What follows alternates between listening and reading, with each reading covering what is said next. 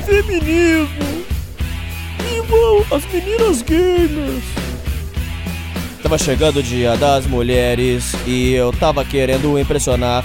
Fui na internet, pedi desculpa pra ver se alguma shot ia me dar. Eu escrevi todo empolgado que eu ter nascido homem era muito triste. Levei um tremendo esculacho porque elas disseram que gênero não existe. Roda, roda, vira, solta, roda e vem pedir desculpa por ser homem, ainda não comi ninguém. Roda, roda, vira, solta, roda e vem neste dia das mulheres. Pedir desculpa por ser homem e ainda não comi ninguém.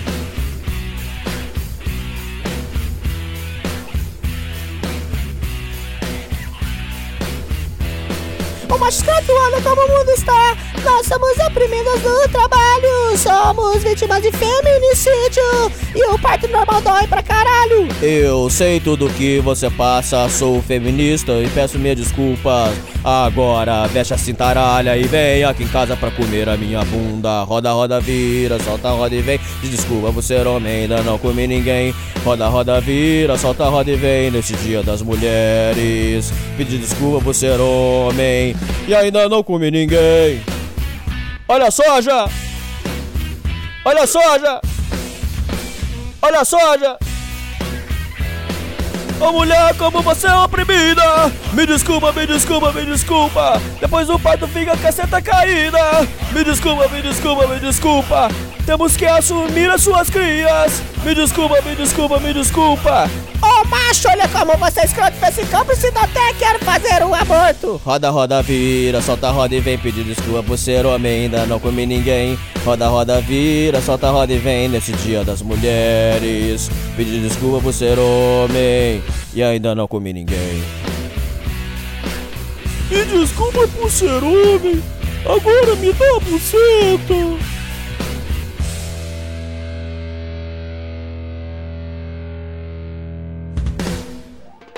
Começa agora a 5 mais Sociedade Primitiva.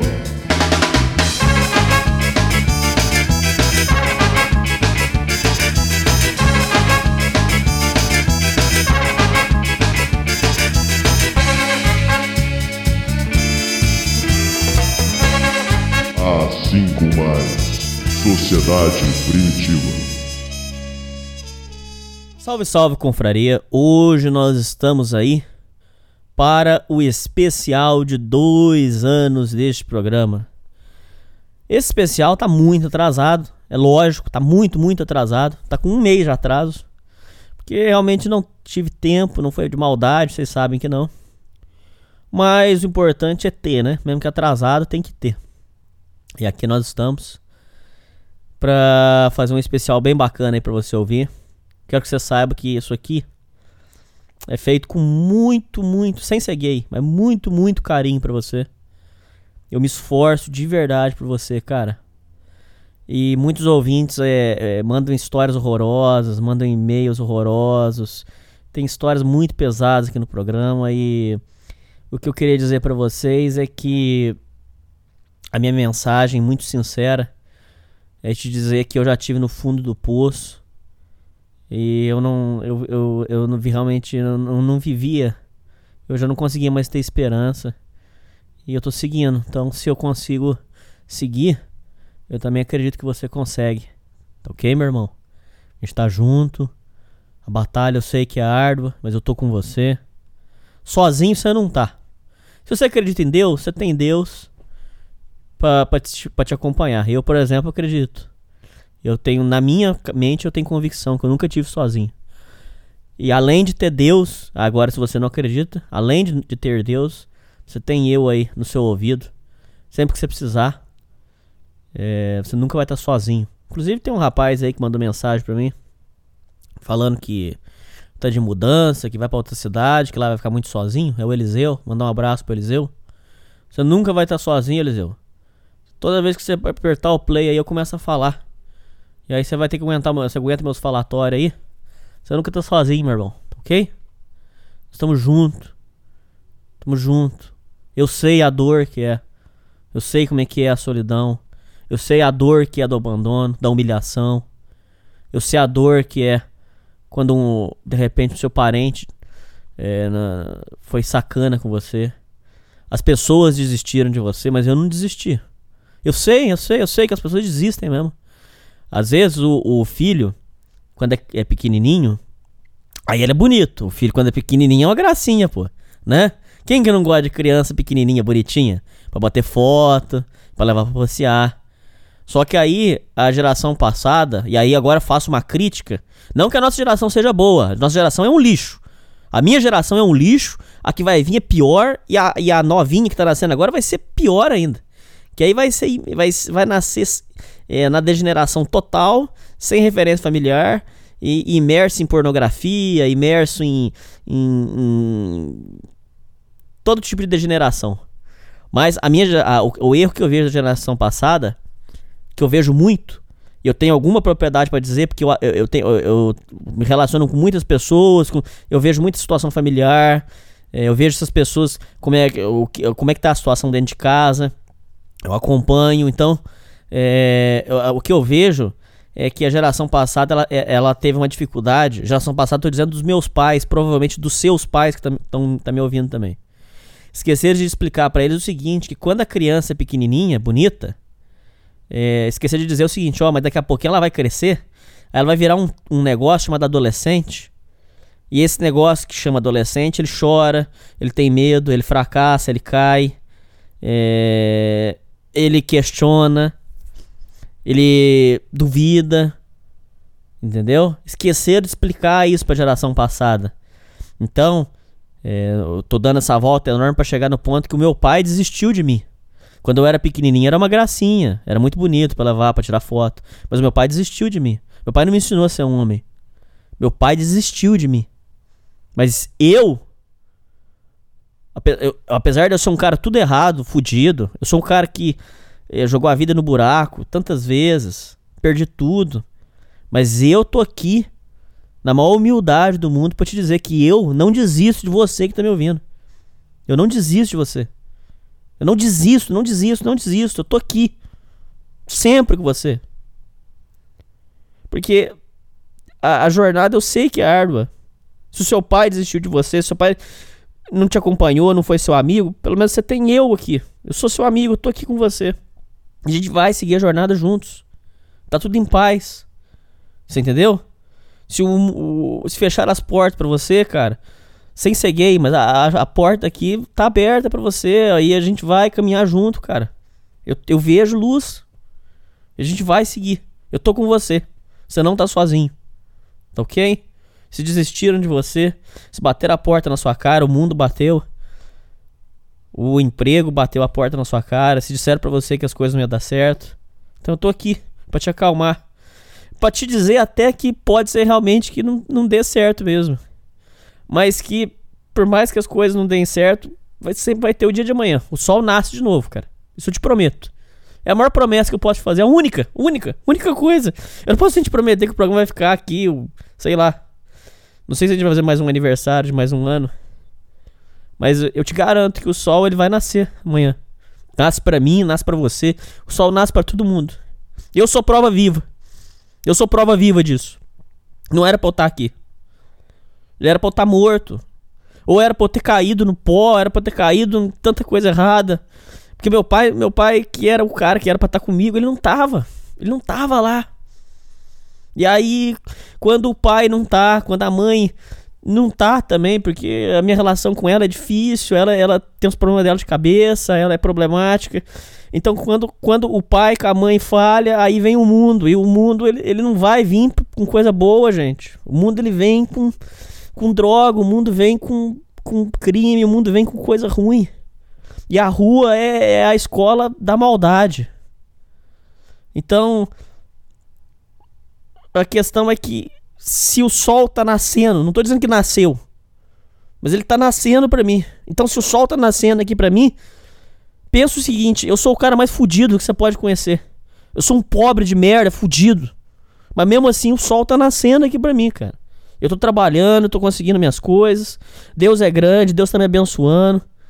Entendeu? Eu eu tenho esse programa que eu sou muito grato. Sou muito grato a você que me escuta. Eu faço isso aqui pensando em você. Quantas e quantas madrugadas eu já perdi por causa de vocês. Mas não reclamo também, agradeço. Vou lá, tenho o maior trabalho com vocês. Entendeu? Então, o sol tá nascendo pra mim, cara. Tem muita gente que eu tô vendo que tá conseguindo reconquistar as coisas. Tem o meu xará, o Hernani, se você estiver escutando aí, um abraço. Esse cara é um, é um anjo que apareceu, que ajudou o programa em tudo, me, deu, me ajudou com o computador. Eu tava com o computador fudido aqui, ele pegou umas peças lá usadas, montou um PC pra mim. E, e, e ele pagou um, um, um, mês do servidor também, porque eu não, tô, eu não tenho dinheiro. Ele, ele, ele ajudou o programa. Esse Hernani perdeu as coisas por causa de shot, também perdeu um carro por causa de mulher. Eu vou trazer ele aqui no programa para explicar essa história. Ele perdeu um carro por causa de mulher. Tá conseguindo as coisas também, tá conquistando de novo. Entendeu? Um pouco porque ele mesmo falou. Porque com o programa ele conseguiu ter uma outra concepção de, de ver. Não é que eu tô sendo arrogante, ouvinte. Não é que eu tô dizendo que eu sou o bom da boca, mas é que. Es, es, esqueceram de avisar que você consegue viver bem, sem mágoa, sem revolta, é, só com você mesmo. Você não precisa ficar toda sexta-feira, como eu já fui escravo, e muitos de vocês, escravo de buceta, escravo de xota, desesperado, em porta de balada, gastando o que não tem. Entendeu? Chega dessa vida de ilusão. Essa vida em procurar o, grande, o amor da vida na balada, o amor da vida no Tinder, onde você vai gastar o que você não tem para levar a menina. Para, vai arrumar a sua vida. Olha só a, a, vida nossa que tá, a gente tá conseguindo. Pelo menos vislumbrar uma manhã, cara. Entendeu? Então, assim, o que eu queria dizer para vocês é que o sol nasce no outro dia. O sol nasce e eu tô aqui para te mostrar que, que nasce mesmo, que é verdade. E que vai ficar tudo bem, cara. Eu tô com você, eu não desisto de você, ouvinte. Eu não desisto de você. Cara, ouvinte, sua mãe pode desistir de você. Seu pai pode desistir de você. Seus amigos podem desistir de você. Mas eu tô aqui, firme e forte. E toda vez que você dá play nessa porra aí, eu começo a falar. E eu tô aqui. Você não tá sozinho, cara. Você não tá sozinho. E eu sou doente mental mais do que vocês. Em doença mental, vocês não ganham de mim, não. Vocês são mais enormes que eu. Eu sou mais doente mental que vocês. Porque eu, eu, eu, eu, eu sou louco. Eu sou perturbado.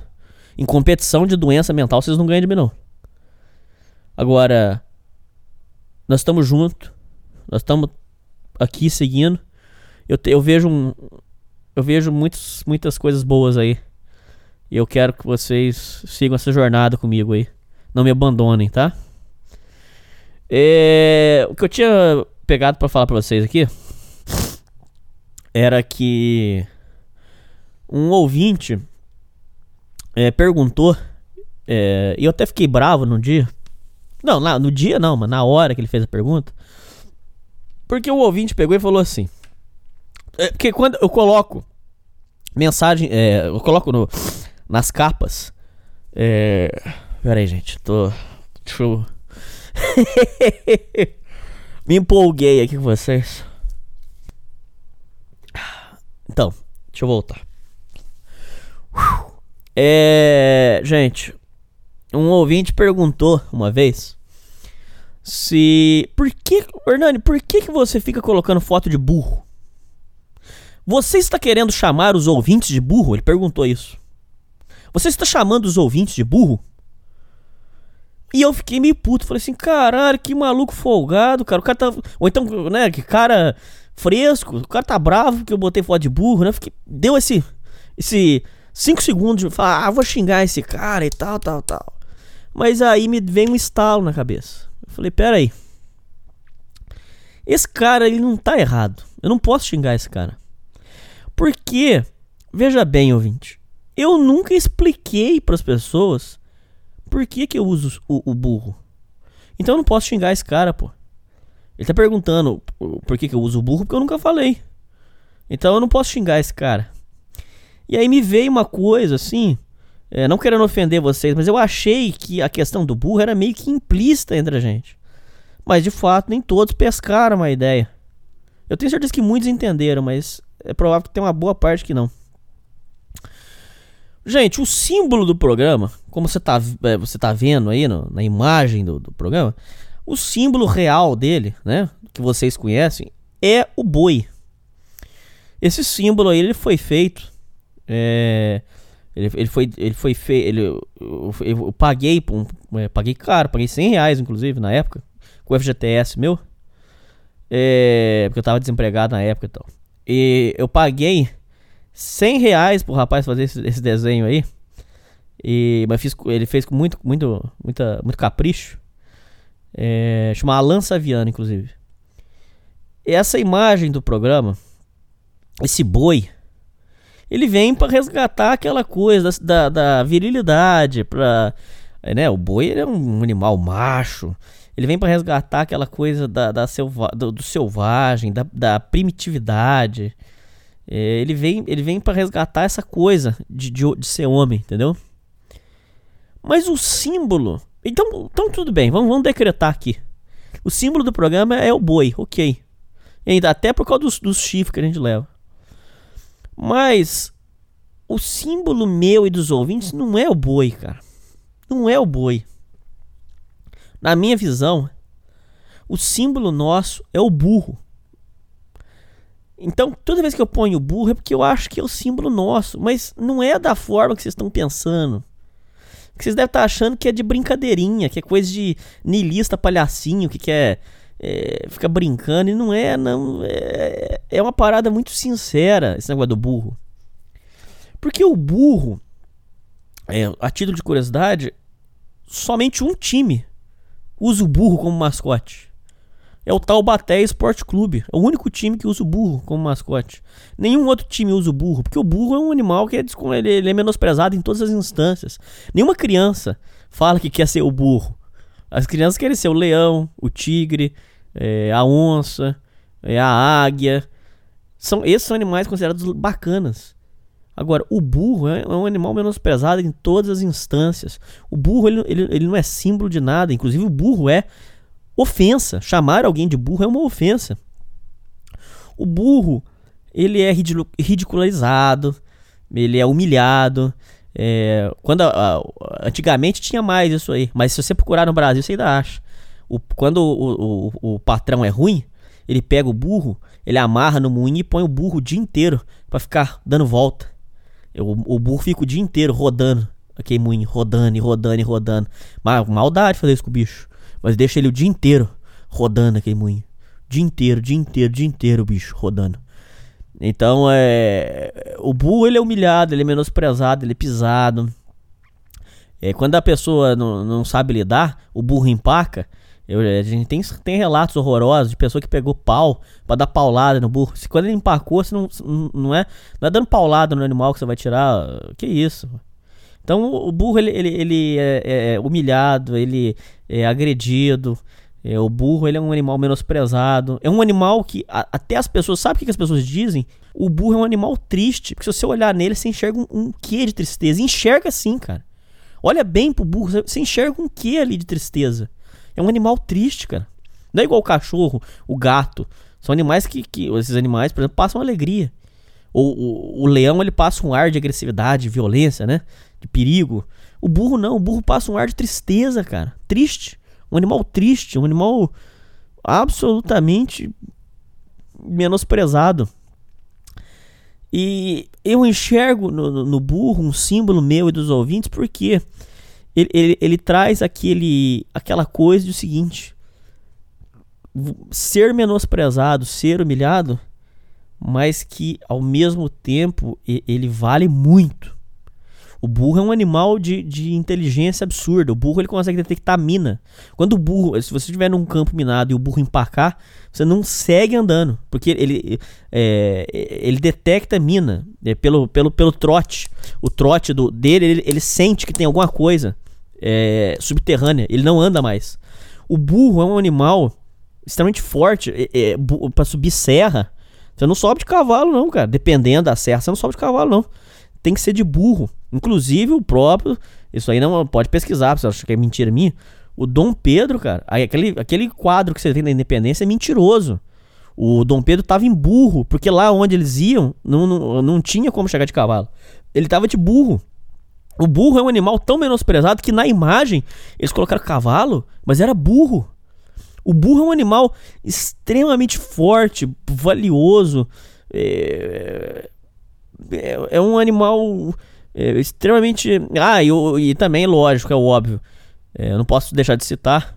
O burro também ele tem a simbologia porque ele, aos que acreditam, é o animal que, que carregou o nosso Senhor Jesus Cristo até a manjedoura. Né? Não é que carregou, desculpa. Carregou Maria para ter a Jesus, né? Então é, é, essa travessia foi feita de burro, cara. Olha como é que o burro é um animal simbólico, cara.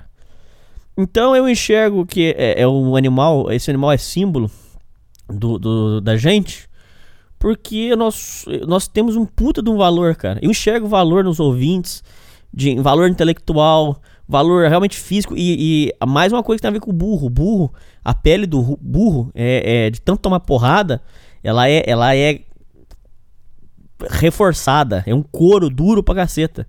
Esse couro duro, sem ser gay, ele resgata o, o nosso couro, se eu for pensar bem. De tanta mágoa, de tanta tristeza, tanta sacanagem que a gente teve na vida. Por isso que a gente é casca grossa, cara. Por isso que os, os ouvintes aqui, às vezes, são, são, são até meio, meio, meio autistão, assim. Porque o, o cara tá tão fudido que ele não consegue mais se comunicar, não consegue, o cara já tá muito fudido. Já, já, já destruíram muita cabeça nossa. Eu entendo vocês. Porque a gente já tá tão fudido que a gente já não consegue mais viver. Esse é o termo. Então o burro ele resgata isso. De ser menosprezado, de ser underground, de ser o azarão. O, o burro, ninguém, ninguém, ninguém aposta no burro. É a gente. As pessoas não apostam na gente. Cara, você vai me desculpar a sinceridade. Se você se sentir ofendido, desculpa. Mas se você tá ouvindo isso aqui, cara, é porque alguma coisa aí, ou a sua cabeça é problemática, ou alguma coisa aí deu errado, cara. Não tem como você tá ouvindo esse programa e você ser normal. E você fala pra mim que você é um executivo de sucesso, que você tá feliz e que e você é feliz pra caralho, e você tá bem pra caralho. Não tem como. Porque aqui, pra você chegar aqui, pra você aguentar todo esse falatório, esse tormento na sua cabeça, cara, você tem alguma coisa, alguma coisa aí deu errado pra você, cara. E eu não sei o que. Então por isso eu tô te falando, porque o nosso, o nosso animal é o burro. Porque alguma coisa aí deu errado, cara. Mas você tem valor, você vale muito. Você vale muito. Eu não te conheço, mas você vale muito. Você é homem, você tá fudido aí, você vale muito. Amanhã o mundo cair, quem vai levantar o mundo de volta é a gente. Quem, re... Que... Quem vai ter que reerguer esse mundo vai ser a gente. Ah, mas eu não quero reerguer. Não, você não quer para você. Mas se você.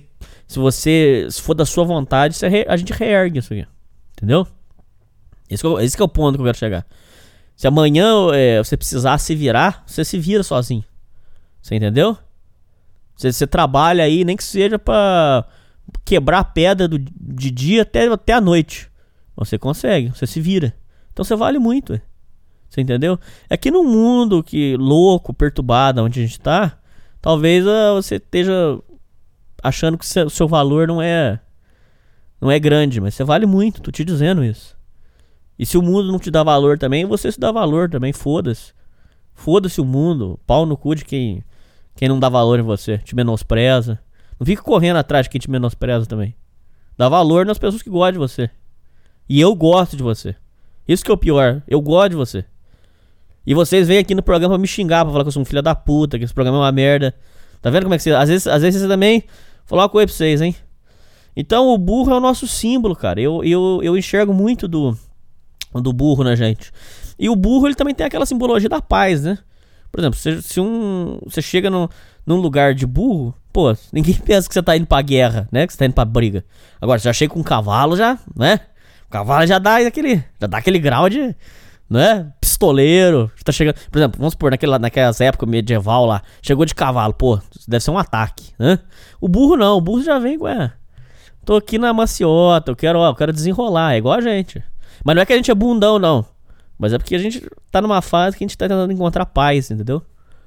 Eu enxergo muito isso nos ouvintes. E eu queria que vocês entendessem isso. E por último, mas não menos importante, às vezes é bom.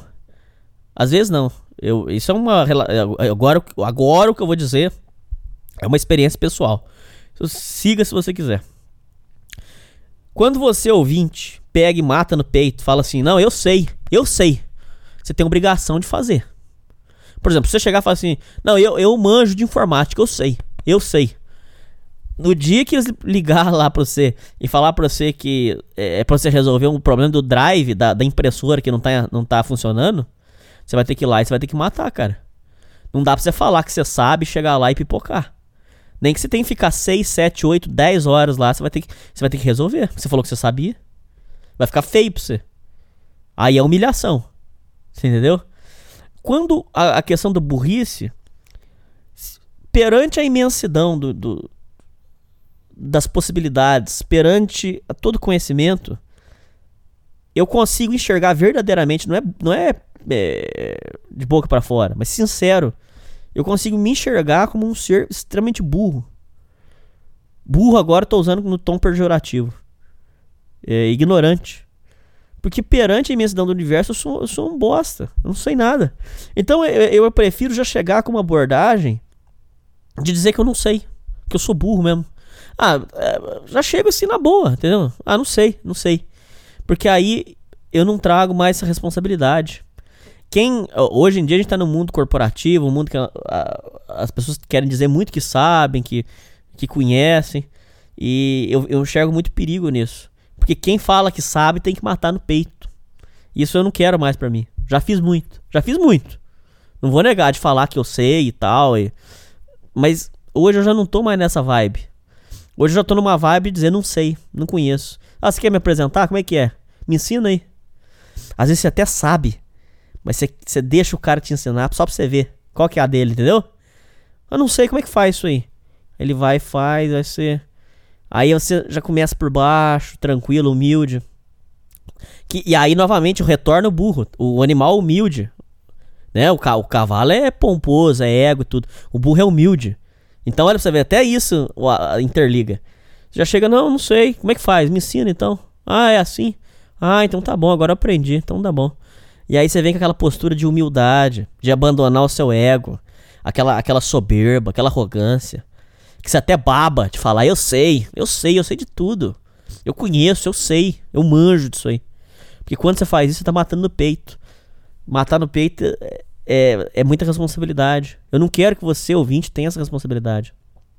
Eu quero que você leve a vida com, mais, com mais serenidade, com mais humildade. Então, às vezes, compensa mais realmente Pra mim, isso agora eu tô dizendo totalmente pessoal. Pode ignorar se quiser. É um direito seu. Mas pra mim, eu acho muito mais negócio chegar e falar assim, na boa. Falar assim, não sei, cara. É mesmo? Não sei. Não sei. Aí outra coisa, você sabe da vida do fulano? Não sei, não sei. Por quê? Porque esse negócio de saber da vida dos outros nunca dá certo. É, não sei, não conheço. Não, eu sou burro, não sei. Não vi nada. Não sei, não sei, não sei. Quer me ensinar? Se quiser me ensinar, eu, eu faço. Porque você se posta num, num, num cargo de que é, é, você tira aquela armadura de arrogância, tira aquela coisa e fala, não sei. Eu sou. Eu não conheço. Você quer me apresentar? Se quiser, você me ensina. Eu me. Eu, eu aprendo com você. E aí vem até um gosto, até um, uma coisa de ser aprendiz da vida. E não querer ensinar. Não querer você, você mais você se coloca num posto de. E tem que, na minha concepção, minha opinião, tem que ser. De, você, você, você, vem com aquele. Com aquela coisa de, ser, de, de servir. Inclusive, pra, aos, que, aos que acreditam em Deus, isso é bíblico. Você se coloca num posto de servir, não de, de exigir. Você está servindo. Então é, é a humildade. E é a hora que você tira aquele, aquela armadura. Porque, por exemplo, quando você fala que você sabe, que você conhece, que você manja, você, você tá trazendo atenção para você. Agora, quem não sabe, as pessoas não estão vendo. E aí é onde você vai trabalhar. Entendeu? É, o povo fala, brinca muito que o mineiro come, come quieto, né? O povo brinca. Inclusive tem uma piada que diz que o mineiro come quieto, mas quando dá faz escândalo. é, por que, que o povo fala que mineiro come quieto? Porque o povo brinca que o mineiro. É, tudo, toda vez que você pergunta pra ele, ele fala que, tá, que, que ele não, não quer nada. Toda vez. Ah, você tá querendo alguma coisa? Eu não quero nada, não quero nada, não quero nada. Aí, quando você é, vai ver, o mineiro tá com a casa. Aí quando vai ver, o mineiro tá com um carro. Mas, ô mineiro, você, como é que você conseguiu isso aí? Ah, eu fui juntando, juntando, juntando, de repente comprei isso aí. Por quê? Porque ele não traz. O povo, isso é brincadeira do povo, né? Mas você, você não traz aquela responsabilidade de falar assim, eu vou comprar uma casa. Agora, ó, olha o contrário, olha que interessante, olha que interessante, gente. Reflete, ref, eh, só pensa se eu tô falando mentira. Você, é diferente de você pegar e falar assim, eu vou comprar uma casa. Eu vou comprar uma casa. Ano que vem vocês vão ver uma casa aqui. Eu vou levantar uma casa aqui. Aí o povo já tá tudo.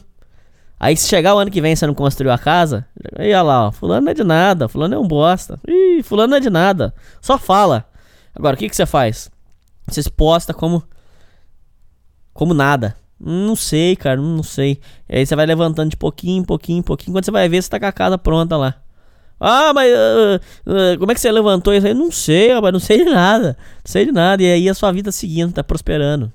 Então o burro, ele, ele traz toda essa simbologia que na minha concepção representa os ouvintes. E não se sintam ofendidos, não. Nego chamar você de burro, ouvinte. É lógico, dá um grau de ofensa. Não tô, não tô entrando nesse ponto. Mas toda vez que você vê o burro, dê risada. Pode dar risada, lógico. Eu coloco pra você dar risada também. Mas lembra dessa simbologia, cara. Lembra que eu sou burro, você é burro. Todo mundo é burro, cara. Só que aqui o programa, o Sociedade Primitiva, é o programa da aceitação. Você que escuta o Sociedade Primitiva, você tá na frente, é, de certa forma. Você tá na frente de, de, de repente, outras pessoas, sem ser arrogante. Porque você é um cara que você. Aqui é o programa da aceitação. Aceitar é o primeiro. É a primeira é, etapa para conseguir sair da merda, pelo menos. Aceitar que você a sua família é problemática, aceitar que as coisas não deram certo. Então, esse é o primeiro passo, entendeu? Então você já tá, você já deu o primeiro passo. Então assuma a sua burrice, assuma a sua incapacidade, assuma, assume que você é um cara que deu alguma coisa errada aí, porque você está ouvindo aqui. Eu não te conheço, eu não sei da sua história, mas você tá aqui, cara. Alguma coisa deu errado aí, não sei o que, o que. Pode ter sido seu casamento, que tem muitos aí que são divorciados, pode ter sido família, pode ter sido, não sei, cara. Não sei. Entendeu? E se você não se abriu para mim também, é porque você não quer se abrir. E eu te respeito por isso. Respeito mesmo, cara. Eu sou um programa que respeito muito nesse sentido. Cada um tem seu tempo, cada um tem a sua forma. Mas alguma coisa aí deu errado aí pra você. Então vai ver o que que é, mas se ponha numa forma humilde, sem soberba, sem arrogância. Se coloca como burro. Eu não sei, mas eu vou descobrir, eu vou aprender. E pronto. E tira essa essa coisa pesada do ego, essa coisa de você querer ser o cavalo, de querer chamar atenção, de querer seu destaque, não. Se, se, se orne como burro. E o burro é o meu símbolo, é o seu símbolo, é o símbolo de todos os ouvintes. Nós somos todos burros. É o nosso símbolo, é o nosso elogio. Esse é o meu elogio. Eu sou burro. Esse é o meu elogio. É, falei muito já. É, só pra finalizar o que eu tinha pra falar pra vocês. É, tem uma música. Então, já que o burro é nosso símbolo, tem uma música que é a nossa música. É a música minha, a música dos ouvintes. É uma música que, pra mim, é, eu tava ouvindo e eu cheguei à conclusão que é a música que mais representa esse programa, representa os ouvintes. É uma música que eu acredito que todo mundo deva conhecer. É... Eu não vou dizer qual música que é, porque senão vai ter ouvinte aí que vai torcer o nariz. Então eu vou ler a letra aqui. Mas logo de cara já vão matar qual música que é.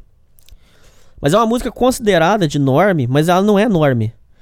Ela tem uma poesia muito profunda por trás.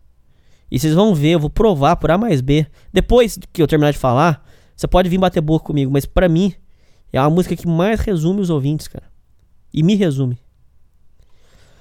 Veja bem. A música. Eu vou, vou ler aqui, você vai vendo. Disparo contra o sol, sou forte, sou por acaso. Minha metralhadora cheia de mágoas. Cara, olha que música, como que essa música resume a gente, cara. Disparo contra o sol. Então, disparo contra. Quando eu, eu, eu vou contra os problemas, eu vou contra o sofrimento. Eu disparo contra o sol. Sou forte. Nós somos fortes os ouvintes que são fortes, porque nós já tomamos muita cacetada, nós somos tudo fodido, problema mental, é, problema de família, desilusão, Nós disparo contra o sol. Sou forte, sou por acaso. Mas minha metralhadora é cheia de mágoas, porque a, a, a, a bagagem sempre fica.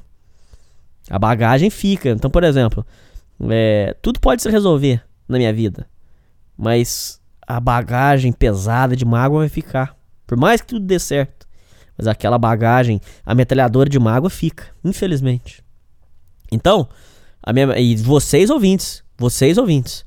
Então, minha metralhadora cheia de mágoas. Eu sou um cara cansado de correr na direção contrária, sem pódio de chegada ou beijo de namorada. Eu sou mais um cara. Concordo? Concorda? Essa puta que o pariu. Eu quero, eu quero ver o ouvinte que vai vir bater boca comigo, cara. Você vai perder de 10 a 0. Eu sou mais um cara. Olha que genialidade. Cansado de correr na direção contrária. Eu. Sou eu. E muito provavelmente vocês. Muito provavelmente. Se você tá aqui, muito provavelmente você tá cansado de correr na direção contrária. E eu não aguento mais, cara. Eu não aguento mais, cara. Eu tô sufocado, cara. Eu não aguento mais correr na direção contrária, cara. Não aguento, cara. Porque todas as direções que eu segui, cara. Cara, eu acho que eu corri tanto na direção contrária. Que eu acho que eu corri tanto, tanto, tanto na direção contrária. Que eu acho que eu dei um, um 180 e agora eu tô correndo na direção certa. Porque é a primeira vez na minha vida que eu consigo prosperar, cara. Até agora, todos esses anos, cara. Só fracasso. Só fundo do poço, cara. Fundo do poço, fundo do poço, cara. Eu não sei como é que eu não virei um nóia, não sei, cara. Não sei como é que eu não tô na cadeia. Não sei. Porque, cara, eu tô cansado de correr na direção contrária e os ouvintes também. A gente não aguenta mais, cara. E outra coisa, ele diz aqui: é, sem pódio de chegado, sem beijo de namorado. Concordo, cara. Isso é lógico, é simbólico. É óbvio, a gente tá falando simbolicamente, não é, não, não é, é, na prática. Mas o, o, o, o que ele quis dizer, o que o, o Cazuza quis dizer com essa música é, é não tive, eu não tive, cara. Eu, eu não tive pódio de chegada, cara. Não tive beijo de namorado. Ou seja, ninguém, ninguém me parabenizou por nada, cara. Minha mãe só me burdoou. A vida só me burdoou. E uma das grandes mágoas que eu tenho é que para falar que você é um filho da puta, para falar que as coisas que você faz não valem nada, já tem o mundo inteiro. A única pessoa que tinha que estar tá com você, aliás, comigo, eu não vou botar o seu nome. Você que tá ouvindo, eu não vou botar o seu nome no meio aqui não. Mas pra mim, eu vou falar de mim. É, quem tinha que estar tá comigo, me dando força, falando que as coisas iam dar certo, era minha mãe, cara. E a minha mãe não tava, cara. Eu não tive pó de chegada, cara. Eu formei e minha mãe nunca me deu parabéns, cara. Mas pelo contrário, mas para falar que, que o filho do fulano conseguiu tal coisa, é, é para falar que você tinha que ter feito tal coisa, para depreciar, tava sempre lá. Então, na verdade, a, eu vejo o seguinte, que é, a genialidade dessa música, ela, ela se encaixa na, na, na, minha vida e acredito que na sua também, porque, cara, é o mundo contra você. Então ele diz, disparo contra o sol. Realmente, cara, disparar contra o sol mesmo, cara. Porque é o mundo contra você, para te enfrentar, para te destruir. E as pessoas que tinham que estar tá com você, cara. Amigo, cara. Quantos amigos me traíram na vida, cara? Quanta? Então eu não tive pó de chegada, eu não tive beijo de namorado, concordo, cara. Concordo com essa música. Essa música tá correta. Não tive, cara. Não tive. Muito provavelmente não quero jogar praga em você. Muito pelo contrário. Mas você, muito provavelmente você não teve também. Pode de chegada, você não teve nada, cara. E cansado de correr na direção contrária, cara. Não aguento mais, cara. Só que eu sou uma coisa. Eu, eu, eu, eu, eu sou tão errado que eu, eu tô tentando extrair alguma coisa do errado para ver se dá certo. Eu sou o errado que tá tentando fazer alguma coisa aqui. Porque é o que tem para fazer, é o que tem para hoje. A minha infância deu tudo errado, minha adolescência deu tudo errado. Aquela casa era um inferno, lá tinha briga todo dia, era só ódio. É, meu pai desistiu de mim, minha mãe foi só problema. E eu tô tentando aqui, cara. Cansado de correr na direção contrária. E muito provavelmente você ouvir também, cara com, com divórcio, com, com filho aí seu. Pensa bem, cara. Nós estamos cansados de correr na direção contrária. E eu sou mais um cara, cara. Isso é o mais importante que essa, é, desse programa. Eu sou mais um cara.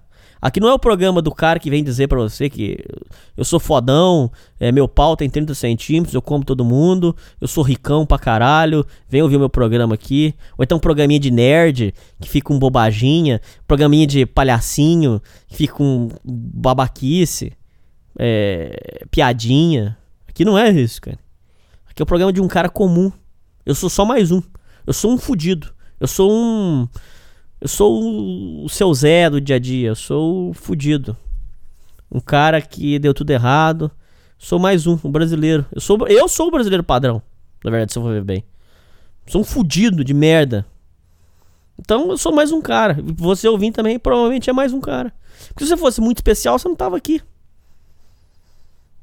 E aí, isso, isso atrela um assunto interliga no outro. Por isso que vem a questão de ser humilde, de assumir a sua burrice, de ser burro. Eu sou burro.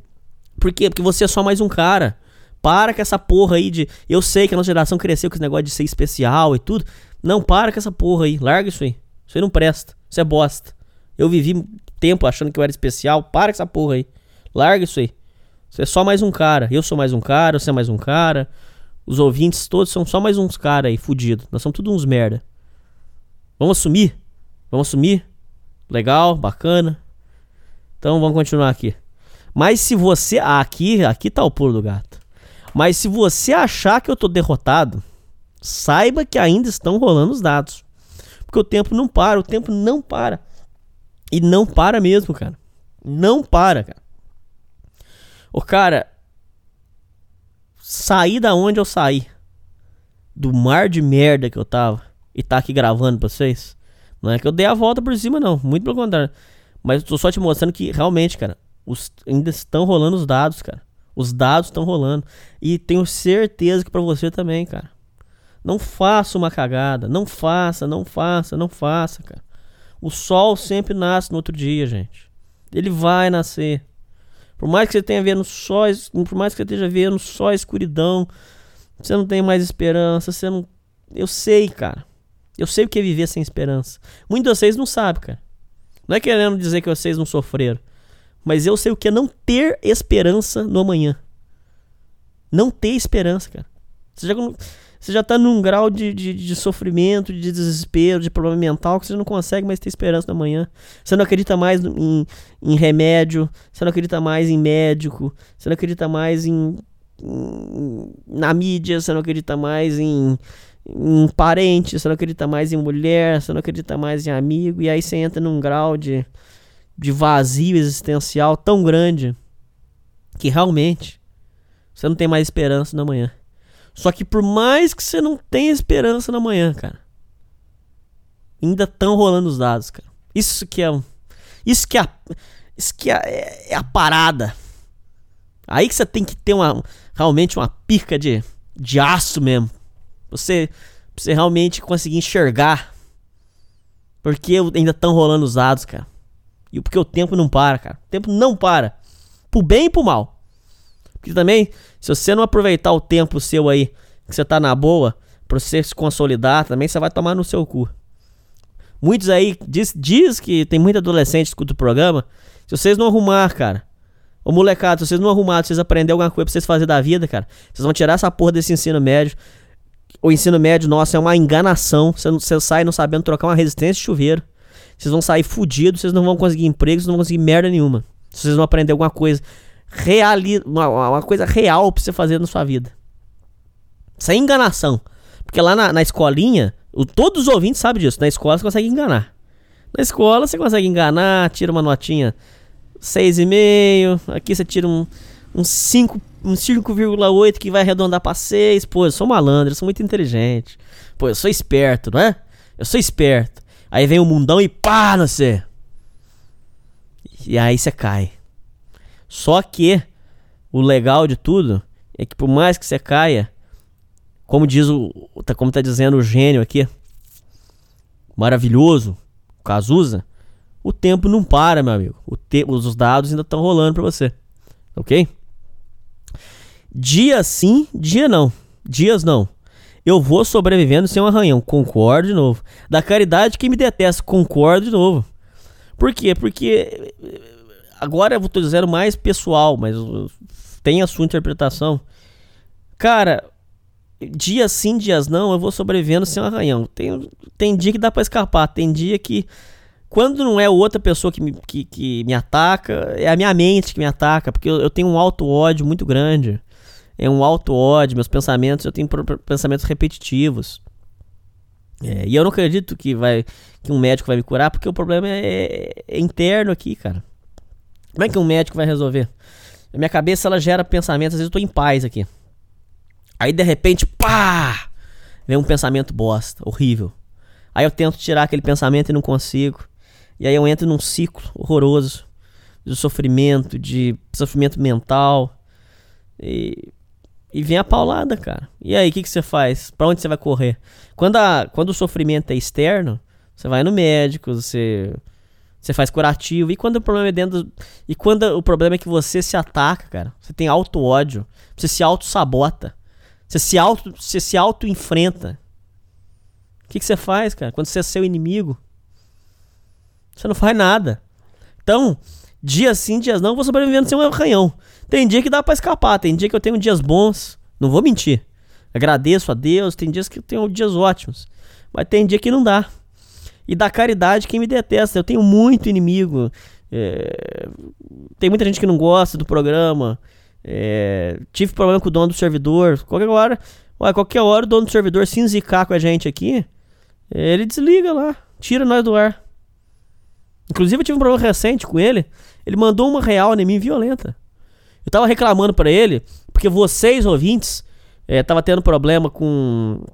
É, a, teve um ouvinte aí que tava tendo problema com, com o negócio de download e tudo. Aí eu fui reclamar com ele. E aí ele pegou e mandou uma de primeira e falou assim: A questão não é se você gosta do servidor, a questão é que você precisa do servidor. Ele mandou essa de mim, cara. Eu falei, filha da puta, ele sabe que a gente precisa dele. E ele tá certo. Ele não tá errado aí. Então, eu vou sobrevivendo, o Sociedade Primitiva, ele sobrevive realmente, cara, da caridade que me detesta, cara. Concordo. Porque se todos os inimigos vierem para cima de uma vez só, eu, eu não aguento. Por mais que. Não, Deus me dá força. Porque senão eu não tava nem aqui apresentando esse programa. Tanto tormento que eu tive. Teve uma época aí que é, foi uma perseguição que eu quase fiquei louco. Quem me conhece sabe que eu não tô mentindo. Uma perseguição violenta. Mas assim, o, o meu ponto, eu nem, nem podia estar tá falando isso aqui. Mas é porque a música tá certa. Dias sim, dias não, vou sobrevivendo da caridade que me detesta. Concordo, cara. Porque se vier todo mundo pra cima, eu não aguento, cara. Então a caridade que me detesta é o seguinte: tem, tem muitos inimigos, cara. E esse programa tem inimigos até poderosos aí, cara. Tem inimigo poderoso mesmo. E se eles vier pra cima, nós tá fudido. Só que tem um detalhe: nós estamos aqui junto. É... Se eles vier para cima também, nós não vamos cair atirando. Não no sentido literal. Mas nós não vamos se entregar. Não, a gente não vai se entregar também, não. É, eu, por exemplo, eu não sou. Eu não tenho crime. Minha ficha é limpa. Vocês podem vir me derrubar. É, vocês podem armar para mim. Fazer o que vocês quiserem. Mas na raça vocês não me derrubam, não. E eu, quando eu ligo o microfone também, eu. Eu sei que eu tenho uns problemas, mas quando eu ligo meu microfone também, eu. A minha parte aqui eu faço. Eu gravo, eu corro atrás, eu sou interessado. Eu dou a vida pelo meu ouvinte. Eu leio e-mail, todos os e-mails. Sou o único programa que lê todos os e-mails. Nenhum outro programa lê todos os e-mails. Eu leio todos, um por um. Eu tenho interesse, eu corro atrás. Eu resolvo as coisas pra vocês. Eu vou atrás. Fui atrás do Instituto Homem para resolver o problema de vocês. Fui atrás do Dr. Jerico. Eu vou atrás, eu resolvo. Só que eu vivo da caridade que me detesta. Porque se eles vier tudo pra cima, eu não aguento. Se eles vier tudo pra cima de mim, eu não aguento. Aí eu preciso de vocês, realmente. Aí cada um segura um pouco o BO aí. Cada um segurando o seu BO, que é o mais importante, porque eu não seguro. Eu já tô segurando um BOzaço aqui chamado Sociedade Primitiva. Você tem, então vocês têm que segurar o de vocês. Cada um segurando o seu BO aí. Eu não posso segurar o BO de mais ninguém. Pelo contrário, eu preciso que vocês me ajudem a segurar esse BO aqui chamado Sociedade Primitiva. Vocês me ajudam aí com doação, para pagar servidor. Eu não quero seu dinheiro para mais nada. Eu quero só pagar o servidor aí. É, se sobrar uns trocados aí, eu pago o acordo da faculdade, porque eu tô tentando formar e não consigo. Eu tento estudar, não consigo, porque eu não tenho dinheiro, sou um fudido, sou um pobre de merda. Mas é, eu sobrevivo da caridade que me detesta, cara. É verdade. Você, ouvinte, se for pensar bem também, você, você vive também da caridade que a gente detesta. Pensa bem, ouvinte, se os seus inimigos vier tudo pra cima numa, numa paulada só, você não aguenta. É a caridade que a gente detesta. Pensa bem. É, a tua piscina tá cheia de ratos. Suas ideias não correspondem aos fatos. O tempo não para. Concordo de novo, cara. Olha pra você ver. A tua piscina tá cheia de ratos. É, o, o, aos que confrontam a gente, os mesmos inimigos que eu acabei de falar, vai dar uma olhada lá. Só sujeira, só podridão. Só podridão. Vai ver, vai ver o povo que critica a gente. Vai lá consultar um pouquinho. Vai ver os homens. Você sabe que você quer dar risada? Vai ver os homens que criticam o programa. Criticam com acusações canalhas. Ah, é, como esse programa aí é um programa misógino. Vai lá olhar quem que tá criticando. Maioria deles, já vou adiantar pra vocês, maioria deles. Tudo cucão, nerd, cucão, otário. É, não come ninguém. Vive viciado em degeneração, pornografia. Então quem que são eles para falar? A piscina, dele, a piscina deles tá puro, tá cheia de ratos. Eles estão eles tudo fodido. Quem que são eles para falar de nós, rapaz? Não tô dizendo que nós somos santos. Mas para falar de nós tem que ser muito bom. Para falar do meu programa você tem que ser muito bom. Essa é a minha mágoa do, das pessoas que falam de mim. Fala, de mim não, de mim pode falar, mas fala do meu programa. O meu programa é um programa que nos tranca e barranco, mas a gente tá fazendo a nossa parte. Nós estamos aqui, ó. Tô enfrentando. Tô dando a minha cara para bater. É a minha cara real. Não é um cara com toca ninja. Não é um palhacinho com toca ninja. Não é um palhacinho imitando os outros. Como tem muitos aí. Aqui não é eu, imitando os outros. É... Não, sou eu mesmo. Eu ligo o microfone e eu sou isso aqui que você tá vendo. Essa bosta aqui. Então, a sua piscina tá cheia de ratos. Concordo. Vai lá ver a imundice que é. Muitos aí recebe doação de pessoa duvidosa, recebe doação de, de coisas aí perigosas. Pesquisem que vocês vão descobrir. Vai ver esse povo aí que tá contra nós. Sua piscina tá cheia de ratos, concordo. Suas ideias não correspondem aos fatos. Puta que o pariu, concordo. Suas ideias não correspondem aos fatos. Essa é uma denúncia que eu quero trazer mais e mais. É a historinha do amor. Esse povo aí, eles são cheios de falar do amor. O amor, é o amor, é o amor. Aí até cita Chico Buarque, cita, é, cita o é, João Gilberto, cita Vinícius Moraes, porque é o amor, porque é o amor, porque é o amor. Vai ver a vida desse povo, vê se é amor. Vai ver a vida desses comunistas de merda que vivem enchendo o saco. Vai lá ver se é amor. São os primeiros a comemorar quando uma pessoa da oposição morre. São os primeiros a perseguir. É a historinha do amor. Eles são os primeiros a falar. O amor, o amor, o amor. Mas será que a, a, a, será que corresponde ao fato? Não corresponde. Porque o cara é puro ódio, o cara baba de ódio. E eles, depois que eles perderam a eleição aí, eles estão com o cu piscando. Eles estão puro ódio, babando. Baba. De tanto ódio. Eu, tô, eu, eu tive uma discussão recente aí é, com um cara, é, um, um, cara aí que é professor, Yuri. Eu tava na discussão na boa com o cara, com o maluco, numa boa. Não era discussão agressiva, trocando uma ideia com o cara. O cara de repente sacou uma foto minha, com escrito Bolsonaro, pegou uma foto minha lá. Tá, tá aqui, ó. Tá vendo por que, que você é assim? Olha aí, você votou num assassino, então você também pensa assim. Cara, aquilo foi de uma, baixa, uma coisa tão baixa, cara. Eu falei assim, caralho, bicho, um cara que é professor, tinha que estar sendo exemplo de maturidade e tudo. Caralho, que exemplo que você é. Aí eu peguei e falei, cara, por que você tá fazendo? E eu tratei o cara com educação, ouvinte. Mas por quê? Porque é a historinha do amor. E ele vinha falando do amor, mas que, que amor que é esse? Se ele não consegue enxergar em mim, nem mesmo um irmão. Nem mesmo ele consegue enxergar em mim um ser humano. Para mim, eu sou, eu sou oposição. Então, suas. Su, concordo novamente, ó. Suas ideias não correspondem aos fatos. Não corresponde mesmo. O programa, na sua limitação, ele pelo menos é verdadeiro. Ah, eu vejo um futuro repetir o passado. Eu vejo um museu de grandes novidades. Concordo. Novamente, cara. Essa música não tem uma mentira. Eu, eu vejo o futuro repetir o passado. Não se esqueçam, meus amigos. Roma caiu porque eles começaram a entrar numa degeneração, numa putaria. As famosas, né, é, surubas que tinha. E Roma caiu. Porque é, a degeneração tomou conta. Quando a, a sociedade se degenera, os valores são perdidos, é, a cultura, inclusive estão dizendo, com razão, que a queda da, da, cultura ocidental vai cair. Vai cair, nós vamos ser tomados aí. É, o povo fala que os, Mohamed, os Mohamed vão tomar tudo, e vão mesmo, é. Por quê? Porque a gente se degenerou. A gente entregou a nossa força, e isso deixa a gente fraco. Porque eu vejo um museu é, é, de grandes novidades. É uma novidade que está acontecendo. A gente está caindo. Só que esse é um museu. Porque isso já aconteceu várias vezes no ciclo da história. Nada é novo. E o mundo está degenerado. E a gente aqui é a nossa pequena, minúscula resistência. Mas que a gente vai cair. Nós vamos cair lutando. Nós não vamos cair de. igual uma, uma bichona de quatro e, e se oferecer. Não. Aqui não. Aqui eu vou cair. Aqui eu caio lutando. Lutando. Lutando por você que me escuta. Lutando pelo, pelo que eu acredito. Lutando pra, pra, pra, pela cultura. Lutando pela minha fé. Lutando pelo que eu acredito. E eu não desisto, não, cara. Eu caio aqui lutando. Morro lutando.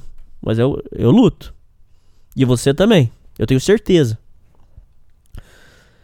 É, eu não tenho data para comemorar. Às vezes os meus dias são de par em par, procurando agulha no palheiro. Concordo de novo. Eu não tenho data para comemorar. E os meus dias são de par em par. Cara, quando você não tem mais esperança no amanhã, quem já passou sabe que eu não tô mentindo. Você, a sua mente entra num estado que tanto faz se é segunda, se é sexta. Quantas e quantas vezes na minha vida, cara, eu comecei a trabalhar segunda, pisquei, quando eu vou ver quarta, quando eu vou ver sexta. Quando deu sexta-feira eu já nem. Ô louco, era sexta? É mesmo? Ó. Então final de semana. Final de semana eu vou gravar programa pros ouvintes. Tá vendo? Porque. Cara, isso cansou de acontecer comigo, cara. Por quê? Porque pra mim, cara, às vezes os dias são de par em par, é verdade mesmo, cara. Porque eu já não tenho mais esperança, eu já não tenho mais. Mas não no sentido. Não de querendo pagar de sad boy, de, de niilista, de merda, nada disso. Mas porque. Realmente, cara, depois dessa última separação eu fiquei muito. Essa última separação, junto com outras coisas, com coisa muito pesada, com decepção, com coisa que minha mãe não deveria ter feito mas fez. Então, tudo isso me trouxe uma, uma descrença no amanhã um vazio, uma tristeza muito profunda, na qual eu os dias são de par em par, cara. E eu tenho certeza que muitos ouvintes vivem isso. O dia de viver o dia de par em par, cara. Porque você já tomou um, você já tá num grau de desligamento que você não consegue mais assimilar. E talvez isso aí é uma coisa que eu tenho que a gente tem que reverter, cara. Voltar a viver o dia um dia de cada vez, sempre importante. Mas realmente isso acontece, cara. Nas noites de frio é melhor nem nascer. Nas de calor se escolhe a matar ou morrer. Concordo também. Na noite de frio é melhor nem nascer. Quer dizer, nas noites onde a solidão bate, é melhor realmente nem nascer, cara. Dependendo do grau da solitude, da solidão, na é verdade. Realmente, eu faz tempo que eu não tenho esse problema. Faz bom tempo. Na verdade, hoje em dia eu até prefiro ficar sozinho. Mas eu sei que a solidão bate, por muitos ouvintes sofrem e tal. Nas de calor se escolhe é matar ou morrer, é verdade. Quando o, clima, o clima esquenta é matar ou morrer. E aí eu venho te dizer o seguinte: se for para matar ou morrer, que você mate então. Se é pra mãe de alguém chorar, que seja a mãe do outro, não vai ser a sua mãe. E não vai ser a minha mãe. Você entendeu? Se é pra matar ou morrer, então é pra matar. Se alguém vier me matar, se alguém vier é, me matar por causa do programa, então nós vamos, não, eu vou para matar. Eu não vou para morrer. E por você, ouvinte, eu mato. Não no sentido literal, caralho. Mas por você, ouvinte, eu vou até a última instância. Eu vou. Eu não desisto de você. É... E assim nos tornamos brasileiros. Te chamam de ladrão, de bicha, maconheiro. Transformam o país inteiro num puteiro, pois assim se ganha mais dinheiro. Olha, de ladrão, não, de ladrão e de maconheiro não chamam a gente, não. Mas de bicha, realmente, cara. Quantas e quantas vezes a gente vai tentar mostrar, de repente, pra, um, pra, alguém, eu e os ouvintes, que o cara tá sendo explorado, que o cara tá sendo humilhado, que o cara ver se acorda, pra ver se o cara muda de vida. Qual que é a primeira acusação que eles vêm dizer pra gente? Que a gente é bicho, que a gente é mal resolvido. E aí, ouvinte, você, ouvinte, não é que eu tô dizendo que você tem que chupar o meu pau, mas, vírgula, vocês têm que dar valor, eu acho, na minha opinião, vocês deveriam dar valor. O Sociedade Primitiva não é um cara com toca ninja falando. O Sociedade Primitiva é um cara com a cara limpa falando, para até para mostrar que a gente não é doente. A gente não é, é pessoa é, que é, tem problema. Não, nós temos até nós temos muito problema, mas o que eu quero, o ponto que eu quero chegar é, somos pessoas do dia a dia. Eu trabalho, eu faço faculdade, tudo, e eu tô aqui gravando esse programa pra você. Você viu que legal? Esse que é o bacana. Eu não sou um cara com toca ninja falando. Eu sou eu mesmo aqui.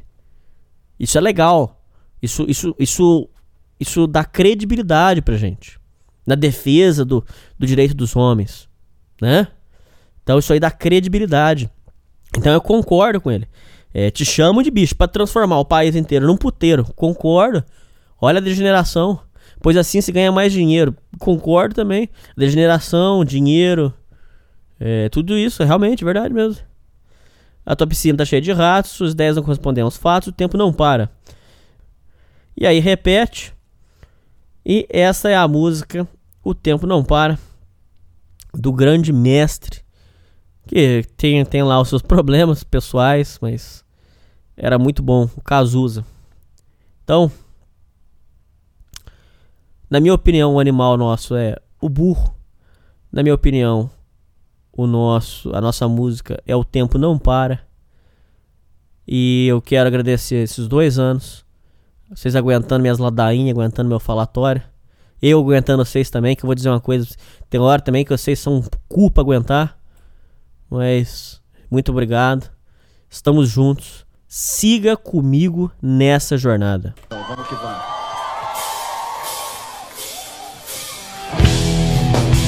A cinco mais. Sociedade Primitiva.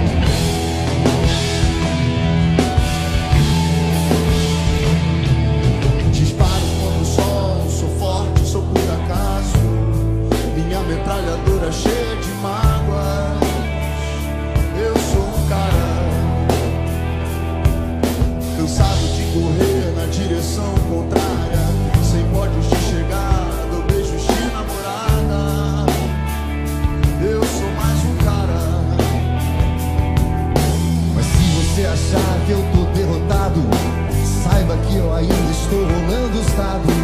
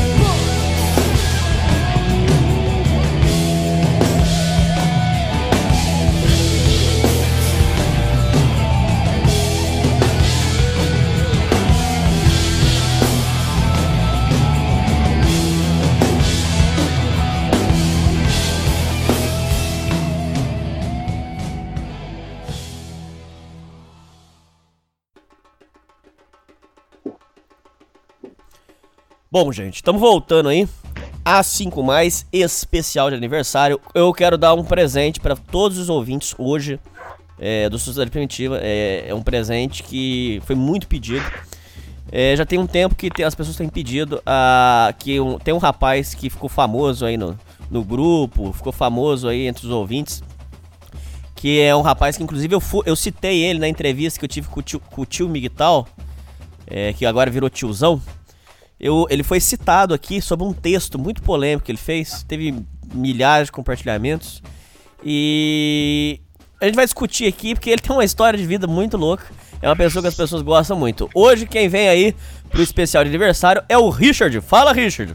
Pô, boa tarde aí, pessoal. Uma honra estar nesse programa aqui que eu pouco escuto, mas as poucas vezes é muito importante, muito legal pouco escuto, mas já vou derrubar você agora, então, seu vagabundo. Filha da mas, mãe. Assim, ó, mas o pouco que eu escuto vale muito para mim. Não adianta escutar 10 programas e não tirar nenhuma lição aí do, dos programas. então tá bom. Ô, ô Richard, é, eu queria começar. Eu sei, é, tem muita, muita, muita coisa. Os ouvintes simplesmente você sabe disso, as pessoas são loucas por por da internet aí. Você virou uma, tipo uma subcelebridade da internet. É, do underground, te... do underground. Do underground. Mas muita gente aí não te conhece.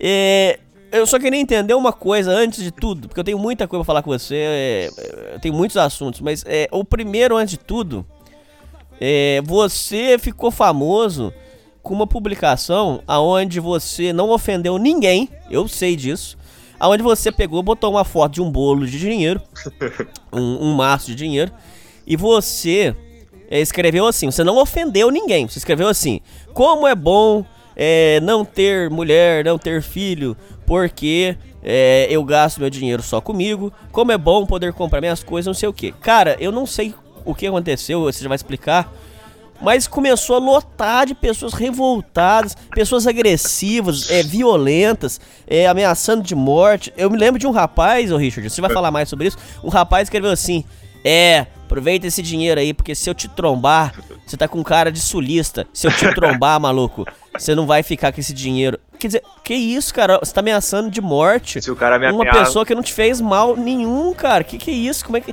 Sabe? E, e a pessoa não, não é violência. Então, é, ô Richard, eu queria te perguntar, antes de tudo que eu tenho pra te perguntar, eu queria saber o seguinte: o que, que você tava pensando quando você fez aquele post? Era uma piada? Você tava falando sério? Primeira coisa que eu queria que você dissesse. E depois, é, o que, que, você tem para dizer sobre essa reação? Você foi compartilhado, Richard, em página feminista.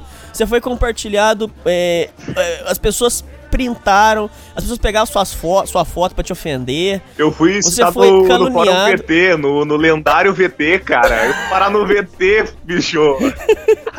O que, você tem para dizer dessa história toda, essa maluquice, você indo parar em, em tudo que é lugar? O que, que você tem para dizer, Richard? Ah, pessoal, assim, ó. Uh, não, não me orgulho Tipo assim, ah, não é um orgulho que eu levo lá, mas na hora que eu fiz aquele post, cara, tipo, eu, eu não tava revoltado, mas é algo que eu queria expor aquilo ali. Porque eu vou explicar assim a história. A foto não é de um dinheiro que eu tinha na hora do post.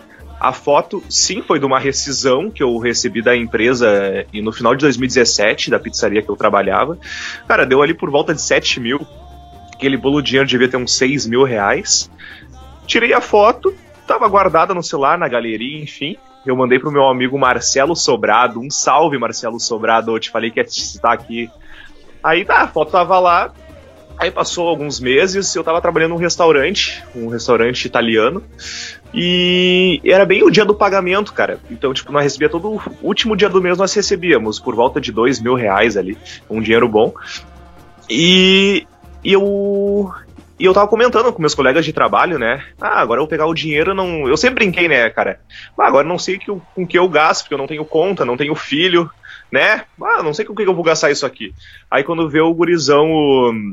eu esqueci o nome dele agora, trabalhava na grelha, falou assim: pá, meu, que não sei o que, agora eu chego em casa, esse dinheiro aqui vai sobrar 100 reais, quanto muito, que eu tenho. Cara, e ele começou a contar, né? Ah, ele recebia mais que eu ainda, né? Ah, e eu tenho que pagar o aluguel lá do. Não, não sei se era aluguel ou a prestação do, do apartamento. Eu tenho que pagar pagar o rancho, tem que fazer rancho, tem que pagar a escola do meu filho, tem que comprar roupa, minha mulher já vai comer uma parte aqui pra ela e não sei o que. E eu fiquei tipo. Porque eu nunca tinha escutado realmente, assim. O cara tá falando franco comigo com uma cara. Cara, eu via que ele não tava curtindo aquilo lá, tá ligado? Tipo, e dele com uma certa tristeza falando. E eu fiquei pensando naquilo, cara, bah, que bênção eu tenho, hein, por ter escolhido. Não sei se é esse, esse caminho, mas ter escolhido não, não fazer parte. Fazer parte que as pessoas chamam de vida, né? Tipo, ah, casar, ter filho, ter mulher, enfim. Não que eu não Mas goste então você fez pra mulher. provocar, vai, ô, ô, ô Richard, ou não? Cara, eu sempre, eu sempre fiz de certa forma pra provocar isso, porque eu sei que de certa forma, entre aspas, eu sou um pouco mais livre que os pessoal que tem filhos, tá ligado? Eu sei disso. Mas eu fiz pra provocar, mas a reação dele aí, ah, como é que é? Acendeu mais a chama do que mais, mais essa chama de não ter filho que eu já tinha, acendeu mais. Ah, eu peguei e fiz aquele post. Mas eu fiz o post assim, ó, cara, não é algo que eu fiquei pensando. Eu fui digitando e foi saindo automático, tá ligado? Eu assim, Sei. ah, agradeço por ser. Eu nem me lembro como é que é o post, cara. Ah, eu Mas você não ofendeu ninguém, só tenho certeza, porque eu lembro. não ofendi ninguém, mas eu usei de parâmetro uma irmã minha. Eu já vou explicar. Eu falei, ah, é uma benção ser livre. Tipo assim, cara, os caras, ah, isso aí não é liberdade. Tá, mas nos termos entre ter dois filhos e não ter dinheiro pra sair, não ter com que gastar contigo, eu sou, de certa forma, um pouco mais livre. Todos somos escravos de alguma coisa, mas eu consigo ver as cordinhas, tá ligado? Aí tá, eu fui falando, fui falando, e a parte dos filhos catarrento e daquele que eu falo assim, ah, se casar com uma mulher que já tem filho, alguma coisa assim que eu falei, e escutar as crianças gritando e tu não ter sossego, cara, eu tirei da minha irmã. Porque assim, ó, eu falo, eu falo pra ela isso, tô, pô, tô um pouco me fudendo, que ela. Tipo assim, ela já tinha, já tinha uns filhos, se casou com um cara, o cara fez mais dois filhos dela, tipo, mais duas meninas, são uns amor de criança, cara. Bah, eu gosto muito das minhas sobrinhas. O pessoal às vezes me tira pra, bah, tu odeia criança e não sei o quê.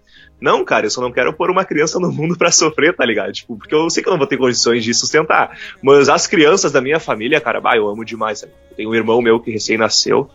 E- Richard, mas isso aí é até legal porque os ouvintes, agora falando sério mesmo, Richard, isso aí é até legal porque os ouvintes acharam que ia chamar você aqui, ia ser só baixaria, você tá mostrando um lado extremamente humano. Então você não é um cara Não, não. cuzão, você não é um cara frio, nada disso. Olha que legal, cara. Até eu tô surpreso, de verdade, ô, Richard. Não sabia é. que tinha esse lado, não. Não, capaz, tipo assim, ó, como eu sempre, eu sempre falei, eu sei que eu não tenho condições de sustentar um filho, tá ligado? Eu sei disso. Mas que eu vou ser rico no futuro, eu sei disso. E esse meu dinheiro eu quero ajudar o meu irmão, nove meses que tem, que, pô, não tem culpa de ter nascido. Minhas sobrinhas, tá ligado? Que provavelmente não vão ter um. Não vão ter um futuro. Um futuro brilhante, né, cara? Não vão ter um futuro bom, vão ter que trabalhar, ganhar 1.200. Eu, eu tenho que ficar rico pra ajudar eles, tá ligado? Eu não quero, bah, ficar rico ah, só por mim. Pra ajudar a família, meu. Então, esse é o, o pensamento. Pessoal tira, bah, não gosta de criança, bah, o cara é frio e calculista. Não, cara, bah, que isso?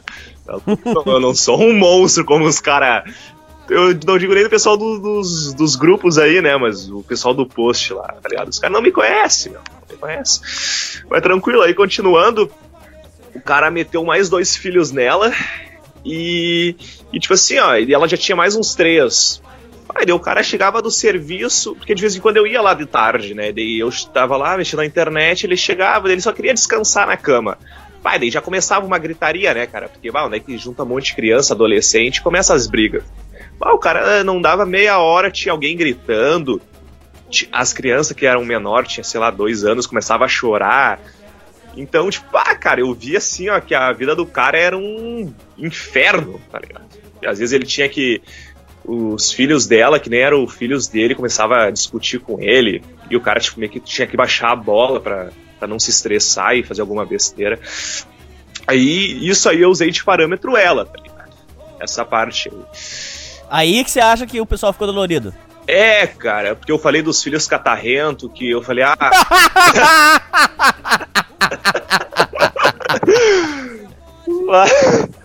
Aí, aí, aí também eu, confesso que você realmente se bateu, né, Richard? Aí não dava também. Não, mas. Eu tento defender você, mas você mesmo se entrega. Ah, falei mesmo. Não dá nada. Mas. Cara, eu vou te falar que eu nem sei muito assim certinho o que eu escrevi lá no post, porque eu escrevi o que veio na hora lá. Mas tá lá o Ô, post, tá lá o você chegou a post. ser ameaçado pessoalmente ou só pela internet? Cara, pessoalmente não, mas aconteceu. Aconteceu uma. Não, não é inusitado, né? Mas aconteceu um negócio agora no meu outro serviço. Porque assim, ó. Quando eu fiz o post, não deu meia hora e começou os compartilhamentos. Começou 100, 200, 300. E eu peguei e mostrei pra minha irmã, mostrei pros meus familiares o texto. Eles acharam horrorizado, mas.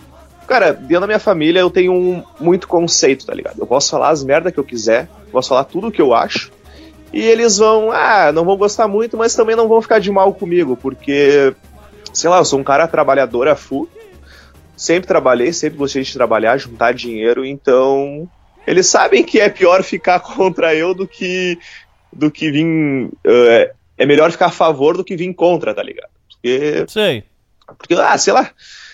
ah, mostrei, não curtiram muito, mas também não, não descurtiram. E- só que até então ninguém sabia, o post tinha até morrido. Aí nesse, eu tô no outro serviço, aí tem um. Tem um fiz umas amizades lá e o gurizão me adicionou no, no Facebook, né? E quando vê, ele foi revirar meu Facebook e achou esse post. O cara Ah, Achou esse post. que o meu nome ainda no Facebook tava Richard Souza. Agora Ai, meu Deus. E tá, e tudo bem. Aí ele me adicionou num dia e no outro eu já bloqueei ele. Só que antes de eu bloquear, ele já tinha tirado um monte de print, não sei o que. Ah, meu Deus, Richard. Mas assim, ó, se eu tivesse baixado a guarda pra ele, talvez teria sido pior. Porque ele. Ô, Richard, mas a gente que tem esses problemas de cabeça, que eu não sei, eu não sei o que, que a gente tem, os normes não podem descobrir a gente, cara. Se, se os normes descobrir, a gente tá fudido, cara. Cara. Eu falo pros ouvintes, ô, ô, ô, Richard, eu queria que você falasse um comentário sobre isso. A gente, que é ass- eu não sei por que, que a gente é assim, a gente tem essa cabeça esquisita, que eu não sei por que a gente é assim. É, a gente vive uma vida dupla, a gente tem que fingir que é norme lá no meio deles, mas se eles descobrirem as coisas que a gente pensa, que a gente fala, a gente tá fudido, cara. Assim, tem que ser um monte de personagem. Eu consigo criar alguns personagens nos serviços que eu frequento, né? Tipo, ah, em cada serviço eu tenho o meu estilo, sabe? Por exemplo, no, Sei. no que eu tô agora, eu, eu tenho o estilo de ser bicha, tá ligado? Tipo, eu fico brincando.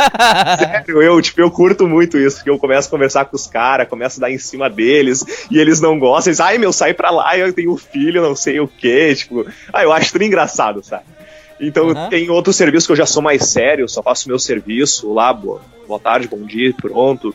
Tem outros que eu brinco, tem uns que eu começo a inventar histórias, tipo, cara, eu- uma coisa que eu aprendi assim, ó, em cada ambiente, a depender do ambiente, tem que ter o teu personagem, tá pra te não te estragar. Mas, Mas aí o cara pegou e printou, e aí? ah, printou e tava eu, ele e mais um gurizão, né? Pô, tudo da mesma idade ali, gurizão. E ele chegou, pá, esse Richard é muito louco, pá, as bobeiras que ele posta no Facebook. E nisso me deu um estralo. Ah, o cara viu meu post. Ai, ai, ai. Aí ele começou. Ai, Tipo assim, ó, bem nessa época eu tinha também postado um negócio sobre os remédios que eu tomava lá, quando eu era menor, remédio pra cabeça. Ele mostrou e eu brinquei com aquilo ali. E quando vi, ele veio com o famigerado post do bolo de dinheiro. Pai, daí ele começou. Pá, meu, tu é louco de falar isso aqui, que não sei o que, falando aí de filho, que é uma desgraça. Aí começou. Aí eu olhei Mas pra ele veio, ele veio apelando, ele veio pra- me- meio querendo vir pra cima, como é que foi? não, ele não veio, tipo, não querendo vir pra cima pra brigar, né? Mas bah, me indagando, me indagando de verdade. Mas, mas ele, ele, era fran, ele era frangão ou era porradeiro? Ah, ele é estilo eu, ele é altão e magro, mas ele não ia me bater, tá ligado? Ah. Eu não aceito o caô. Aí veio, né, mas veio me indagando, porque ele queria, ah, sei lá o que, que ele queria. Aí ele veio assim, ah, meu, isso aqui, como é que tu me posta isso aqui, não sei o quê. Aí eu olhei pra ele, ô, meu, é isso aí que eu acho mesmo. Eu acho que é bom não ter filho e eu gosto de ter bastante dinheiro e não gastar. Bah, eu falei firmezinho pra ele uns negócios assim. E ele que sim já desconversou e não sei o que, meu, mas eu pensei assim comigo. Cara, se eu começo a desconversar, ah, não é bem assim, ele ia começar a mostrar pra todo mundo. Ah, falei, Ah, ele ia montar em cima, é verdade, é verdade isso. se eu tivesse mostrado que eu tinha medo daquilo ali, eu falei, Falei, é isso aí mesmo que eu acho, tá ligado? Aí ele já meio que olhou assim, ah, não, gurizão, né, ele não vai aceitar. Aí ficou por isso mesmo, sabe?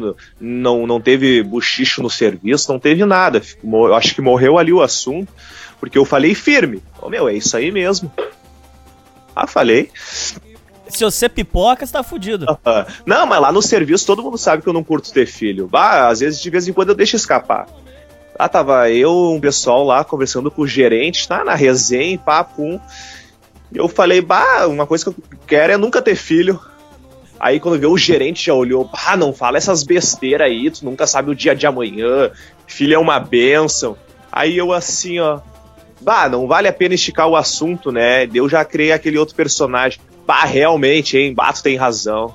Ah, não, acabou Mas ali. você, você lá com uns, uns 40 anos já bem de vida, você pode ter um filho, pô, ou não? Ah, cara, eu, eu, tipo assim, ó, desde pequeno, tipo, sei lá, desde 10, 11 anos, eu sempre tive essa mentalidade de não ter filhos, por ver tudo que acontecia à minha volta, sabe? Porque eu sempre morei em vila, cara. Tipo, morei em Alvorada, Nacional. Você era pobrão? Ah, não digo, cara, não digo pobrão. A minha mãe nunca deixou faltar comida para mim, roupa, mas eu nunca fui aquele guri de, de ter tudo, sabe? Uh, sempre foi minha avó que me criou sozinha, ela saía de dia, voltava de noite das faxinas, mas nunca me deixou faltar nada, nunca me deixou passar fome, faltar leite. Mas eu sempre, sempre andei com gente pobre, tá ligado? Pobre, pobre, meu. Que a casa era um barraco de madeira, que dormia... A sua casa era boa? Ah, nunca foi boa, mas também nunca foi ruim, né? Tipo, sempre foi de material. Ah, ah sei lá, uma classe média baixa. Uhum. Então, sempre por eu ver aquilo que acontecia à minha volta ali, tanto das minhas irmãs quanto do pessoal que eu andava, eu sempre tive essa mentalidade de não ter filhos, né, cara? Mas eu sempre também tive a mentalidade, se algum dia eu quisesse ter, quisesse ter filho, eu adotaria uma criança. Tipo, adotaria. Não, não ter filhos, porque também desde pequenos, desde menor, eu vi que a, tu ter filho com uma mulher, aí ela se separa, o filho vai ficar com ela sabe? E tu adota a criança, não. Se separa, a criança é tua. Tá tendo a tua guarda. Mas aí agora que o meu irmão, há nove, dez meses, nasceu, eu já, já discuti essa ideia. Se eu for pra, pra dar uma vida boa para alguém, querer ter um companheiro ali, ensinar a jogar bola, viajar, botar ele na academia desde os 13, 14 anos, tornar ele um a vida dele menos sofrível, é ele que eu vou escolher para para ter essa entre aspas sorte, né, de ter não não um pai, mas um homem presente na vida dele que vai ajudar da, da melhor maneira possível, mas não um filho mais, talvez só pelo meu irmão. Ô, Richard, é, você, eu tenho muita coisa pra falar com você. Você tem uma, uma, uma, Teve uma época que eu não tava aguentando você, não, cara. Teve uma época que eu tive sei, que. Eu sei. Teve uma época que eu tive que pegar você lá no grupo do Facebook lá e tive que botar você mudo uns dias, cara. Não tá aguentando você não. Ô, cara, o que que foi esse inferno que você tava? Explica desde o começo pros ouvintes. O que, que foi esse inferno que você começou? Que todo dia era assunto de trufa. Eu não aguentei você, ô, ô Richard. Eu tive, que, eu tive que tirar você da amizade, cara, dessa época. Você tava muito chato, cara. Todo dia, ouvintes, todo dia eles mim. Não, vou vender trufa. Aí no outro dia, gente, vou vender trufa de chocolate e brigadeiro. Aí no outro dia, gente, acho que a trufa de chocolate não vai dar certo. Caralho, cara, cê, tem hora que você é muito chato, Richard. Pelo amor de Deus, cara. Ah, tá, mas só dessa questão de, de ter assunto de vender trufa ou de todas as ideias que eu já tive para ganhar? Não, porque, tipo assim, ó, é tudo real, tá ligado? Os caras estavam tirando. Não é Miguel seu. Você realmente quer, é. quer virar empresário. Não, não é Miguel. Você comprou até livro pra aprender a fazer trufa, rapaz. Ah, mas. Ô, cara. Ah, não, Tomando seu cu, Richard.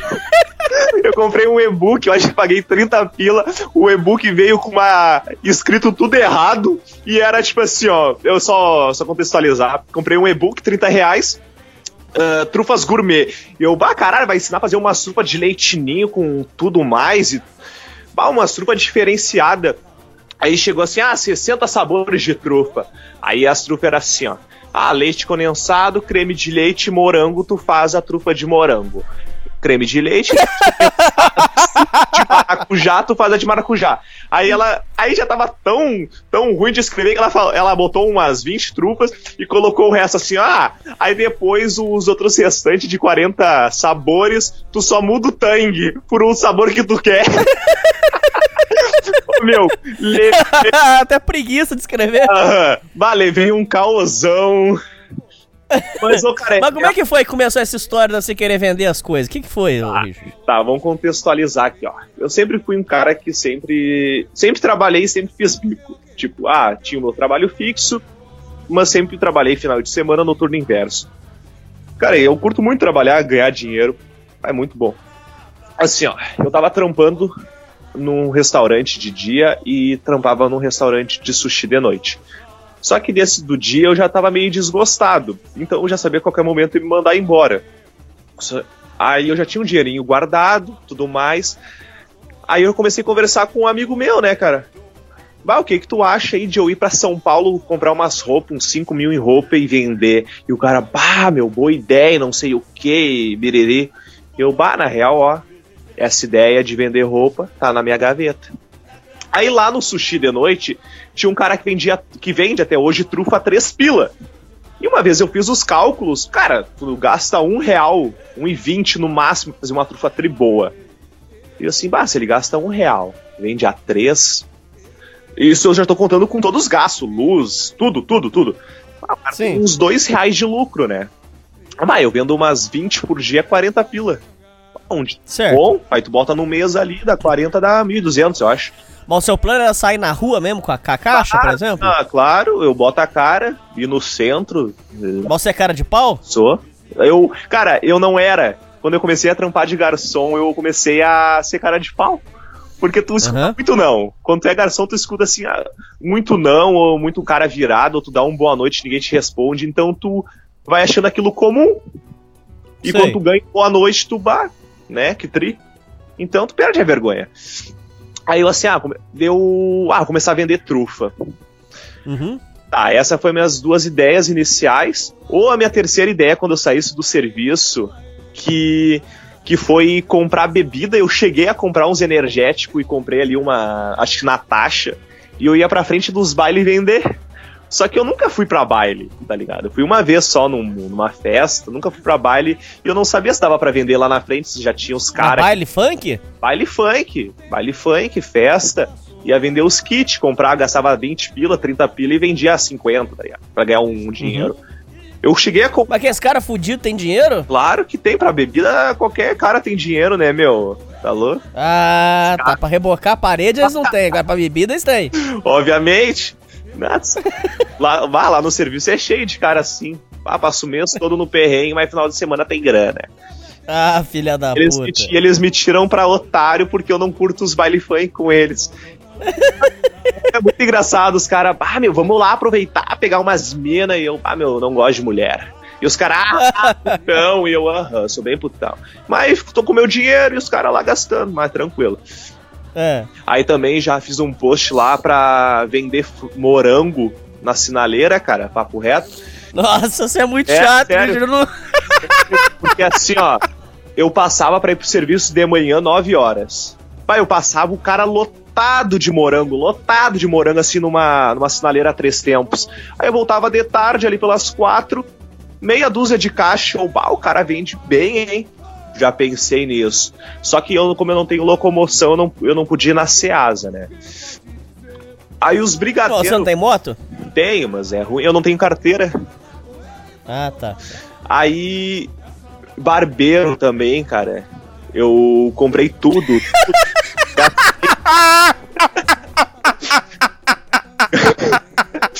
barbeiro. Você ia ser barbeiro também? Claro, eu acho que eu vou ainda, eu vou. Eu comprei. é tudo pelo dinheiro, Hernani. Os caras os cara falam assim, ó. Ah, todo mundo vive por mulher. Tudo que tu faz é por mulher. Eu é diferente, tudo que eu faço é por dinheiro. eu já tô pensando quanto que eu vou lucrar. Aí eu gastei uns 1.500 em tudo. Comprei a Magic Clip, comprei a Detailer, comprei tudo, pente. Comecei a fazer o curso, só que eu desanimei do curso, sei lá, cara. desanimei e tá. Mas você mais. Você, por enquanto, até agora, você mais perdeu dinheiro que ganhou, ué. É, não, claro, obviamente, mas mais perdido que ganhei. Ah, já tive muita ideia de ganhar dinheiro, cara. Eu já pensei em ser motoboy. Só que agora eu tô. tô na, cara, eu tô na minha, minha melhor fase de vida, assim, ó, pra ganhar dinheiro, pra juntar dinheiro. Tô, Por quê? tô juntando 2 mil por mês. Tô. A minha irmã tá juntando um dinheiro, porque nós vamos abrir um negócio, né, cara? Vamos abrir um negócio em Novo Hamburgo. O que que vai ser? Você pode falar?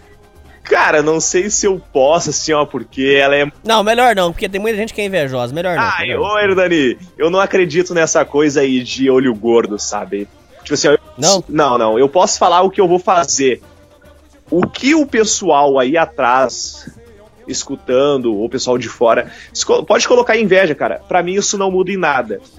Mas talvez o que dê, ah, talvez deixe de dar certo seja o atuamente, porque pelo que uma vez eu li, atualmente funciona assim, ó. Se tu falar algo pra alguém, é, é como se tu já tivesse concretizado. Então atualmente não trabalha 100% naquilo. Ó, que legal. É, eu não sei se é verdade isso, eu já escutei, eu já li sobre isso. Então, por exemplo, se eu falar, ah, eu vou abrir um mercado, aí o pode colocar olho gordo. Não é o olho gordo que vai deixar eu não abrir. É talvez a minha mente trabalhando com a ideia que eu já abri. Então ela não vai se esforçar pra abrir. Ah, entendi. Então, é que a minha irmã é muito conhecida, né, cara, nesse meio. Ah, Ah, eu não, não, não, não vou, não, não, não, deixa, deixa. Mas nós vamos. Ô, ô, ô, Richard, mas é, você tá juntando 2 mil como, cara? Como é que você tá fazendo pra juntar tudo de dinheiro? Você é boy? Não, cara, tá louco? Eu sou um trabalhador, sou garçom, né? O pessoal Ah. acha que garçom não dá dinheiro. Não dá dinheiro se tu tem dois filhos e tem mulher pra sustentar. E não dá dinheiro, né? Se tu sem filho, tu junta uma grana boa. Porque assim, ó. ah, tá escutando? Deixa eu ver. Sim? Tá, tá. Ahn, cara, eu mais ou menos ganho dois mil reais no meu trabalho fixo. Alô? Sim, tô te ouvindo, Aso. Ah, não, tá, tá. Eu ganho dois mil reais no meu trabalho fixo. Então esses dois mil reais eu não mexo. Eu vai direto pra minha irmã. E eu tenho meus extras que eu faço finais de semana, né, Hernani? Sa ó, eu trabalho de segunda a sábado de noite, das sete à meia-noite e meia.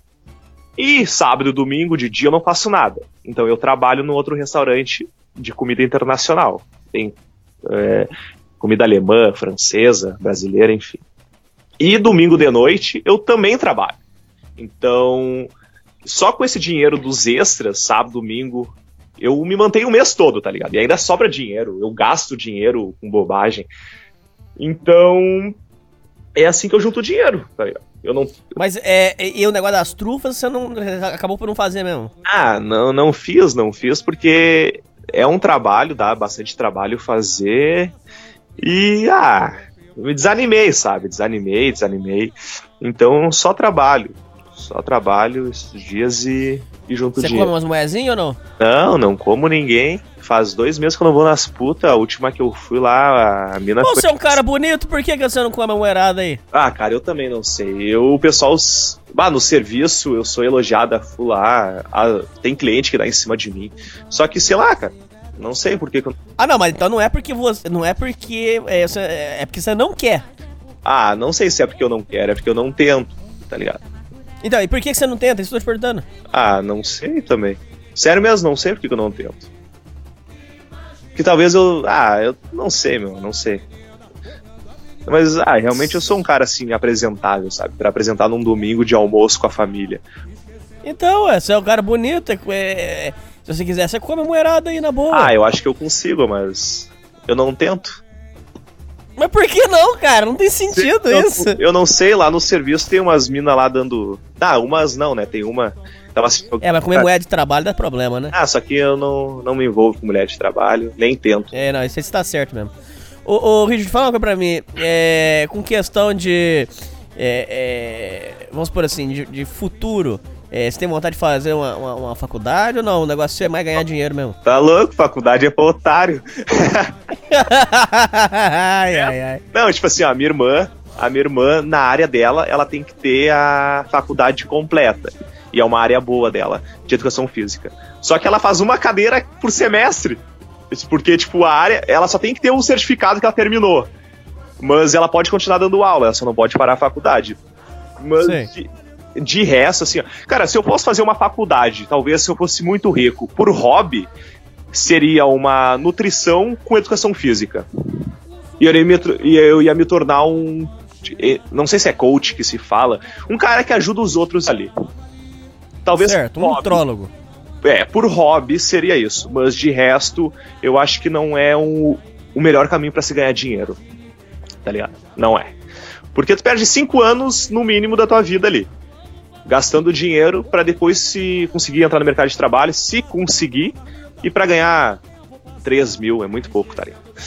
Então, mas O de negócio seu é mais ser empresa mesmo. Claro, tá louco? É Aqui, ó. O plano de futuro. ah, tipo assim, ó. Eu quero montar.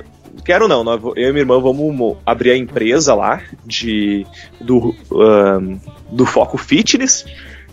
E, e eu quero abrir uma pizzaria no futuro pra mim, né? Porque eu, eu era pizzaiolo e eu sei fazer, tipo, desde o início até o fim, tudo de pizza. Tudo, tudo. Desde os. Mas a pizza sua é boa? Cara, sim, porque eu sigo um padrão, porque eu, eu trabalhei em pizzaria boa. Então eu sigo o padrão daquela pizza, pronto. Sabe? A pizza não tem erro. Não, se tu já trabalhou em pizzaria, pizzaria boa, tu segue aquele padrão e não tem erro. Então, eu sei que se eu colocar uma pizzaria, eu consigo pegar muito cliente, tá ligado? Eu sei fazer uns sabores diferentes, eu copio alguns sabores, pego só os melhores, sabe? E vendo. Ah, na- nada é criado, tudo é copiado. Ô, ô, Richard, você tá com quantos anos? Eu tenho 21 anos. Caralho, você é novão de tudo, cara. Você já viveu tudo isso. Como é que é possível isso? Cara, eu já invadi terreno. É, Não, é, é- é- não, é essa parte da. Calma aí. Ouvintes, ele- vocês vão ouvir uma história de invasão de terreno inacreditável. Só que vai vir ainda, calma, que senão. Se você der o melhor pros ouvintes, eles nos escutam lá. Ah, então Você tem uma história inacreditável de terreno que eu já vou contar. Ô, Richard, fala algo pra mim. Mas você com 21 anos, cara, você viveu pra caralho. E aí, nam- namorada até agora? Quantos você já teve? Cara, eu não digo namorada, assim, mas. Ah, eu peguei muito, muito pouca mina na minha vida. Tirando as, as putas que paga, devo ter pego no máximo quatro. Quatro minas só. Mas você é bonito pra caralho, como é que você. Não é possível. Tá, mas ah, vamos lá, desilusão amorosa. Você sofreu alguma, alguma, alguma grande desilusão amorosa ou não? Cara, eu não digo que foi uma desilusão amorosa, mas é uma coisa que eu nunca consegui conquistar. Então, pra mim, se eu nunca tive aquilo, tanto faz o resto, sabe? É tipo um ouro no monte de meio. Mas é impossível, você nunca, se, você nunca se apaixonou, caralho? Apaixonar Não. forte. Não, não, Caralho, sério. tô doente de amor. Ah, ah, já, já, por uma mina da escola, a Maria Eduarda É. Prestes. Ela é de É. Porto Alegre. Cara, eu, que gostava muito dela. Eu vou ter que censurar esse nome aí, ô filho da mãe. Ah, deixa, meu, deixa. Se chegar na mina é melhor pra mim ainda. É. Ela já, ela já conhece o programa e já toma umas red pill aí. ai, ai, ai. É. Tá, e daí eu, na época da escola, sexta, sétima, oitava série, bah, cara, eu era muito gamado nela. Tipo, vai, nós conversávamos a full, porém, só por telefone. Tipo, eu estava na mesma sala que ela, só que nós só conversávamos, não era nem por telefone, era por mensagem que não tinha nem WhatsApp. Nem, nem existia o WhatsApp nessa época. Era SMS? Aham, SMS, aquelas que tu botava 10 pila de crédito e ganhava 500 SMS por dia. Ah, eu gastava tudo com ela. Aí, bah, nós conversava sobre tudo, cara. Tudo, tudo. Eu já deixei claro que eu gostava dela. Mas quando chegava na sala de aula. Aí você fica com vergonha. Não, não era ver. É que eu já vou contar. Tinha, eu, eu tinha um problema que me deixava travado nessa época. Aí daí nós não conversava nada, só por SMS. Mas eu Mas sempre. qual o problema? Calma. Aí, cara, eu sempre fui muito apaixonado nela. Até depois que eu terminei o ensino fundamental, fiz um médico, conversava com ela. Só que. Ah, na- não sei por qual motivo ela nunca quis ficar comigo. Enfim, mas. Ah, ainda eu sinto uma atração por ela. É uma mina que eu namoraria. Que ela. ah, sei lá por quê, cara. Não escolhe, talvez, gostar de uma pessoa. Aconteceu, sabe? Sabe? É uma, é uma mina que talvez eu vá levar na, vou levar na minha mente, nas minhas lembranças pra sempre. Mas você ainda tem um- alguma coisa por ela ainda não? Ah, não tão forte quanto antes, porque agora a minha, a minha mente tá mais focada em como ficar rico, sabe? Que eu, cara, eu não posso ser pobre pra sempre. E talvez nem é pra ficar rico pra, pra ficar com ela. Porque eu já, já tomei a, a famigerada Red Pill e eu sei que eu não vou me casar com ela, não vou ter filho, sabe? Ah, então não é algo que eu quero ficar rico ah, pra conquistar ela, tá ligado? Então não, não é nem por ela que eu quero ficar rico. Mas assim, ó, ah, o problema que eu tinha, que eu acho que me deixou muito travado na época. Se os ouvintes colocar, pesquisar no Google aí, ó, mancha branca no dente, tá ligado? Hum. Uh, por causa que eu tomei uns remédios, tomei uh, Ritalina, tomei Odol, tomei carbamazepina, tomei uma caralhada de remédio. Sei. Isso provavelmente uh, criou uma mancha branca no meu dente. Tipo, pega o dente da frente, porque o dente em si ele não é totalmente branco, tá ligado? Ele é um pouco mais escuro, dependendo. Só que o meu dente ele não tinha uma mancha branca, branca, branca, branca full, tá ligado? E o resto do Sei. dente não era da mesma cor. Então formava uma mancha ali, tipo um, um espirro de gozo. Tipo, ah, ficou um espirrinho de gozo ali. Só uma gotinha, uma gotinha. É. Então, Aí você tinha vergonha por causa disso. vergonha, tinha vergonha, Hernani. Então isso foi uma coisa que me deixou muito travado. Só que, cara, aconteceu, não tem como mudar o passado, mas eu trabalhei, Você resolveu o problema do dente? claro, eu trabalhei, ah, não fiquei me lamentando aí, né? Peguei, fui trabalhar, juntei dinheiro e paguei duas facetas de porcelana para meus dentes. E ainda vou botar mais quatro. Teu sorriso lindo. Então resolveu o problema, aumentou minha autoestima. Bah, ah, depois disso comecei a conversar full com os outros, perdi a vergonha. Cara, foi um dos melhores investimentos que eu fiz na minha vida. Foi ter arrumado os dois dentes da frente. Bom, ô Richard, é... vamos lá. É, vamos matar esse assunto aí, porque no próximo bloco é bem provável que, é, que vai ter, ah, me parece aí, vai ter leitura de e-mails. Aham. É, vamos, vamos, vamos entrar no- nos assuntos espinhosos aí, que eu sei que os ouvintes vão debater, vai, vai, já prepara que você vai ser ofendido mesmo. É, vamos, vamos entrar no assunto espinhoso, Richard. Que história é essa que eu sei sua família invade terreno e... Mas não é que você é comunista, que todos os ouvintes vão achar que você é comunista. não. Você faz isso, você, você invade terreno mesmo porque você quer ganhar a terra, você, você... Não é assim? Como, como é que é essa história da invasão de terreno? Fala aí. Os ouvintes, eu tô te avisando, os ouvintes vão ficar bravos com você. Ah, Conta pra sua conta e risco aí. assim, ó. ah, eu não só alertando, né? De princípio eu não sou comunista, não sou esquerdista, não sou nada dessa laia aí. Eu pode-se dizer que eu sou um, entre aspas, um anarcocapitalista. Uhum. Mas eu não sou porque eu não sigo a risca. E eu nem quero seguir ideo... Cara, assim, ó. Eu nem quero seguir ideologia nenhuma, porque ninguém segue. Eu só quero melhorar o meu futuro e da minha família, só isso. Se eu for seguir tudo que os ANCAPs falam ali, cara, eu ia ser inteligente, eu ia saber citar Balverk, o Hop, Hotboard. vezes o, é, o Hotbard lá, o, sei lá como é que se fala, Jesus, o Herto de Solo, ah, cara, é uma caralhada, e eu conheço. Ia saber os axiomas, refutar o marxismo, ah, mostrar o cálculo econômico numa sociedade de livre mercado, ia saber tudo. Tá, mas Uhum. e aí, cara? E pra que, que eu ia usar essa inteligência? Tá ligado? Eu tenho, que- eu tenho que pegar as melhores partes de cada ideologia e juntar pra mim. Ó, Você é muito filho da mãe, cara. Ó, aí eu fiz uma coisa, um estralo na minha mente. Ah, o MST invade terras e, con- e consegue terras. Ah, que legal. Vou seguir essa parte deles, o resto eu descarto. Então, eu moro aqui num bairro. Eu falo, né, que eu moro, cara. Eu tô nem aí pros caras aqui no Parque dos Maias. Pode deixar, nem precisa censurar. E aqui teve. Tinha um terreno entre, entre Alvorada e Porto Alegre. Tinha um. Tipo um, um sítio gigante, gigante, que cortava o bairro todo, cheio de árvore. E, cara, era um lugar perigoso ali pro pessoal que passava, porque era deserto e rolava muito assalto. Aí num dia eu tava aqui em casa e meu tio chegou aqui com uns facão na mão, umas enxada, chamou minha mãe, ô Fátima! Aí ela já tava meio alerta, né, do, da invasão do terreno, mas não tinha me contado nada. Aí ele já deu uma enxada pra ela. Aí eu, eu fui junto, né? Que ela me contou rápido. Ah, nós vamos ali pegar uns terrenos. E eu, ah, pegar uns terrenos. Eu tinha 15, 16 anos. Pai, já me deu um facão na mão e nós chegamos lá com um monte de corda na mão. Assim.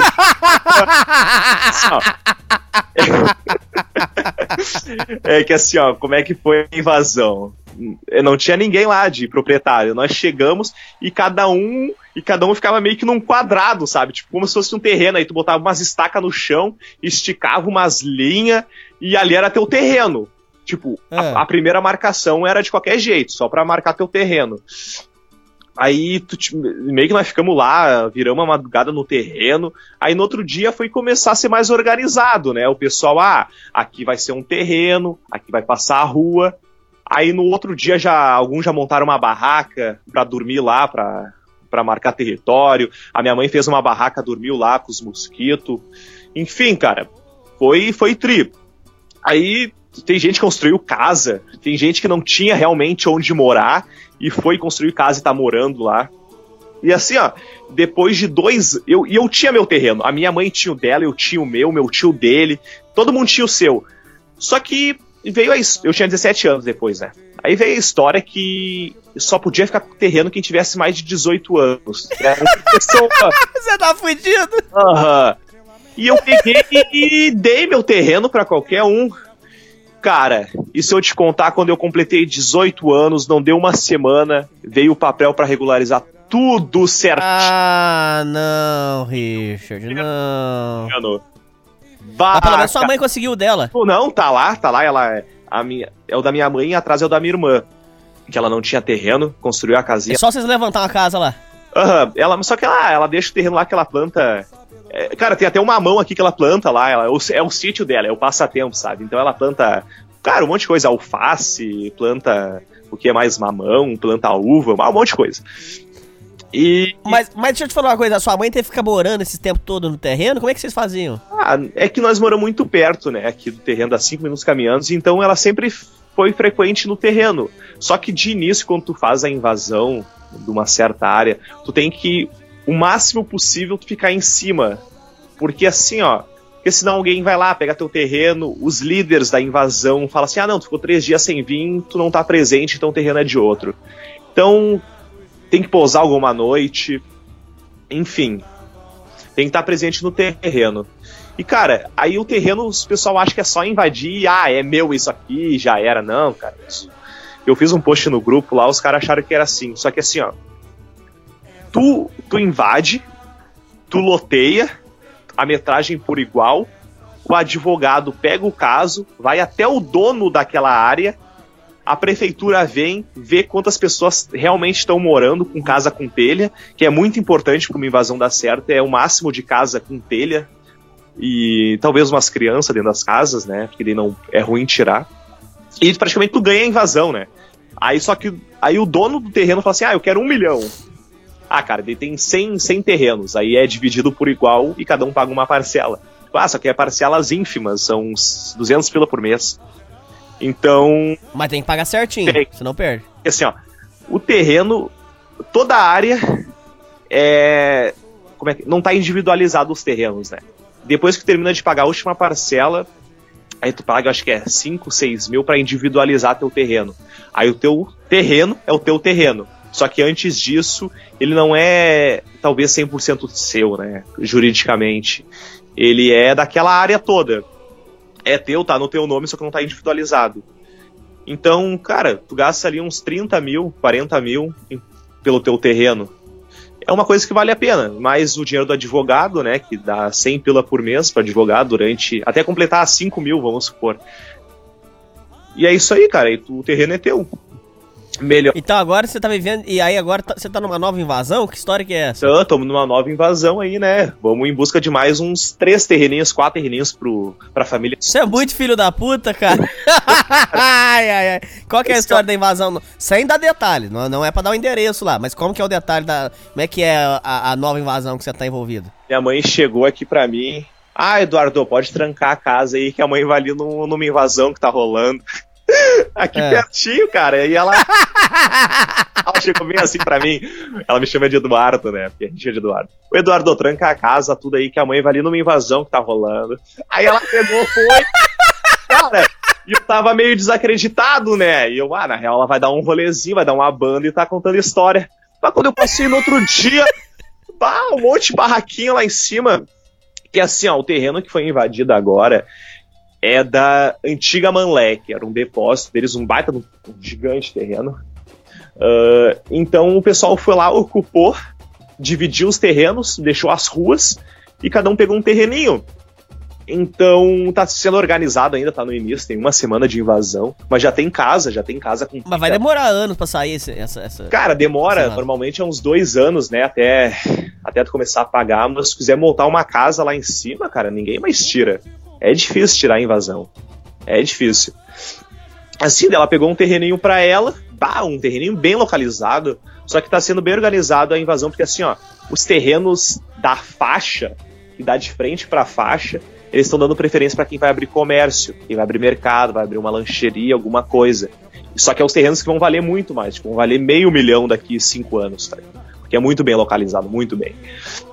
E ela pegou um atrás, na rua de trás, só que é bom também o terreninho dela, vai valer uns 300, 400 mil.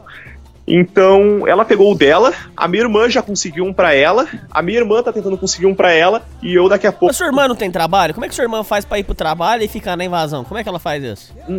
Cara, assim, ó, a minha irmã que já conseguiu um terreno, ela só trabalha de noite.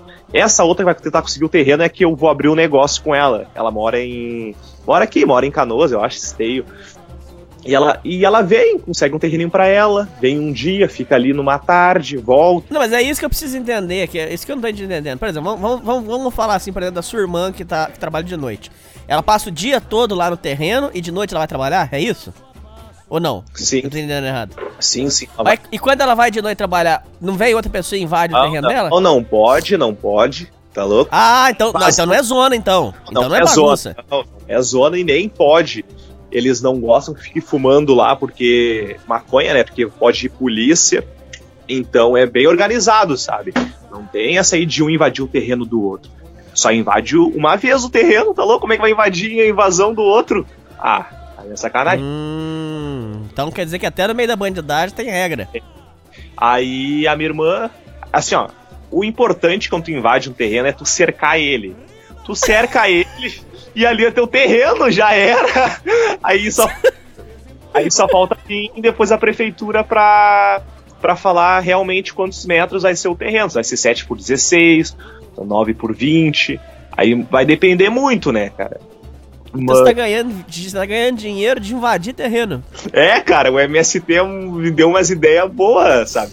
Cara, eu era contra. Antes de invadir o primeiro terreno, eu zoava o MST, zoava o Boulos, sabe? Mas depois que tu invade, tu vê que é um, é um bom negócio. É, cara. Tipo. ah, eu não tenho vergonha de falar. Ah, o terreno da minha mãe tá valendo 100 mil ali, só o terreno. E aí, eu tenho 100 mil a mais na conta.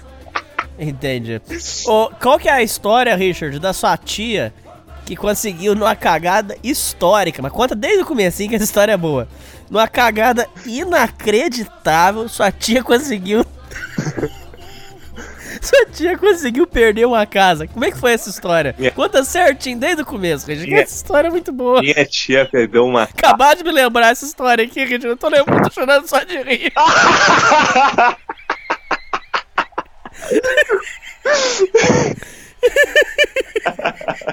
Como é que é essa Ah, tá, história? Desde o tá, eu me começo. lembrei. É que tu falou tia, eu, ela é realmente ela é minha tia, mas como eu fui criado pela minha avó, eu considero ela como irmã.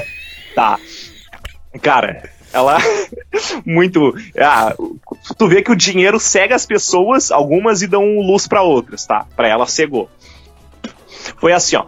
Eu morava na Alvorada com a minha, com a minha avó, que é minha mãe, e tipo, era um terreno grande e era meio que dividido o terreno, né? Era uma parte cercado e tudo, uma parte da minha irmã, que é minha tia, e uma parte da minha mãe. A minha mãe vendeu, vendeu a casa, o terreno, tudo, tudo naquele. Tem que ter um escrituário, algum bagulho assim, um papel que tu assina, falando, né? Eu tô vendendo essa parte do terreno, a parte dos fundos é da minha filha, não, não é teu. Tudo tinha escritura o terreno. Tá, minha mãe se mudou, viemos pra Porto Alegre, a minha irmã continuou morando lá. Só que ela sempre foi pelo dinheiro, né, cara? Ela sempre quis ter dinheiro pra comprar mais, mais e mais e mais cigarro. Ela sempre foi uma fumante. Dela trocou. Dela assim, ah, vou fazer uma jogada de, né, jogada de gênio. Vou trocar o meu terreno por um terreno lá no Porto Verde, que é uma área mais afastada, é uma área mais rural. Ela trocou por um baita de um terreno, cara, tipo, assim, ó, sem mentira, sabe uma quadra de futebol 7? Terreno do tamanho de uma quadra de futebol 7. Gigante terreno. Só que era Grande mesmo. grande, grande, só que tinha uma casa no meio do terreno e tinha É- Era mais ou menos uma chacrinha, assim ou não? Sim, aham.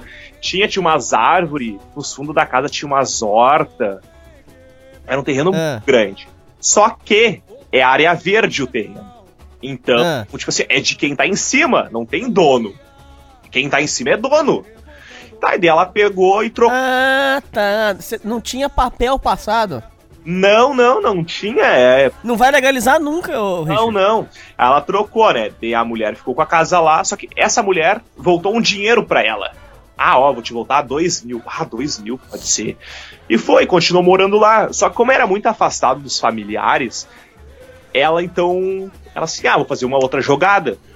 Eu alugo lá e alugo uma perto Ah, meu Deus. aluguel pelo outro. E, e uma mulher entrou na casa, pá, tudo bem, o primeiro, o segundo mês, pagou certinho aqui, aqui e tal. Ah, chegou ali pelo quinto, sexto mês, a mulher não pagou mais. E a mulher falou assim: não, não vou mais te pagar, aqui área verde, eu não saio mais de cima. E ela tinha dois filhos meio que da pá virada, metida a bandido. E ela era sozinha e não quis comprar bronca com a mulher.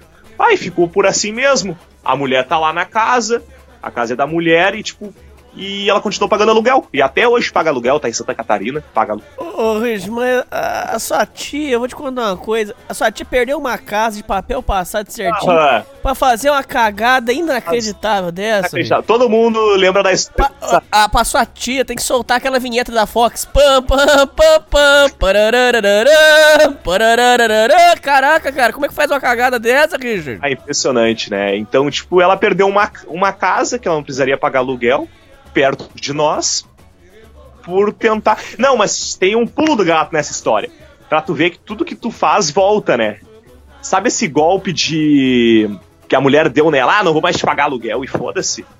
Hum. Ela. Ela. Antes, cara, assim, ó, por exemplo, ela falou hoje assim: ah, eu vou parar de pagar aluguel naquela casa e quero ver quem me tira, porque ela tinha filho pequeno. Um filho pequeno é ruim tirar, né? Porque a justiça é muito pró-mulher e pró-filho pequeno, não sei porquê. Então ela tinha comentado com nós, não com nós, né? Com a minha outra irmã. Ah, olha, eu não vou mais pagar aluguel e eu ganho aluguel de lá e eu consigo dinheiro, né? Tipo, ela não ia pagar aluguel e ia ganhar um dinheiro de um aluguel dela. Ah, tá. Ela já, ela já tava agindo de má fé. agindo de má fé na casa que ela tava. Aí quando ela foi, no mesmo mês, quando ela foi cobrar aluguel lá, a mulher aplicou a mesma coisa nela. Caralho, Richard, parece Aham. coisa até. É, parece uma coisa até sobrenatural, cara. Sério, parece sobrenatural isso aí que você tá falando. Cara, a- não, tipo, Ela, ela ia aplicar o golpe no malucão. E aí ela levou o golpe na hora certinha. Quer dizer, parece até uma justiça divina, não parece, cara? cara, parece, é, Deus, Deus agindo, agi- não, não agindo certo, né, porque a outra mulher também agiu de má fé, mas ela levou o troco. Ela quis fazer uma coisa e recebeu a mesma coisa. É isso. Mas essa, essa sua tia, é, na época que ela tava fazendo esse, esse negócio jumento, ninguém avisou ela que ela ia tomar no cu? Vocês não avisaram ela? Cara, eu era muito pequeno, né? Eu tinha 11 anos. Mas eu me lembro, eu me lembro da história, eu já visitei ela lá. Só que. Cara, é que ela trocou uma casa bem localizada perto de nós por um lugar muito longe, tipo, muito longe mesmo. Que só tinha um ônibus a cada hora pra tu conseguir vir pra cá. Mas é bom morar longe, você não acha bom, na sua opinião? Não, eu prefiro. Eu não gosto. Não. Prefiro onde é que tem mais gente, mais oportunidade, mais restaurante, porque quanto mais lugares, mais tu consegue achar serviço e tu ganha mais dinheiro.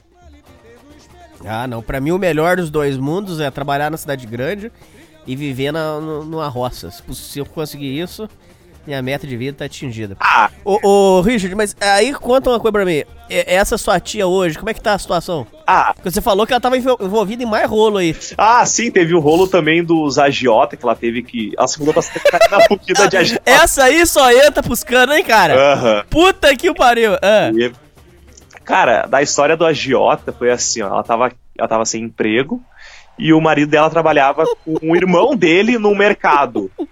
No Passo das Pedras aqui. É o seguinte. E aí o irmão tava, o mercado já tava quebrando, o irmão, o irmão já tava devendo um dinheiro pros agiota. E empurrou o mercado pro marido dela, aquele mesmo marido que não tinha sossego quando chegava em casa. Te lembra que eu falei no início do programa que as filhas iam gritando?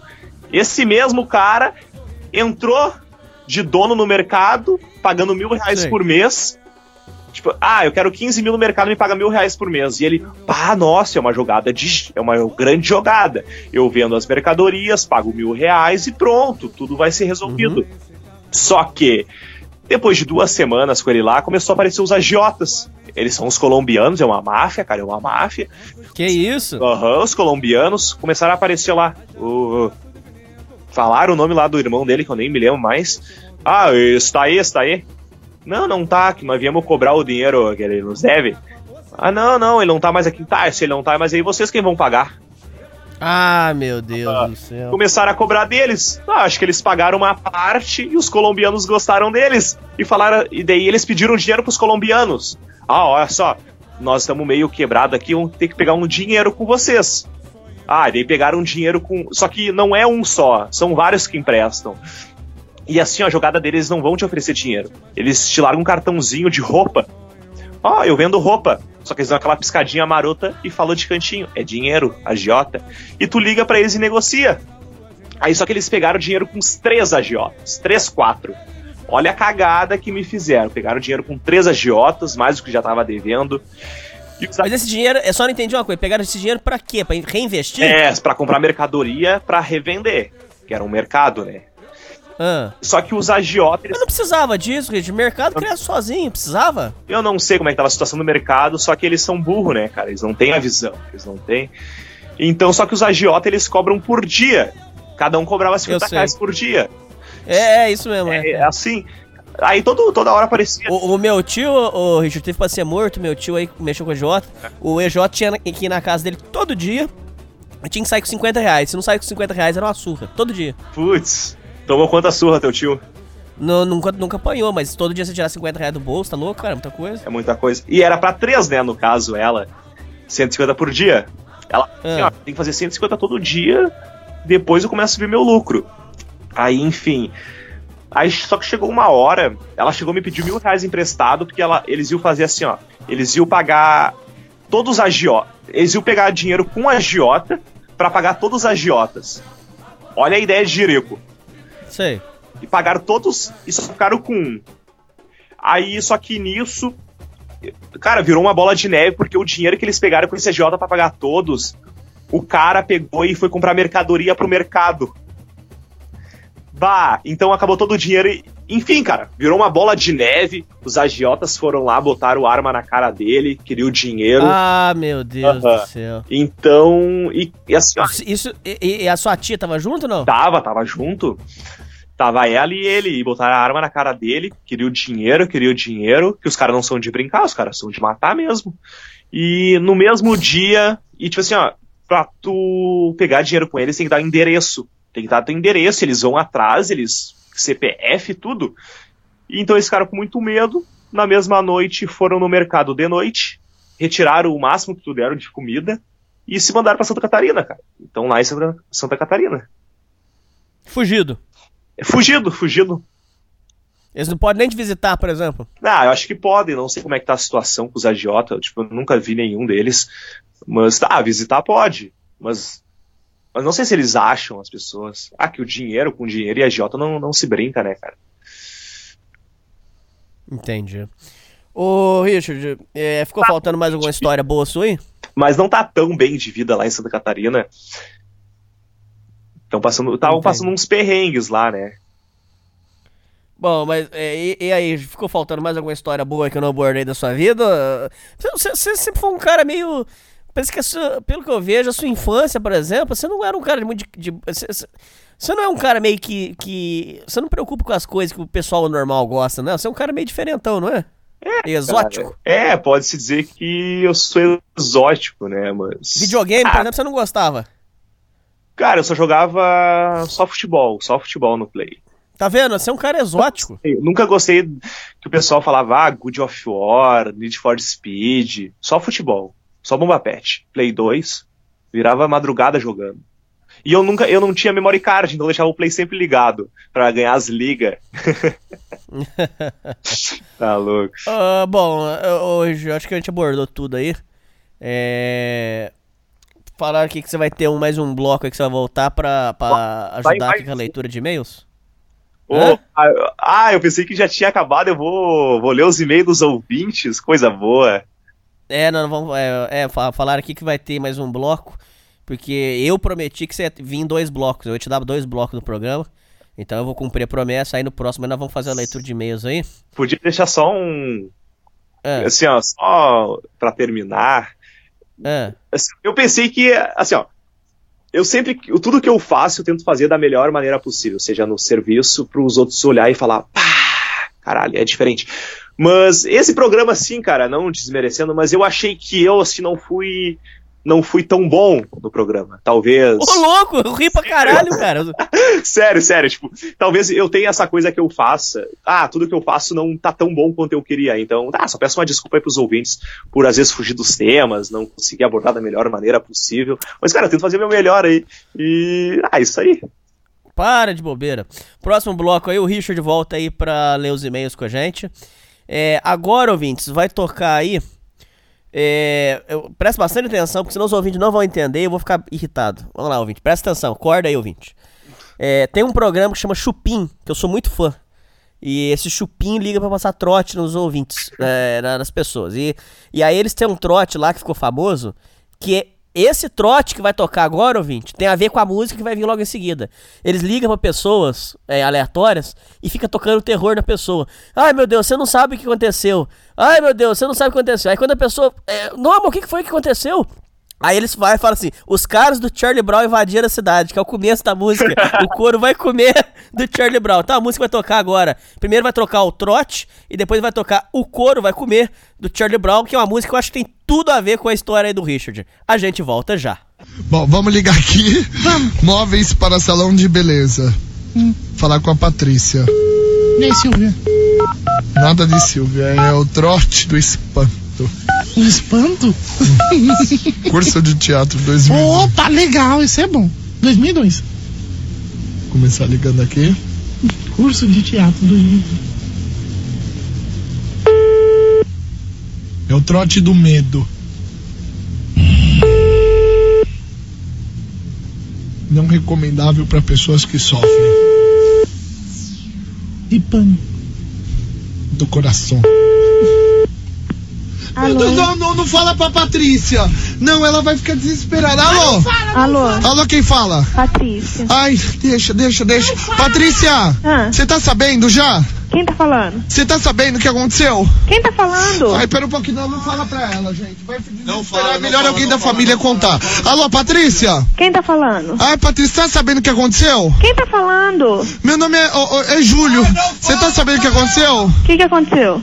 Ah, deixa, depois alguém te liga e conta, tá bom? Fala pra mim o que aconteceu. É melhor, não é melhor alguém te ligar depois Fala e pra contar. mim o que aconteceu. Ai, meu Deus, é melhor alguém depois ligar. Fala é, pra mim o que aconteceu, Ai, você já ligou. Patrícia, Ai, Patrícia, é que os caras do Charlie Brown invadiram a cidade. Aí, quem conhece essa música aqui? Meu, tu não sabe o que que aconteceu? Os caras do Charlie Brown. A cinco mais. Sociedade primitiva. É com você!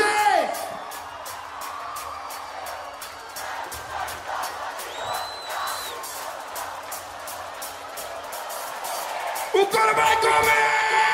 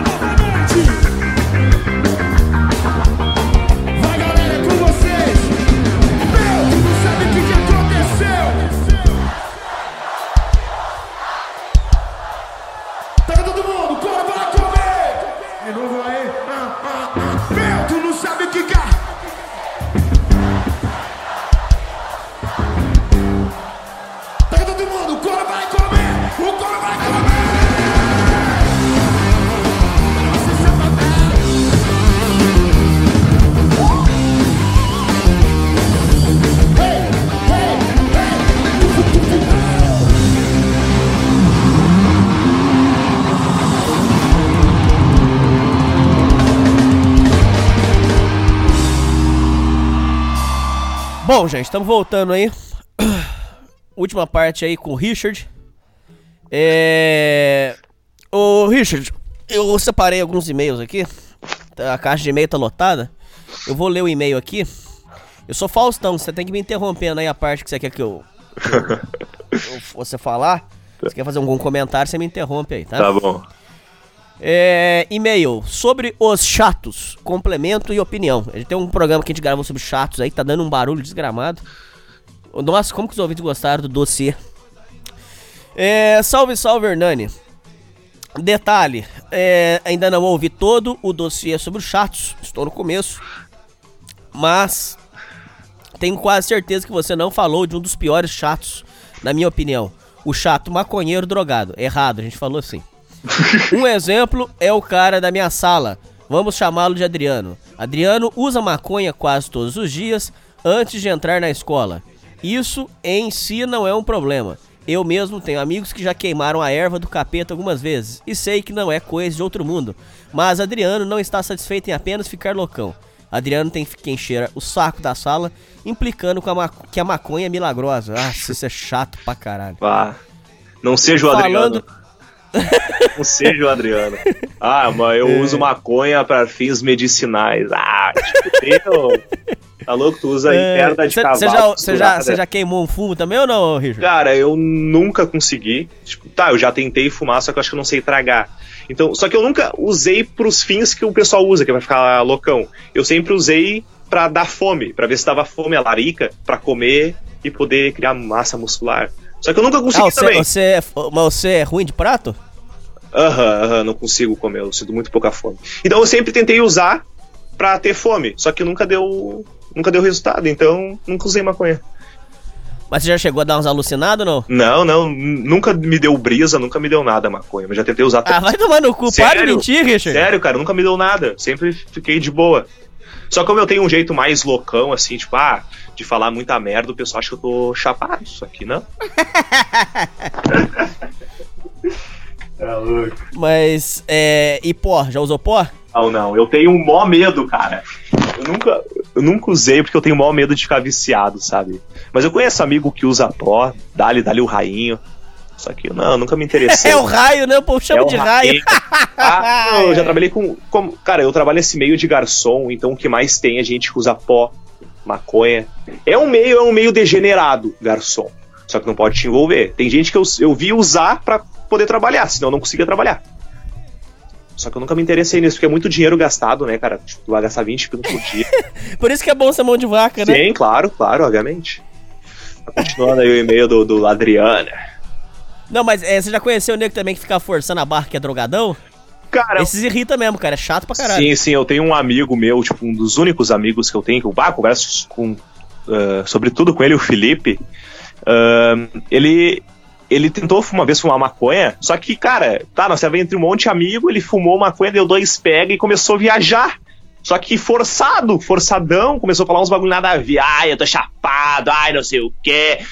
E nós, bah, realmente tu tá chapado, Felipe, essa maconha dá boa. E, bah, e quanto mais nós dava corda, mais ele ia, mais ele soltava. E nós tudo rindo dele, sabe? Porque tava forçando, tava forçando. Tava ridículo. Tava ridículo, só que nós ali, não, realmente, tá chapado. E ele, bah, eu tô chapado, não sei o quê. Vai começar a viajar. E. é legal fazer isso, é legal. É legal dar corda pros, pros caras. Mas você e a, e a sua mãe, por exemplo, é, fica muito no seu pé com negócio de droga? Como é que é? Hum, é, ela, ela nunca deixou andar com. Ela foi sempre foi rígida, né? Tipo assim, ah, ó, não, quero, não te quero nas esquinas, não te quero andando com gente que fuma e tudo mais. Por que, que você só fala da sua mãe e seu pai? Deu vaza, Richard? Cara, eu nunca, nunca conheci meu pai. Porque assim, ó, tá, só rapi- rapidinho mudando de assunto, esse tema deveria ter sido abordado no podcast, no, no bloco 1, só que eu vou falar aqui, ó. Tipo assim, ó, a minha mãe, que eu considero como minha irmã, ela me teve com 13, 14 anos. Só que e- ela não sabia quem era o pai, eu sabia e escondi isso até hoje, eu, pra mim, tanto faz. Então, como ela me batia muito, me jogava na parede, andava comigo no carrinho no sol, porque Que eu, isso? eu nasci em novembro, né? Tipo, se for uh, fevereiro até novembro dá nove meses. Tipo, eu fui feito no carnaval. Então era uma época de verão, ela andava comigo com o carrinho no sol. A minha avó, ela pegou e me pegou pra criar, desde os cinco, seis meses. Então sempre fui criado pela minha avó. que eu considero como uma mãe, né, cara? Pô, me criou desde, desde os meses de idade. E meu pai eu nunca conhecia, minha, mãe, minha avó também nunca teve um marido, sempre trabalhou muito para conseguir nos sustentar. Então, nem na minha identidade tem o nome do meu pai. E, cara, e para mim eu brinco com isso. Na escola eu brincava com isso, as pessoas ficavam horrorizadas, os professores, ah, nossa, não pode brincar. Quase mandava eles para longe, porque, pô, eu brinco com a minha situação de vida. Eu não vou ficar. Não vou ficar me. Uh, contando história triste, pá, cara, eu não tenho pai, pai, eu não posso fazer isso, pá. Cara, cada um tem as adversidades da vida, cada um sabe sabe a cruz que carrega, sabe sabe o que dói. Cara, cara pega e segue em frente. Vive tua vida. Ninguém. Você já sofreu muito. Ah, eu não digo sofrer muito. Todo mundo sofre, né, o Hernani? Todo mundo sofre por algum, sofre por algum motivo na vida. Talvez teria sido diferente eu ter tido um pai, talvez eu teria mais condições de alguma coisa, talvez não, sabe? Tudo, cara, tudo depende. Mas a minha vida como ela é, como tudo aconteceu, eu gosto da minha vida. Tipo, há um tempo atrás. Não tem grandes arrependimentos. Não, não, eu tenho só arrependimento do que eu não fiz. Do que eu fiz, eu não me arrependo de nada. Do que eu falei, eu não me arrependo de nada. Só que. Ah, não pode ficar se. O que aconteceu, aconteceu. O que, aconteceu, o que tem que acontecer, vai acontecer, tá ligado? Eu, há um tempo atrás, cara, eu tava com. Ah, não é depressão, mas é aquela tristeza, aquela desilusão da vida, que nada ia dar certo. Só que quando tu para de pensar nessas coisas negativas, no que aconteceu de ruim contigo na tua vida e tu foca para fazer as coisas boas, eu, por exemplo, é juntar dinheiro para abrir meu negócio, tu começa a ver que a vida tem graça, cara. Tem muita coisa que eu não fiz, eu quero fazer. Então, em vez de ficar chorando, ah, eu vou chorar porque eu tô triste, eu sou triste, eu não tenho isso. Cara, eu vou focar no que eu consigo fazer e vou fazer. Tá ligado? E atualmente eu acho que eu não tô com aquela depressão, aquela tristeza, sabe? Entendi. Entendeu? Mas vai, desculpa aí por. Bom, continuando aqui. Aí, mas... é... Então, Adriano tem que encher o saco da sala implicando que a maconha é milagrosa. Falando que é, reduz tumores e o caralho. E pior ainda, Adriano é mitomaníaco. A gente também abordou isso no programa. Viciado em mentir. Logo, ele quer dar a opinião dele em tudo e em tudo ele é massacrado. Ia terminar meu e-mail aqui, mas lembrei de um caso com um parente meu. Faço curso com um parente muito chato e playboy. Tanto que já fomos de BMW algumas vezes para esse curso. E recentemente ele começou a pagar de maconheiro. É, e que tinha erva em casa e o caralho. Quando ele falou que tinha uma plantinha em casa, eu comecei a rachar o bico na roda da resenha e falei: Tu não tem nada, rapaz. Teu pai é católico. Se ele achasse essa merda, ele ia te tirar a pele. Ele ficou tão sem graça que começou a mexer no celular. Tá, e também teve o caso de um amigo nosso, baiano. Ah, aqui, ó. Essa aqui é boa. Falando para, que, falando para esse meu parente parar de mentir que era do PCC, pois ele poderia encontrar alguém da facção do Norte, levar os tiros na cara de graça. Perdão pelo meu e-mail longo. E aliás, ótima escolha de convidado. O Matheus foi incrível nesse episódio. Falou com maestria sobre os mentirosos. Vida longa à sociedade primitiva. Muito obrigado, meu irmão. É, questão de chato. Você lida com muito. Já teve que lidar com muito chato aí, ô, ô Richard? Cara, eu. Ah, todo mundo lida com chato, eu sou chato também. Tipo, mas o. Com o negócio dos empreendedorismo, você tava é, chatão, Richard. Sério mesmo, cara. É que assim, ó, de certa forma, aquelas ideias, é que eu sou muito inseguro, talvez de mim. Era, sou um pouco.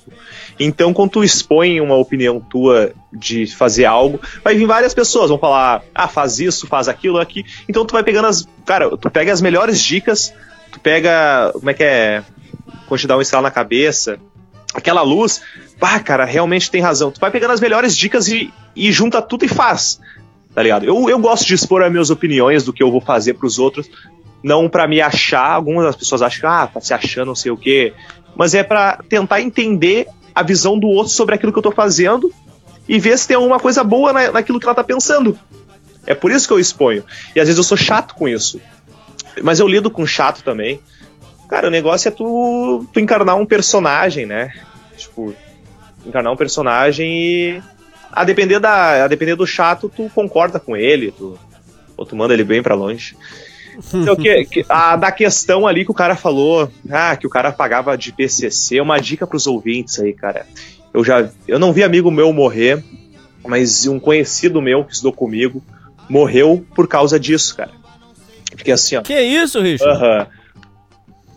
O. Como é ah, foi? Tipo assim, ó, ele mora aqui num bairro perto, então ele, o irmão dele se envolveu no se envolveu numa briga aí com uma gurizada. O irmão dele acho que era mais novo que ele, sei lá, tinha uns 16, ele já tem uns 20, 22. E o irmão dele se envolveu numa briga, uma briga aí, cara, normal, de, de bairro, né? E ficou por assim mesmo. Só que o cara meio que não aceitou o irmão dele, o mais velho.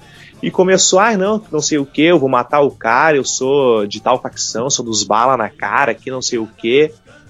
Ah, viram ele na rua, mataram ele. Tipo, do nada, do Nossa, nada, do mano. nada, cara, do nada mesmo.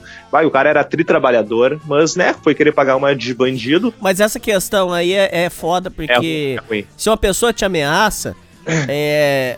O natural é que você vai ter que. Você tem que matar primeiro, porque senão você vai morrer, você entendeu como é que Sim, é? sim. É a mesma coisa eu com você aqui, Richard. Vamos supor que você briga. Aí você pega e a me ameaça. Eu sou obrigado a ter que matar você, porque senão você vai me matar pelas costas, ué. Uhum. Entre chorar minha mãe e chorar a sua, que chora do outro, não é assim que funciona a a lógica ou não? Sim, sim. Tá aí que nessa questão aí de matar e ameaçar, num outro programa, se der, eu posso voltar e contar a história aí, que alguns ouvintes se lembram que eu tive que sair da vila onde é que eu tô morando, porque eu bati num filho de um traficante e os caras vieram aqui um monte de vezes aqui em casa. Tipo, eu fui defender meu irmão. Uma, uma outra hora eu conto essa história. Mas voltando ali do de tu não falar que é de facção, tipo, eu tenho que até falar mais baixo aqui. Tipo, eu moro numa vila, tem tráfico aqui, né? Tem um pessoal. Cara, não só é só boa tarde, cumprimento e pronto. Conheço ele desde pequeno, jogava bola. Então, só que, assim, ó, várias vezes já me perguntaram. Ah, tu mora lá, né? Bah, tu é envolvido com fulano e fulano, porque falam que a maconha e o pó daqui é muito bom, né? Ah, tu conhece? Eu, cara, eu só conheço de vista. Aí eles falam, ah, tu, tu, tu, como é que é? Tu é envolvido com eles, é, tu faz umas entregas, tu busca bagulho lá pra mim. Cara, eu não, eu só conheço eles de vista, não falo com ninguém, eu sou na minha. Cara, e tipo, realmente eu sou. Eu podia querer pagar uma de bandido e falar, não, cara, vá, sou envolvido com elas, o que que tu quer? Tu quer alguma coisa? Eles me protegem. Cara, numa que tu fala dessas, é rival, os caras vão te apagar, meu. Vão te, vão te torturar pra te, te entregar, entregar onde é que é a boca. Então, cara, um- uma coisa que eu sempre aprendi, morando em vila, tu pode conhecer, tu pode ser envolvido, mas não fala. Não fala, cara, não, não tem necessidade. Tu só vai arrumar motivo pra te matarem. Não, não paga de bandido, nem nada. Isso quer viver, né? Isso quer viver. é, é, o pessoal que não mora aí em, em vila acha que, ah, vou pagar de bandido, que eu sou do morro. Os caras vão te matar, meu. Vai, conta rapidinho aí, só pra não, o ouvinte não ficar no ar, mas, mas Ó. conciso que tem um e-mail pra ler aqui. Como é que foi a história que você teve que sair? Eu sei dessa Ah, história aí. cara, é uma história. Como é que foi a história que você teve que sair fugido aí? Como é que foi? Não, ô Hernani, vamos deixar para um próximo bloco, deixar aí, alguns ouvintes conhecem a história, que eu fiz... É uma história horrorosa, hein, cara? Ah, é horrorosa essa Ah, história. é, eu morei um ano fora daqui, morei sozinho, né? Mas em outro bloco daqui, Conta outra hora, tá outra, outra hora, porque é uma história, é uma história grande, é uma história aí que. ah, louca, louca. Bom, vamos pro próximo e-mail aqui. Foi meio. Só uma história desabafo aleatória. Fala, Hernani, meu nome é Rafael. Tudo beleza? Tudo beleza. Nunca fui de gostar de uma garota no sentido de me apaixonar. Até que conheci uma amiga da minha melhor amiga em 2014. Vou chamá-la de Abelha. Putz. A gente se conheceu pela internet num chat entre nós três, até que a abelha veio falar comigo no WhatsApp. Nós conversamos muito todos os dias e estava finalmente me interessando de verdade por uma garota aos meus 17 anos. Como eu realmente nunca tinha me interessado de verdade por uma garota, porra, com 17 anos você nunca tinha. Não é possível, cara. Ter 17 anos eu já tinha namorado duas vezes, já tinha apaixonado, não é possível. É, como eu Você perdeu o BV com quantos anos, ô Richard? Cara, eu acho que foi com 12 anos. É. E o cabaço? Cara, só com puta, fui perder com 20 anos. sério, sério, cara. E, cara, e nem é tão legal o sexo. Sério mesmo, eu fiz lá, meu pau ficava duro, mas. Cara, eu não conseguia gozar com sexo. Não, mas isso aí tem a ver com vício em pornografia. É, tem, tem, tem, tem. Eu só, só tocando uma na cara delas mesmo e era tri difícil também.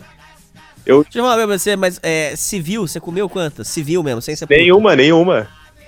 Ah, você ainda, então você ainda não, não- não- não É, fez é, um sexo não. ainda. Eu- um sexo. É, que é diferente, né? Não, Porque a da puta é. me- Eu nunca fui em puta, mas o povo fala que é muito mecanizado. O povo fala que ela, ela- faz tudo mecânico, não é natural, né? O povo que fala isso aí. é, é, tem umas duas que eu peguei que era mais guriazinha, tipo, de uns 20 anos que. Aí era bom. É, tu sente que é diferente porque. Ah, cara, porque realmente, tipo, a maioria que vai em puta é cara feio, né? Tipo, eu sou um cara atraente. Vai, daí tu chega lá limpo, depilado, tudo, bah, boquete sem camisinha. A mina Ah, quicando, é, é tá. é diferente se tu, né, tu é meio sujo, tu é, né, feio.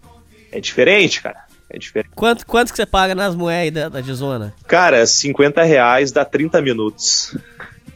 Mas 30 minutos não dá pra nada, dá? 30, ah, é, é bastante, eu acho. Ô, burro. Ah, não, realmente é um tempo. É pouco tempo, mas tá, 30 minutos. Eu não vou gastar mais que 50 pila pra comer puta. Mas, Tá a bom. última, mas a última que eu comi era. Aquela baixinha, loirinha, magrinha. Uma coisa muito linda. O que que é isso? Eu não sei o que que é isso. A. Atriz pornô, baixinha. Não, não fala essas baixarias aqui não, pô. Pô, fala essas coisas aqui não. Os ouvintes aqui estão tudo no NoFap. Ah, aqui no FEP, cara. Aqui no FEP, os caras baixam todo dia e falam, ah, mais um dia de NoFap. Ah, É, deixa eu continuar aqui. tá, continua. É, como eu realmente nunca tinha me interessado de verdade pela garota, resolvi chamar um amigo meu para sair. Já começou mal. Já tinha saído com outras garotas antes, mas eu me sentia diferente quando a abelha estava perto. Perguntei ao meu amigo como eu deveria me comportar, porque eu queria algo mais sério com ela do que só um dia de pegação.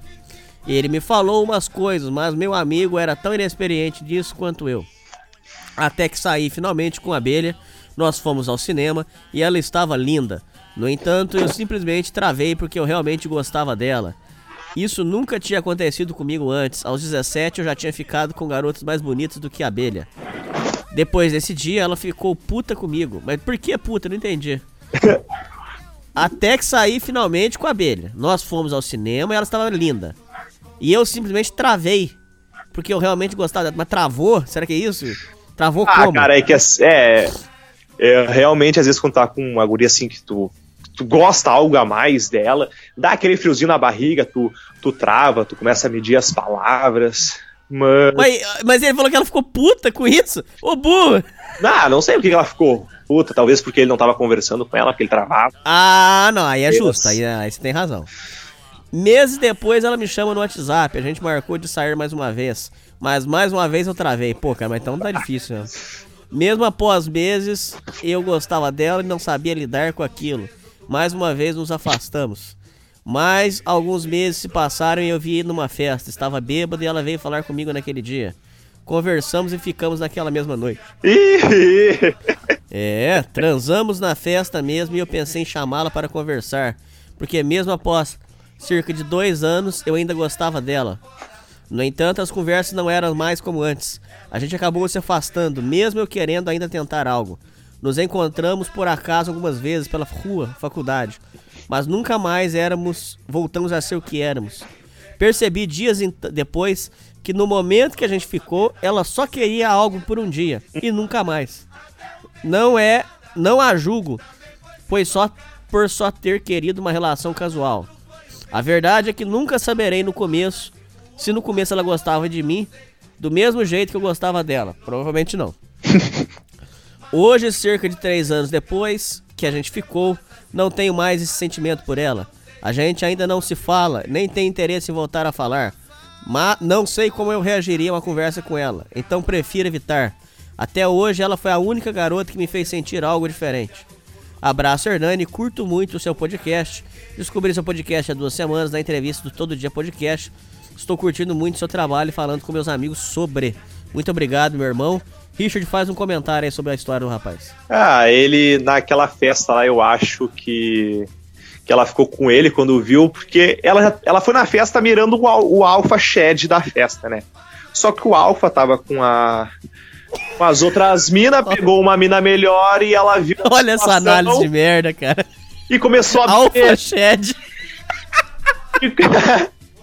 É, realmente. Aí ela viu a situação, o cara com harém de gurias ali, rebolando pra ele, não gostou, bebeu, encheu a cara, viu o cara e quis ficar com ele, pra tentar esquecer o, o Alpha, né? Porque o Alpha tava com o Arém.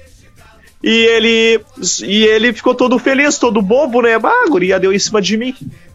É isso aí. É isso aí. Então tá bom. É a análise mais simplista do mundo. Não, mas é, mas é a real? Meti a real Red Pill Matrix. Cara, vocês são muito chatos, cara.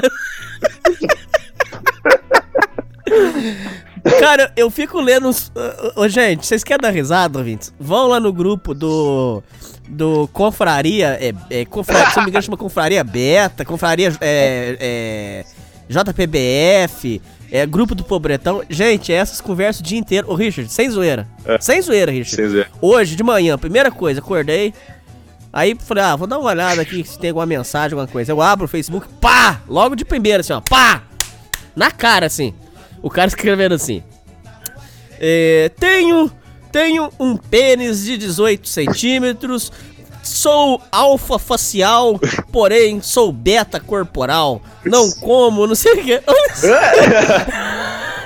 Aí tinha um cara embaixo lá assim, mande a foto do seu pênis pra eu fazer uma análise.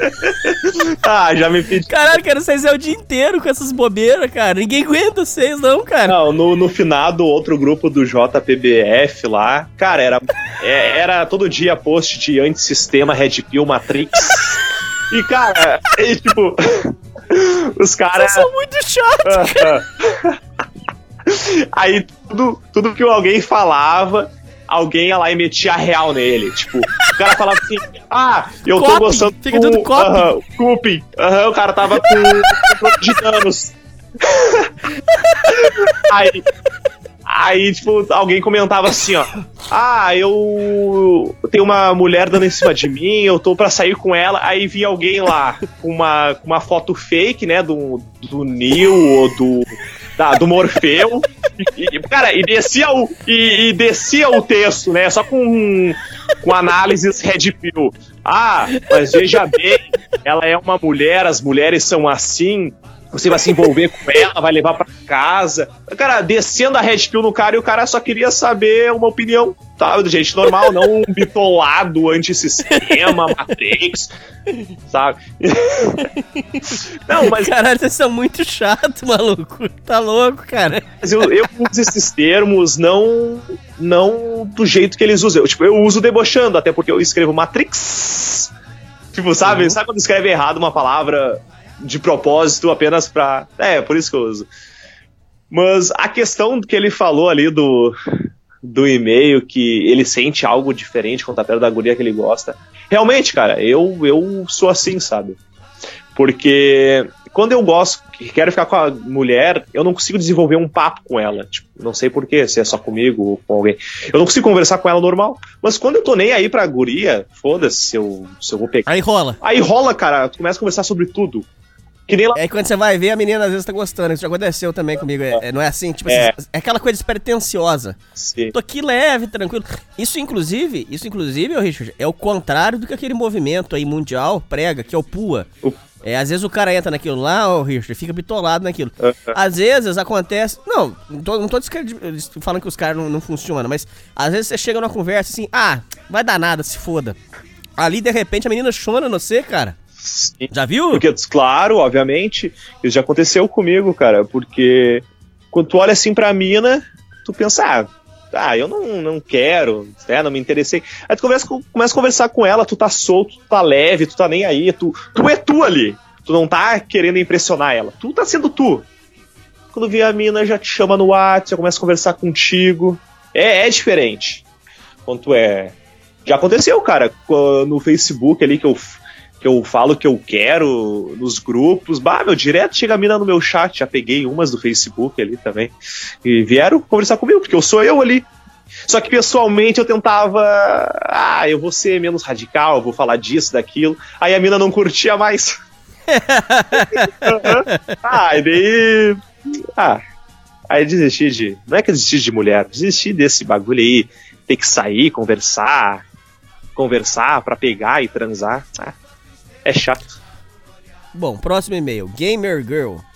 Ô Hernande, tu viu que uma gamer girl perdeu o patrocínio da Razer por chamar homem de lixo? Confira o anúncio da empresa, a qual considera um marco da história do direito dos homens. Ah, marco eu acho que é um pouquinho demais, mas tudo bem. É... Ô Richard, você viu aí a menina que chamou os homens de lixo? Falou que todo homem é lixo? Ah, eu vi por cima, né? Ela foi lá no Twitter que ela chamou e a Razer se pronunciou, foi isso aí. Isso, o que, você tem pra comentar sobre esse caso aí? Ah, a primeira coisa é que mulher nem devia estar nesse meio e ganhar, ganhar voz, né, nesse meio.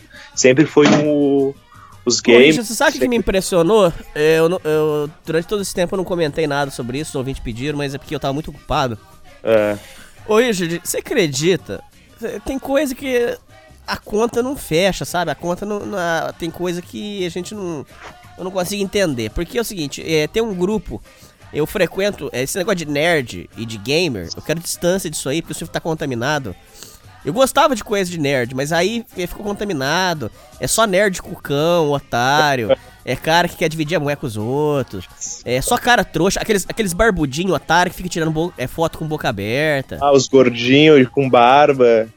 É, e, e, e é o que eles chamam de man child. É cara com 40 anos torcendo pro heróizinho dele bater no outro, no outro vilãozinho, sabe? Então, esse meio aí eu já tô. Eu tô. Eu quero distância, eu não quero nem misturar com isso aí, eu não quero nem contato, não assistir nenhum filme de herói, não quero, eu quero distância desse povo. Porém, vírgula, vírgula. Porém, eu frequento um grupo é, grande aí, que é de retro, retro gamer, porque eu gosto de jogo antigo, eu gosto mesmo. Eu gosto de Super Nintendo, eu tenho Super Nintendo, eu gosto de jogo antigo. Aí, sabe o que eu achei curioso?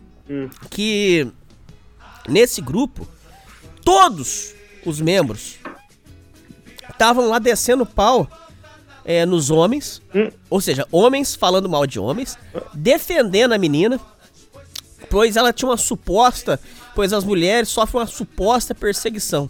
Eu acho curioso pensar só o seguinte, algum- algumas considerações aqui. E eu sei que tem ouvintes mulheres que ouvem o programa, tá? É, mas eu, eu só quero fazer algumas considerações aí. Até as meninas vão, que, tão- que ouvem aqui vão ser honestas. Se é um grupo de pessoas retro gamers, eles sabem que mulher nunca se interessou por videogame. Tá começando a se interessar agora, recentemente. É, a gente o- que gostava de videogame antigo, a gente sempre foi desprezado. As mulheres consideravam a gente loser. Lá em Minas, é, eu e a minha turma, pra pegar mulher, a gente tinha que fingir que a gente era norme. É, as mulheres não podiam saber que a gente gostava de quadrinhos, as mulheres não podiam saber que a gente gostava de RPG. Isso aí a gente escondia. Aí a gente ia curtir com as boeiradas e tal. Só que, tipo assim, esse é um lado secreto, é o lado podre. Agora quer dizer o seguinte: é, os, os mesmos trouxa que foram menosprezados a vida inteira por ser nerd, ou por gostar de jogo, ou por gostar de videogame, agora diz que, que não, que tá certo, mesmo que todo homem é lixo. Outra coisa, falando assim, Richard, eu quero que você faça um comentário sobre isso. É, eu sou homem e não me senti ofendido. Se você tá se sentindo ofendido, talvez é porque você seja lixo. Ô, ô, Richard, eu mandei uma no cara, que o cara tá vendo estrela até agora. Eu falei assim pra ele, presta atenção, Richard, presta atenção, ouvintes também. Eu mandei uma no cara, que o cara tá vendo estrela até agora. Eu falei assim, vem cá. Ela falou que todo homem é lixo. E, e aí você tá dizendo que eu que sou homem, eu não, eu não posso me sentir ofendido? Mas então, peraí, o que que acontece se eu hipoteticamente, é, maldosamente, imagina, Deus me livre guarde, pelo amor de Deus. E se eu escrever a frase assim, é, todo negro, é, sei lá, todo negro é, é mau caráter. Se eu escrevo a, a frase, todo negro é mau caráter. Aí vai vir um negro reclamar comigo, eu falo pra ele, não, mas isso aqui é só pros negros que são mau caráter. Se você não é, você que se sentir ofendido. Isso existe, Richard? Não existe. Se a É, pessoa isso- fala isso, ela tá na cadeia, rapaz. A polícia, a polícia te busca e te põe na cadeia. Racismo é crime. Como é que a mulher pode escrever que todo homem é lixo e você ainda vem dizer que não é pra se sentir ofendido, Richard? Isso é criminoso. E os Ah, homens estão sendo é- vítimas disso todos os dias, ô Richard. E, e- e ninguém faz nada. Como é, que isso, como é que isso acontece e ninguém, e ninguém toma uma atitude? Essa menina, ela tinha que estar respondendo legalmente pra um negócio desse, sem, sem citação de ódio, sem citação de crime. Esses povos, Richard, são os primeiros a pregar o amor.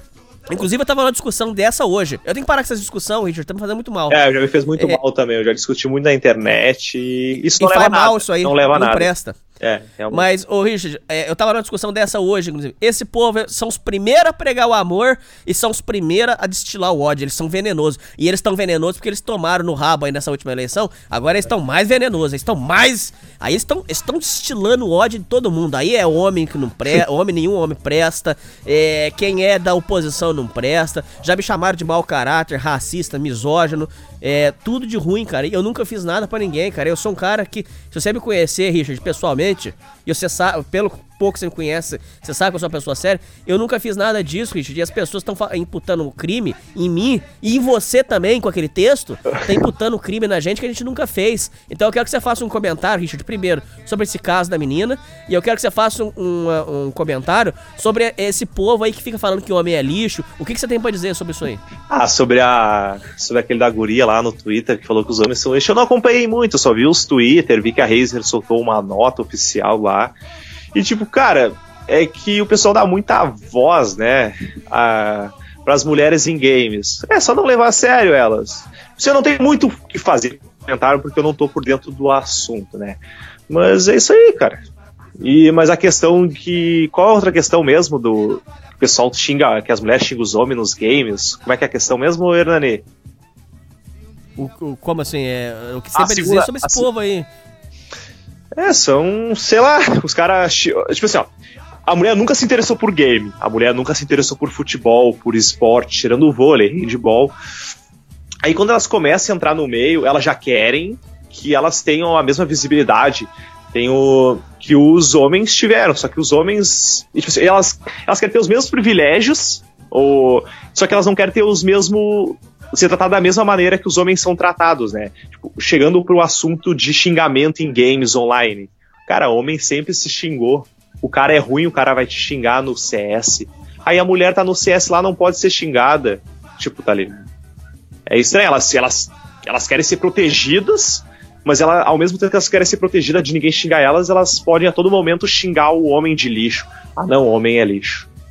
Inclusive, esse caso aí, você sem querer, sem querer, você, puxou um outro assunto, que é, é prega-se uma... É, por isso que eu sou defensor, realmente, que o homem tem que ser machista. Porque o homem e mulher não são iguais. O feminismo é uma aberração. É, é, o feminismo é uma aberração conceitual. É, porque homem e mulher não podem ser tratados iguais porque eles não são iguais. Para começar pela aposentadoria, que não é igual. Para começar pelo, é, pela força física, que não é igual. Então eles não são iguais. Não tem como tratar pessoas iguais que não são iguais. Então, ô, ô Richard, veja que caso curioso que eu vou te contar. Tem um tempo atrás, aí, isso já, demora, já faz um tempo. É, tem uma pessoa que. Eu não vou citar nome aqui. Que faz live no, no, no YouTube live, para quem não sabe, ele, gra ele grava ao vivo. E essa pessoa, é, todo mundo que chega lá pra zoar, toma esculacho dele. Todo mundo, todo mundo. E todo mundo leva na boa, todo mundo brinca. É. Foi a mesma coisa, Richard, que aconteceu quando eu tava bêbado e gravando live aqui, bêbado, chapado, e, e vinha ouvinte é, bater boca comigo. Ô, ô, cara, se eu tô bêbado, não adianta você vir bater boca comigo. Eu tô bêbado. Então, hoje, aí a. Diz que apareceu uma menina e mandou assim, oiê. Aí ele falou assim: Ah, não, alguém aí tá, tá mandando oiê. Quem manda oiê é, é mulher quando tá querendo dar. E aí o cara começou a interpretar que tava comendo a mulher. aí a mulher foi lá no Twitter e escreveu assim, ó, oh, Richard. É, nossa, eu sofri um assédio. É, esse é um assédio sexual que não sei o que. Tá louco. Ô, Richard, eu tava. Eu, eu faço uma pergunta. Todo mundo leva o esculacho e leva na brincadeira. Todo mundo, todo mundo. Uhum. Você aparece lá, você é esculachado, aí você vai chorar que você foi esse. Não, não, é, não é pra ser igual? Por isso que o Paulo você não pode ser igual, Richard, porque não, não tem como tratar a pessoa igual que não é igual. A mulher não vai aguentar a mesma brincadeira que o homem, então você não pode tratar com igualdade, você entende, Richard? Não dá, não dá mesmo. Aconteceu um caso lá no meu serviço semana passada que um gurizão gravou um vídeo comendo uma mina, uma mina de fora, gravou o vídeo e começou a comentar lá, né? Bah, eu gravei um vídeo assim, assim tal. Aí as tinha duas gurias começaram, ai, mostra o vídeo, ai, mostra o vídeo, não sei o que. Cara, ficaram enchendo o saco pro gurizão mostrar o vídeo. Ele, não, não vou mostrar o vídeo, que não sei o que. Ele me mostrou o vídeo, tranquilo. Vi o vídeo. Aí eu falei, pá, ele, ele, me mostrou o vídeo, não sei o que. Elas, ai, ai, Christian, eu quero ver o vídeo, quero ver o vídeo. Cara, ficaram enchendo o saco. Aí quando viu o gurizão, ah, é, tu quer ver o vídeo? Mostrou o vídeo pra ela. Aí ela, ai, sai daqui, eu não queria ver o vídeo, eu tava de arreganho. Ai, que guri nojento. Aí veio mostrar o vídeo com, Olha pra você ver. com o pau dele. E daí elas começaram, ai, ele não tem limites, eu tava falando de arreganho e queria ver o vídeo. Ah, ah, arreganho. Vai tomar no cu. Tá louco, ficou pedindo, encheu o saco do guri quatro dias pra ver o vídeo. Aí o cara mostra o vídeo. Não, não, era arreganho. Ah, ah, que queria ver a rola dele, queria ver a rola dele. Aí ficaram de mal, ficaram de mal com o cara, não falam mais com ele. Aham, tipo, cara, muito sem noção, sabe? Ah, mulher é muito, mulher é muito bom dia. Ai, ai. Richard, vamos lá pro último e-mail aqui. É... Ó, esse aqui parece que é a sua cara, vamos ver se é mesmo. Tá com o nome de lanchonete, vamos ver se é. Ô, É... Ah, não, esse aqui não, esse aqui é outra coisa. Aí, Hernani, esses tempos tu contou que foi naquela lanchonete e os funcionários ficaram olhando tu comer. Me lembrei desse vídeo aqui, olha aí, é, esse vídeo é bom mesmo, recomendo aos ouvintes. É Mr. Lanches do Bossa. É, Bossa é B-O-C cedilha A, do Hermes e Renato. Mr. Lanches. É, eu recentemente, Jorge, contei pra eles é, que eu, eu tô desconfiado que uma mulher é, é, sacaneou meu lanche. Não, tô desconfiado, cara. Na minha cabeça, eles sacanearam. Era uma lanchonete que só tinha sapatão. E a sapatão é, fi- é, ficou olhando eu comer o lanche. Pra mim, ela, ela tinha sacaneado o lanche. ficou olhando. E depois eu passei mal pra burro, cara. ai, ai, ai. sacanearam Esse aqui foi- teu lanche. O que, que tu acha? Colocaram alguma coisa estragada? Carne, carne podre, com certeza, hein. Que nojo. Eu fui parar no hospital, cara. Tá louco, bicho? Ah, ah, não, não. Daí é demais. É, você, já, você já teve problema assim com, com- em comer e passar mal também, assim, lanche, essas coisas ou não? Já, já. Uma vez comprei um cachorro quente. E. Ah, esse cachorro quente que eles fazem aí meio que na rua, né? Na, na carrocinha. Tava um calorão no dia, passei, comprei, fui pra casa, cara. Pá, na primeira mordida já fez mal. Sabe quando tu já vê que desce Ah, ruim? Deus. Comi, comi o cachorro quente. Pá, acordei vomitando e tudo mais. Aí nunca mais compro lá. Sabe? É uma... Mas coisa mais complicada assim, nunca de ir pro hospital. Nu- Nunca teve um grande problema. Não, não. Bom, vamos pro último aqui então, que esse aí foi muito curtinho. Vamos pro próximo. Ah, era só isso? aqui. Acabou? É, vamos pro, pro último aqui, que é. Agora é o último de verdade, hein? O que vier vai vir. Vai, aqui é sorte. E-mail pro Sociedade Primitiva. É... é... Título: Minha ex. Pera aí. Minha ex que nunca foi namorada. Olá, Hernani. Bom dia. Pode me chamar de Tom. É, tenho 20 anos, faz 4 meses que acompanho seu podcast. Conheci ele no canal do Todo Dia Podcast, quando você deu uma entrevista. Daí en- entrei por curiosidade do seu podcast e gostei dele. Por ter bom áudio, ter ótimos convidados, falar de assuntos de homem e ter seu sotaque de caipira. Meus programas favoritos são da história do Zé Mobral, história do Roger da Cidadezinha. Atenção, ouvintes, Roger da Cidadezinha está em contato com o programa. Em breve vai vir um especial aí com ele de ran... vai ser inacreditável. Das Matrix e do JPBF. Parabéns pelo trabalho, obrigado. Sempre te escuto no ônibus, quando vou trabalhar ou quando estou jogando videogame. Você é um cara muito simpático e com um bom coração. Que Deus te abençoe, meu amigo. Obrigado e amém. Nunca fui de ligar muito pra mulher. Só durante meus 14 anos que comecei a ter aquele sonho blue pill que todo homem tem de conhecer. Esses ter blue pill também, vou te contar uma coisa. Ter de conhecer a garota perfeita dos sonhos, que seja virgem, goste de videogames, é, seja linda, não tenha nenhuma amiga chata para atrapalhar. Sempre sonhava em conhecer uma garota assim, uma garota assim. Mas como eu era muito tímido e cabaço para falar com garotas, eu mesmo me sabotava para impedir que talvez isso acontecesse. O máximo que tive de contato com a mulher durante minha adolescência foi conversas com garotos de WhatsApp, que sempre dizia o quanto eu gostava delas e ficava na friend zone. Não pode, não pode falar isso, ouvinte. Não pode falar que Você já gosta. ficou muito na friend zone, ô, ô Richard? Cara, eu nunca fui de aceitar, né, a friendzone, tipo... Eu sempre, eu Ah, sempre é? tive pouca... Não quer dar pra você, você já, já põe pra fora. Eu sempre tive poucas amigas, né? Mas quando eu começava a conversar já era sempre com interesse em pegar. Aí, por exemplo, largou na friendzone. Cara, já parava de conversar, cortava assunto ali, eu tava nem aí.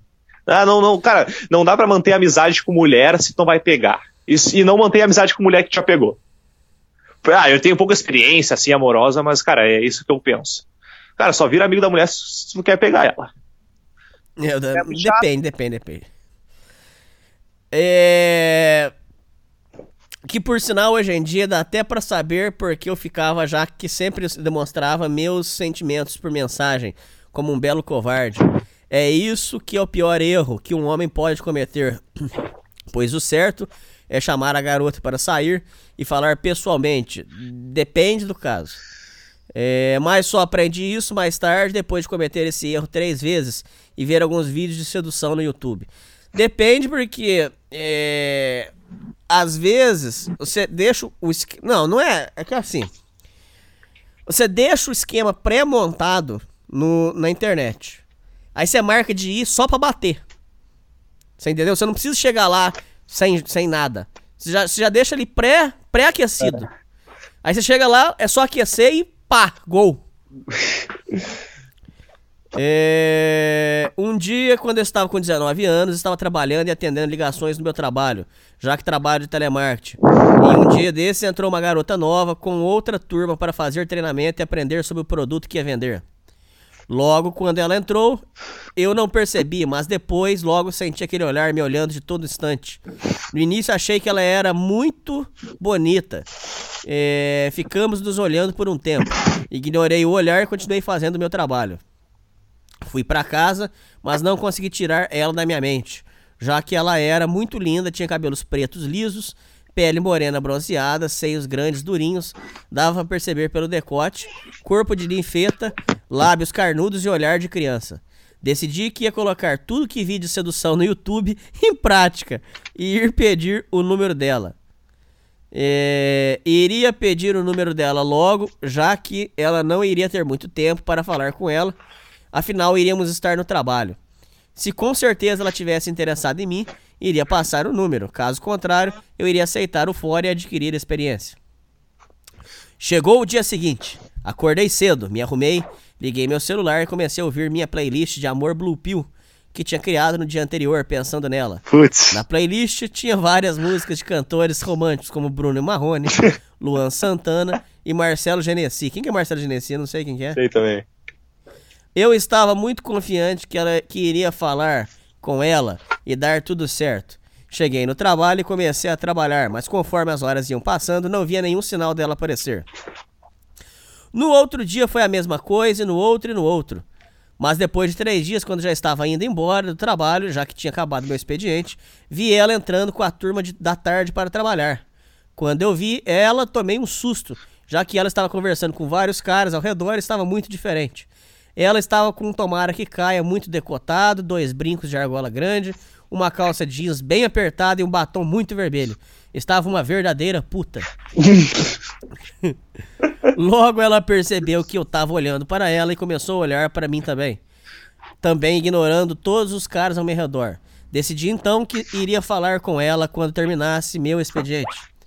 Quando terminou, eu vi onde ela tinha sentado. Logo fui em direção dela sem nenhum medo e ignorando qualquer pessoa que estivesse no meu caminho. Cheguei nela e disse: Oi, meu nome é. Me passa seu WhatsApp. Que isso? Ele chegou do. Vá, do é é? nada. Chegou do nada. Bah. Meu nome é. Me passa seu WhatsApp pra gente conversar. Puta, Logo ela tomou um susto. Me olhou com cara de assustada. Depois de 4 segundos me olhando, ela disse: Eu não sei meu número de cor. Me passa o seu. Ah. Na hora fiquei nervoso. Com medo de anotar meu número. Errado. Mas anotei e passei pra ela. Então ela sorriu e foi embora. Meu coração estava muito acelerado, pois durante toda a minha vida eu só tinha chegado em uma garota que foi no ensino médio e eu só tinha 16 anos. E ela tinha me dado um fora. Mas naquela segunda, finalmente tinha dado certo. Fui embora ouvindo uma das minhas músicas favoritas, Câmera Lenta, da banda Prisma, pois combinava muito com a situação. Ao chegar em casa, estava com um enorme sorriso no rosto. Estava mais feliz que criança quando ganha um videogame que queria no Natal. Quando deu 21 horas, ela me mandou mensagem me perguntando como eu estava. Falando que levou um susto ao me ver na frente dela e me disse que eu era muito bonito. Oh. Fiquei muito feliz e respondia todas as mensagens com um enorme sorriso. Fomos tendo aquele papo do tipo entrevista de emprego, conhecendo um a outro. Depois nos despedimos e fomos dormir. Mas antes de dormir, entrei no Facebook e logo de cara vi uma sugestão de amizade dela. Entrei no perfil dela e descobri várias coisas. Vi que ela já tem 18 anos, já tem. Mas lógico que ela tem 18 anos, ela tava trabalhando, né, cara? Mas ele não tinha 16? Já te- Ah, não, tá, 16 anos que ele tomou fora Não, da foi mina. o primeiro fora, é. Ah, tá. Já teve dois namorados. Todas as fotos dela tá com, cur- com roupas de puta. Tem mais de 100 curtidas nas fotos e vários comentários de homens chamando ela de linda. E ela agradecendo a todos com um coraçãozinho. Logo me decepcionei e vi que a garota que eu gostava era uma vagabunda. No outro dia. eu vi- Tá, tá escrito na cara, vagabunda, mulher pra consumo da rapaziada. No outro dia ignorei o que vi no Facebook dela e continuei conversando com ela pelo Whats. Até que teve um momento que ela ficou me mandando indiretas safadas. Começou a falar de duplo sentido e me fazia perguntas safadas. Aí, ó, começou bem. Vamos ver o que, que ele vai fazer. Eu retrucava tudo na boa, sem exagerar, pois não gosto de demonstrar essas coisas por mensagem, e sim pessoalmente. Não, aí acho que você cagou no pau, vamos ver. Depois de várias conversas, chamei ela pra sair, mas ela disse que não, não dava, pois iria na casa da irmã. Aceitei de boa e combinei outro dia com ela. Mas quando chegou o dia, ela disse que não dava, pois iria sair com os pais. Aí já era. Aí, se chamou a primeira, não foi. Chamou a segunda, não foi, cara. Aí Ah, você é, já... peraí. Aconteceu uma vez comigo, tipo assim, eu trabalhava na pizzaria e tinha a mulher que colocou a filha dela na minha. A guria bonitinha, tudo mais. E, bah, nós marcamos umas quatro vezes aí. Vai, e nada, e nada. Bah, na quinta nós conseguimos sair. Mas depois eu meio que me arrependo, né? Bah, a guria desmarcou quatro vezes comigo, tá ligado? Ô, Cara, Olha, tá- o seu caso foi a primeira, o seu caso foi a primeira vez que eu vi que a mulher depois de desmarcar duas vezes é, saiu, cara. Isso é raro, hein? quatro vezes. Tipo, é, ah, vamos lá. Ah, não vou poder porque eu vou ter que cuidar do meu avô. Ah, eu não vou poder por causa disso. Ah, eu não vou poder porque eu tenho trabalho da faculdade. Pá, cara. Daí na quinta, vai, eu todo insistente, louco pra pegar ela. Aí na quinta nós conseguimos sair. Ah, bata, E aí dá uns beijos. ah, bata numa safada. Ah, tudo tem direito, mas só beijo. Rolou a mãozinha também ou não? Claro. Sem. É. Ah, mas deu. Mamou os peitinhos também ou não? Não, não mamei, mas peguei. Ah, os peitinhos, os peitão daquela mina. ah, que safada, meu. Desconfiei da desculpa, é, mas levei na boa. No outro dia, combinei mais uma vez. Ela disse que não dava. Então questionei ela o porquê. Ela disse pra mim ver outro. é, como é que é? Dia, mas disse que não iria. Que iria deixar pra lá. E ela concordou. Ficamos sem falar por quatro dias depois disso. É, um certo dia no trabalho, quando estava perto de terminar meu expediente, vi ela chegando e dando beijinhos e abraços nos caras e conversando com eles. Quando ela me viu, me ignorou e continuou falando com eles. Fui embora e me questionando o que tinha feito, mas depois esqueci. Depois de muito tempo, em um sábado, ela me mandou mensagem me perguntando como eu estava. Conversamos educadamente e teve uma hora em que eu falei que nunca tinha visto mais ela no trabalho. Ela me disse que havia pedido demissão, já que não ia com a cara de uma das supervisoras, que não me deu folga, que, que não deu uma folga que ela tinha direito. Disse a ela que sentia muito por isso, mas lá no fundo estava feliz da vida, já que nunca mais iria ver ela. Sim, quando você chega em mulher do trabalho e não dá certo, fica um clima insuportável, é horrível. É ruim, é ruim. Continuamos conversando e acabamos que viramos amigos. Tá maluco, cara? Já que nos falamos todos os dias. Crescendo a amizade, o sentimento de gostar dela cresceu em mim também. Então eu chamei ela para sair mais uma vez com a esperança de aceitar. Disse que gostava muito dela e não aceitava que nunca tivemos nada. Já que eu sempre achei ela bonita e ela sempre me achou bonito. Mas ela me disse que nós não combinávamos, gostávamos de coisas diferentes e que ela- é, eu era muita coisa para ela. Então era melhor ficar só na amizade. Então eu questionei ela, mas não mudou de ideia. Eu disse então que poderíamos ser amigos, já que gostava muito dela. Já que não, eh, não poderíamos ser amigos, já que eu gostava muito dela. Sim. Então bloqueei ela do meu WhatsApp, excluí do Facebook. Correto? Fez o certo. Fiz meu- o que o verdadeiro homem tinha que fazer, já que eu não poderia continuar sendo confessionário de puta, sem ganhar nada e impedindo que outra garota chegar em minha vida. Solta a vinheta da Fox! Caraca, bicho, olha esse cara! Não, tem que ser assim, tem que ser duro, tem que ser.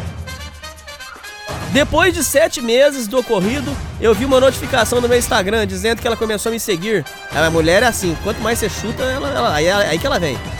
É, dizendo que ela começou a me seguir.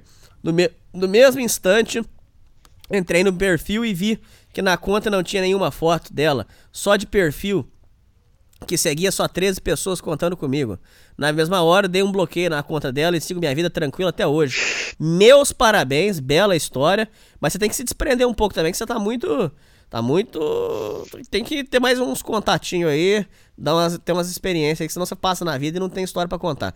Richard, faz uma análise completa aí sobre o e-mail do rapaz. Ah, um meio bem grande, né? Deixa eu tentar recapitular aqui, que ele... Caralho, é difícil assim. Em resumo, ele conheceu a menina, aí ele pediu, ele pediu o WhatsApp da menina na Nada, cara de pau. nada. Aí eles começaram a conversar, aí ele chamava ela pra sair, ela, ela dava pra fora, né? cortava, cortava, cortava. Aí, inclusive, é isso aí, é, o Richard, no futuro eu vou trazer. é, isso aí se enquadra na, numa coisa que eu já falei 500 vezes aqui no programa, que é o estelionato amoroso ou estelionato sentimental. Os homens são vítimas disso todo dia. A mulher fica brincando com o homem, sabe? Aham. Brincando, brincando, brincando. Igual se fosse um, um ratinho.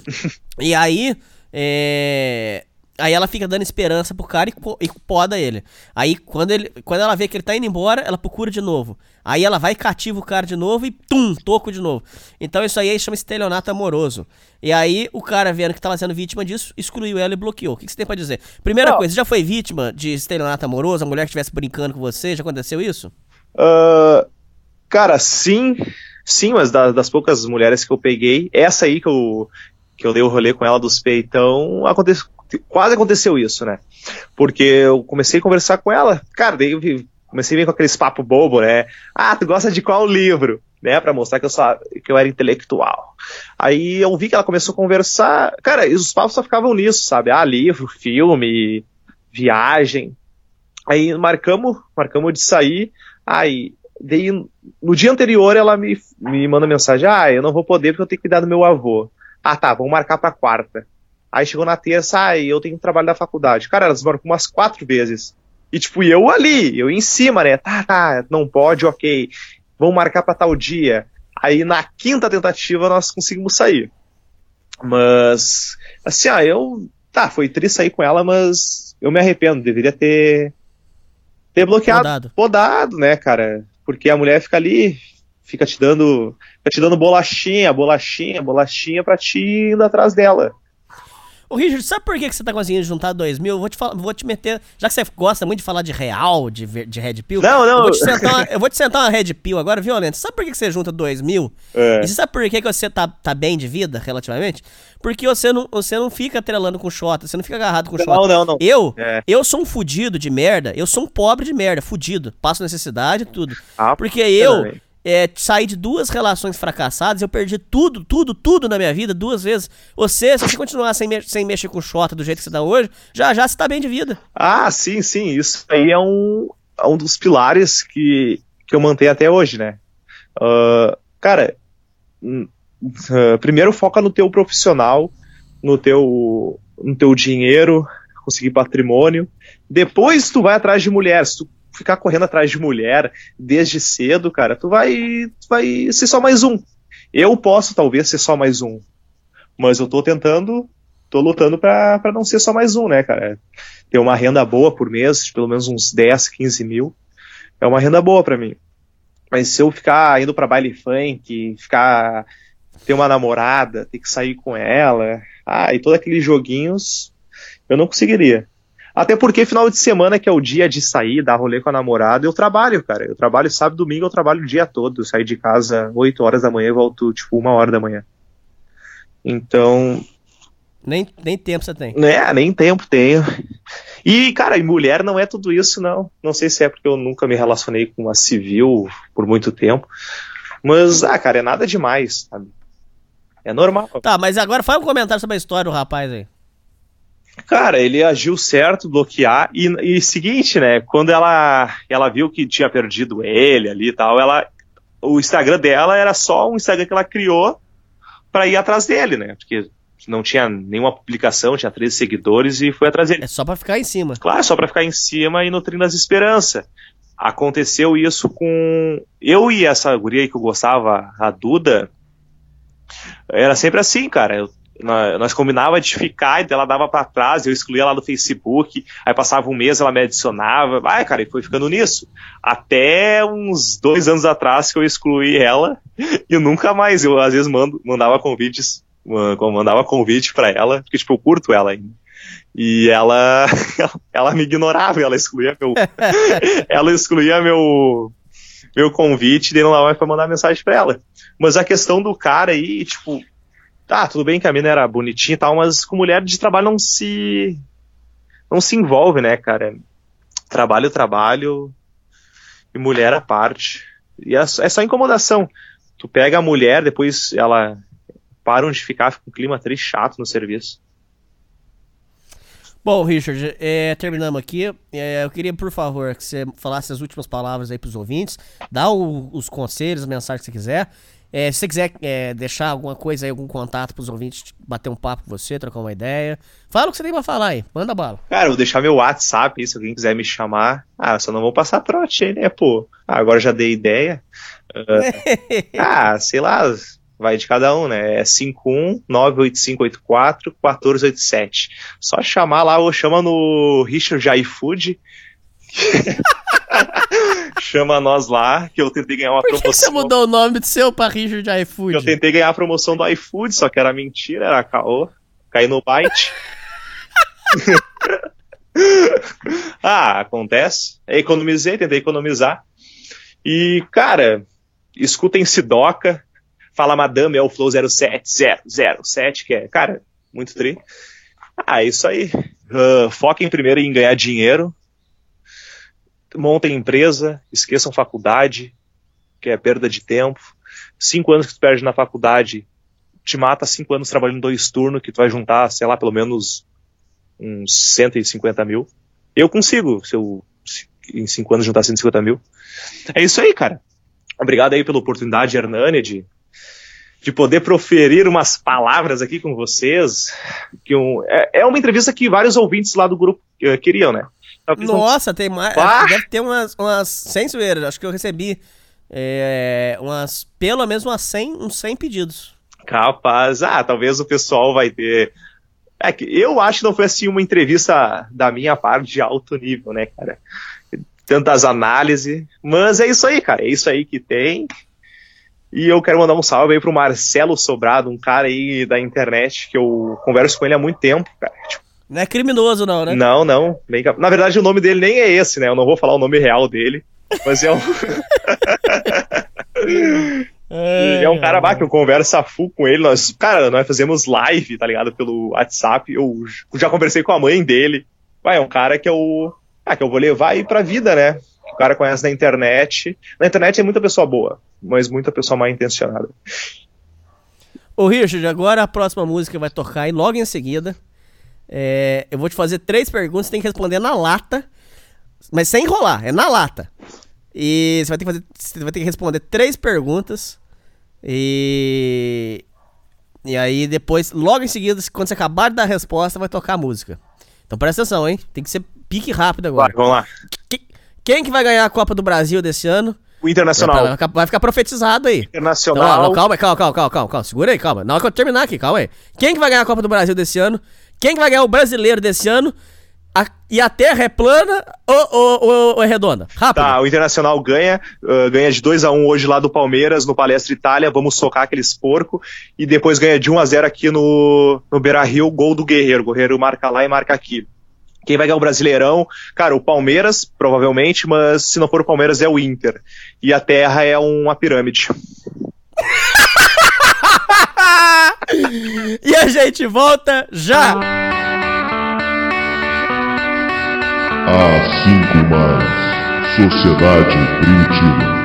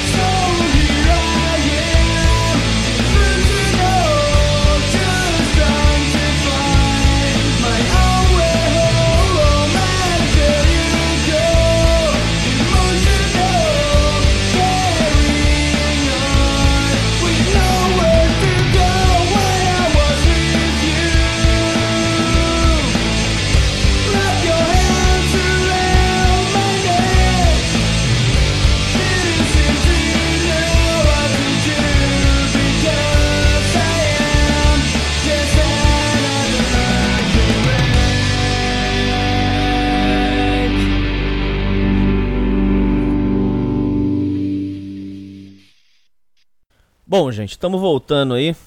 Agora nós vamos seguir aí com a nossa tradicional leitura de e-mails aí do especial de aniversário. É, tem muita coisa pra falar, muito e-mail pra ler. É, tem muita coisa aí que tá acontecendo.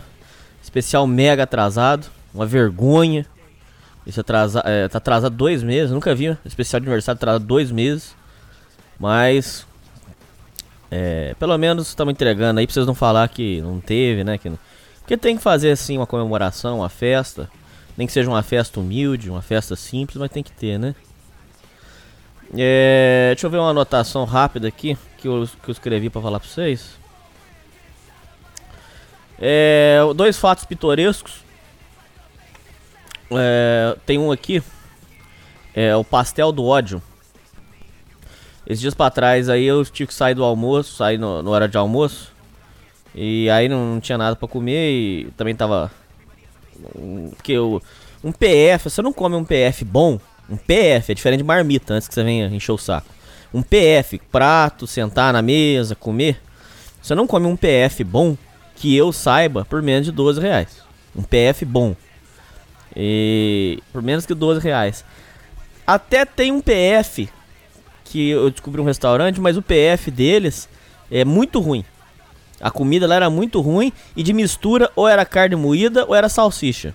Quer dizer, pô, a carne moída ainda desce, né? Mas apesar que a carne moída tava com, a- com um gosto esquisito, hein? Olha lá que eles não pegaram garganta, é, pulmão, moeiro e deram pra nós, não sei. Mas então, o PF de, de- Mas deixa eu voltar aqui, cara, eu fico dando muita volta. É, tá. Eu tava saindo do. do. Saí do horário de almoço pra. pra comer. E aí eu fui num lugar que vende um pastel lá. E aí tava uma, uma moça que trabalha lá. é, eu até achei que ela fosse dona da barraca. Nesse dia eu descobri que não. Ela tava fazendo a massa do pastel e recheando. Cheguei lá e falei, não, pois não, quero pastel, papapá, papapá. Aí ela começou a descarregar. Começou. a- pegou a massa do meu pastel, começou a abrir e começou a falar. E falando pra outra moça que tava lavando a louça. Eu já falei com ela. Amanhã é o meu último dia. Eu tô indo embora desse inferno. Não trabalho mais nessa merda. Cambada de vagabundo. Só um minutinho, viu, moço? Fazendo pastel seu aqui. E olhando pra aquele pastel com aquele ódio. Já falei que amanhã eu não trabalho mais nessa merda. Essa.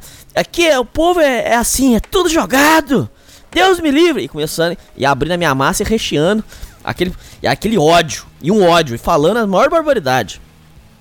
Você vai ver se amanhã eu não vou vir que eu não, se, se, eu, se eu não quebro tudo isso aqui. Você vai ver só.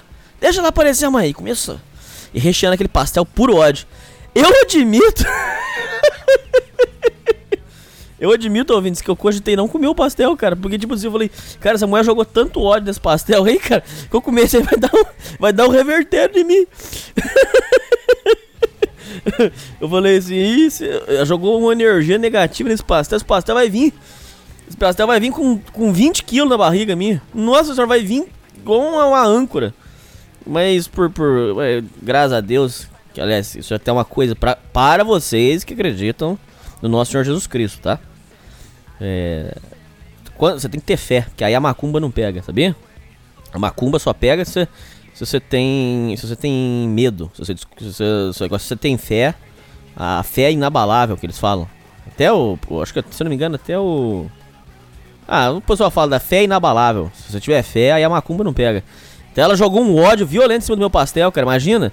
Ela recheando o pastel e falando: Amanhã eu vou vir aqui e vou quebrar tudo.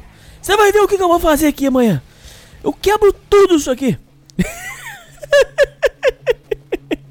Aí ela ficava falando assim: Eu quero que se foda. Aí ela botou o pastel pra fritar e começou: Eu quero que se foda tudo. Foda-se. Pera aí, aí, aí virava pra mim e falava assim: Calma aí, viu que tá saindo já. Daqui a pouquinho tá saindo já. E voltava pra menina e falava: Eu quero que se foda ela, a barraca, tudo. Foda-se. e aí outra coisa que eu notei é, que tem um pouco relação foi que uma vez é, eu vi uma faxineira é, tava falando assim, nervosa, puta da vida gritando alto, mas alto, alto. Tipo assim, imagina gritando muito alto mesmo. É, esse ano é, é ano novo, eu quero tudo novo, vida nova, trabalho novo. Quero que se foda, empresa filha da puta. Vou quebrar tudo se precisar. Vocês vão ver se vocês não vão mandar com direito. Gritando altão. E aí ela tava com o esfregão. Aí ela veio passando aquele esfregão. Inclusive, é, mulher não pode entrar em, em banheiro masculino. Ela tá loucona, cara. Loucona. Ela queria, porque ela queria ser mandada embora com direito. E eu acho, eu não sei, eu acho que a empresa não queria, não queria soltar ela. Ela tava dentro do banheiro masculino, cara, e gritando. Não, sei para quem ouvir. Deve ter, eu imagino que devia ter um faxineiro lá fora. E ela gritando: "Vocês vão ver se você não vai mandar com direito". E a gente mijando no mictório, ela lá esfregando no chão e, e gritando: "Eu quero vida nova. Vai ser vida nova, ano novo, tudo novo. Vocês vão ver só. E outra coisa, se não me demitir, a partir de segunda-feira, eu vou chegar nessa empresa e eu vou ficar o dia inteiro lá no, no, no refeitório tomando café, bebendo café e assistindo televisão. E eu quero ver vocês me obrigar a vir limpar. Merda, quero ver. Eu vou ficar lá o dia inteiro tomando café e assistindo Globo. ai, ai, ai, essas histórias de trabalho são gostosas. Eu tenho, eu tenho algumas dessas. É, eu quero ver se mais pra frente eu trago essas histórias, são gostosas, dá, dá, dá pra dar uma risada boa. Só que o problema é que tem uns ouvintes aí que são é, negócio de capitalismo, não sei o que, e levam o negócio com religião, aí vai ficar ofendido com essas histórias. Mas dá, vai, para de ser chato, vai ouvindo, são boas histórias pra gente dar umas risadas. É, a título de curiosidade, tirei minhas primeiras férias da vida. A primeira férias da minha vida foi agora, foi esse ano, mês passado. Foi gostosa. Mas no finalzinho eu já tava. No finalzinho eu já tava cansado já. Eu, eu já queria voltar a trabalhar. Acho que o corpo acostumou. Eu gosto muito da minha vida, cara. Eu gosto do meu trabalho, eu gosto do que eu faço. Meu trabalho só tem um defeito, eu ganho pouco. Isso eu sim, ok. Eu ganho muito, muito pouco. Mas é um bom trabalho. É, eu gosto da minha vida, gosto muito, rezo todos os dias, agradeço a Deus. Agradeço, sem brincadeira, eu agradeço a Deus por ter os ouvintes. Eu agradeço vocês, cara. Eu, nas minhas orações eu coloco aí gratidão tipo, por causa de vocês me ouvirem. É, deixa eu ver se tem mais alguma coisa que eu tinha pra falar aqui. Ah, isso aqui é chato, vai estragar. Isso aqui eu não vou contar agora. Não, não eu não vou contar mais nada. Não vou contar mais nada. Ah, só uma coisa aqui que eu anotei pra falar é que agora, a partir de hoje, todo o programa meu vai ter a, as músicas é, de final, música de encerramento, pra vocês pararem de ficar perguntando, que é chato pra caralho. tá bom? Então agora vocês não precisam mais ficar perguntando. Fazendo umas reforminhas aí. Vocês vão ver que vai sumir algumas coisas, vai aparecer outras. Então é porque nós estamos fazendo umas limpezinhas aí. O YouTube tá na cola nossa. Mas tá tudo certo. Faz parte, né? Gente, vamos lá ler os e-mails de vocês. Com bastante atenção. Uh, clube masculino. Bom dia, Hernani. Teu podcast tem me ajudado muito minha vida aqui na Austrália. Eu estava ouvindo. Obrigado. Eu estava ouvindo o podcast 44. O que foi feito do Pedro. Não consegui acessar o blog dele. O Resiliismo. Tu tem os backups dos arquivos? O cara é muito coerente. Muito obrigado. Abraço, Pedro. Concordo com você. É, é uma pena que a gente perdeu aquele texto. Não tem o backup. E perdeu. Ele apagou. É, isso aí é uma coisa que, uma crítica que o Diego Belnizan, lá do, do Bueiro Aberto, que eu quero trazer ele inclusive é, em breve aí, ele falou pra mim. Às vezes a gente faz uma entrevista com uma pessoa e a pessoa some, apaga tudo. Então isso aí é foda. Eu tenho que. O cara perdeu, apagou. Aquele texto era muito bom. Já era, perdemos. É, próximo.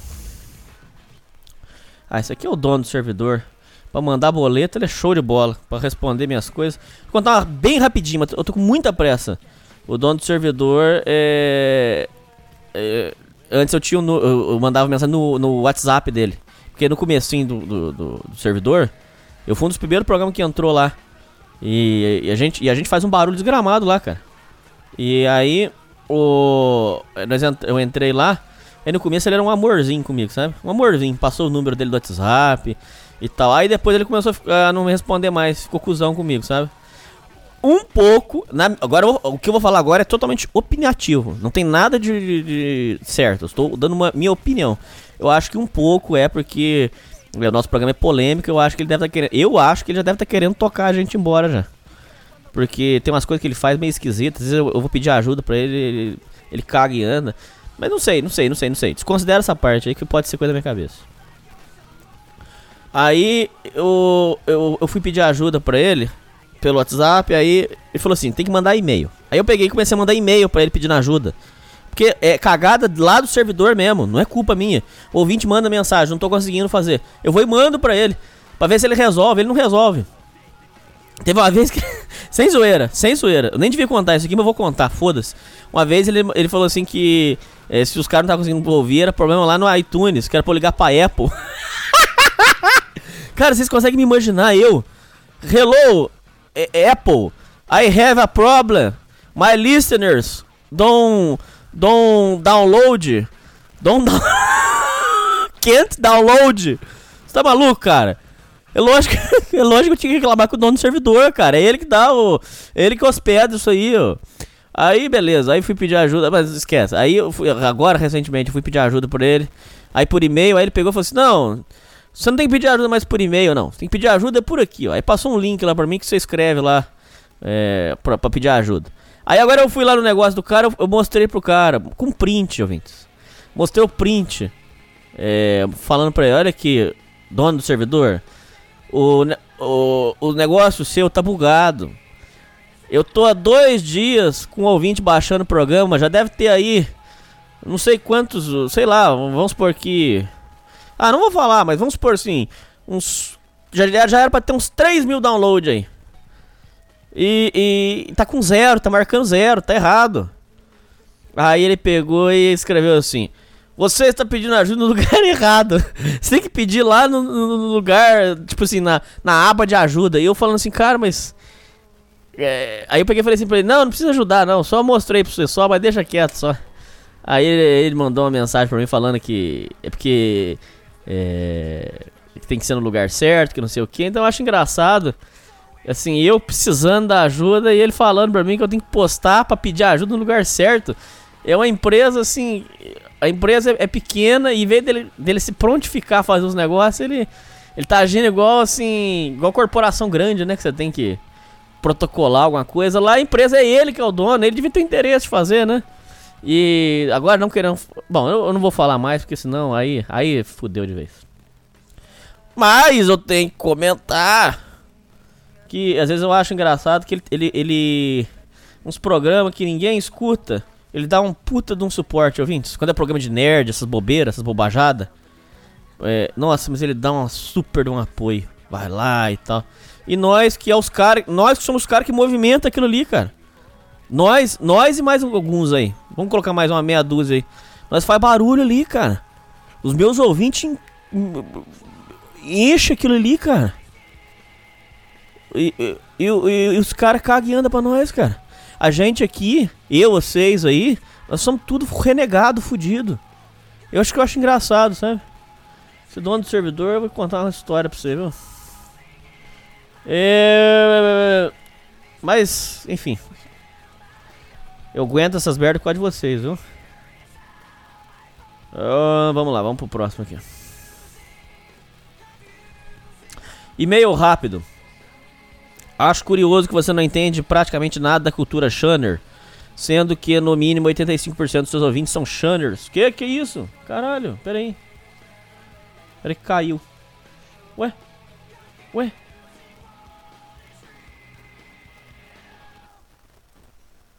Ó pra você ver, só foi falar de Shunner que caiu tudo aqui. Olha.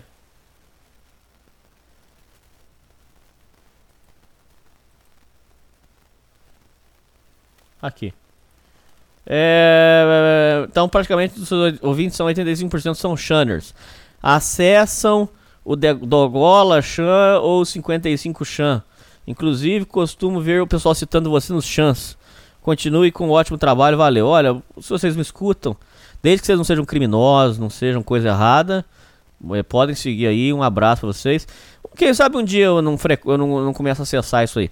É que eu eu vou em, em lugar de internet é onde tem é, vai soar gay isso aqui. Mas não toca vinheta, não toca nada, não. Por favor, eu tô conversando sério. Esse assunto é sério. É, eu tô em muitos lugares, inclusive já fui atacado por isso. Eu tô em todos os lugares, assim, de, de masculinismo que vocês conhecem aí. É, por exemplo, é, eu tô no meio de comunidade pua, de real, de migtal, porque eu tenho que. Eu quero conhecer o, o, o homem, mas sem ser gay. Eu quero conhecer o sofrimento do homem. Então, pra isso, eu tenho que interagir com as pessoas, entendeu? E isso é um diferencial da sociedade primitiva, que eu acho que vocês já notaram. Eu não falo as coisas assim de boca para fora, eu tô lá, eu vejo, eu, eu, eu pego o relato, eu, eu, eu, escuto o cara, eu dou voz. Então, é, isso é legal pra caramba, entendeu? Então, quem sabe uma hora eu frequento isso aí pra conhecer vocês. Eu quero saber quem que são vocês. Mas de momento eu sem tempo. Ah, vamos pro próximo. Mas um abraço pra você, viu? Um abraço aí pra vocês. Desde que vocês não sejam criminosos, são muito bem-vindos. Meti a real na capivara e pergâmica. Não direi meu nome real, mas pode usar a alcunha que é Team, Team Hero. Em breve terei canal e você já está convidado a participar para meter real nos betas blue pilados. Tenho 13 anos. Moro em Santa Catarina e sou migtal. Que isso?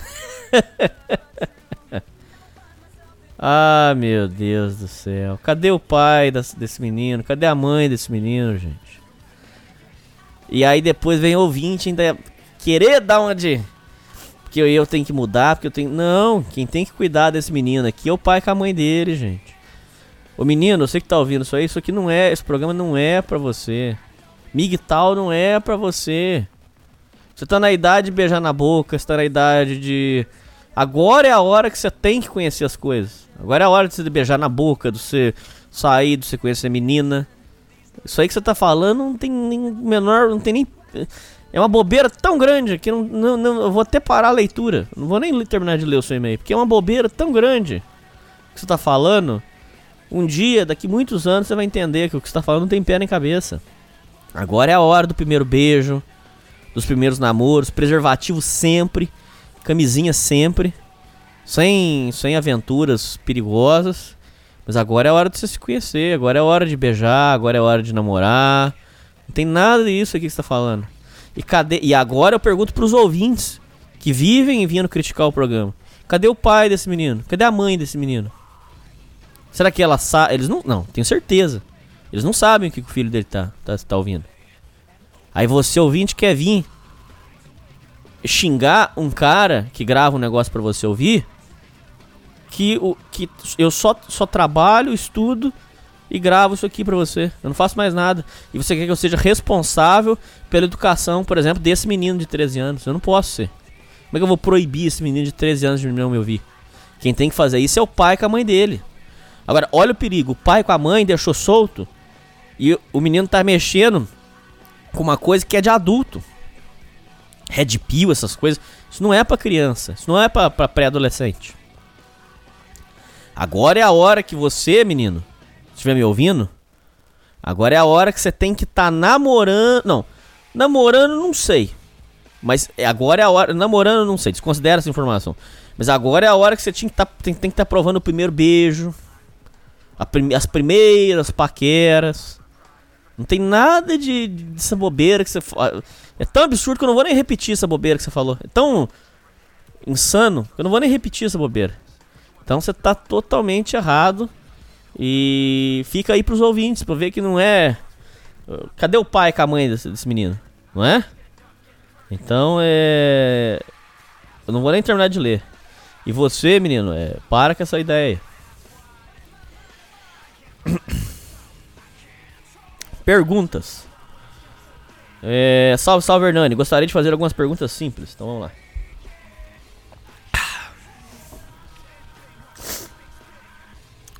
Qual foi o lugar mais longe que tu viajou? Ah, lugar mais longe que eu viajei, vamos pensar. Nossa, por que, que o cara perguntou isso? Quem que mandou isso aqui? Bode maligno. Ô bode, deixa eu ver aqui. Ó, o lugar mais longe que eu viajei. Eu sou caipira, eu não, eu não gosto nem de viajar. Minha mãe que tem essas bobeiras de querer viajar. Eu não tenho nada disso, eu nunca tive. Sempre fui simples. Não gostava de viajar. Só gostava de viajar quando eu ia pra casa do, do- do meu tio, que virou estelionatário depois. É, A viagem mais longe que eu fiz foi de Minas até o Rio de Janeiro. Longe pra burro. Quando eu era criança. É, Eu fiz essa viagem. Muito longe. Do Rio até Minas. ah, É do contrário. de- é, de Minas até o Rio e do Rio até Minas. Longe pra boné. Muito longe. Pra arregaçar mesmo. É, como você espera estar daqui 5 anos? Nossa senhora. Só pergunta difícil, cara. 5 anos. Ué, 5 anos. Eu espero que Sociedade Primitiva esteja ajudando bastante gente. Eu espero tá com a. Ah, vai, 5 anos, não é pedir muito ter um carrinho, vai. Não é pedir muito, vai.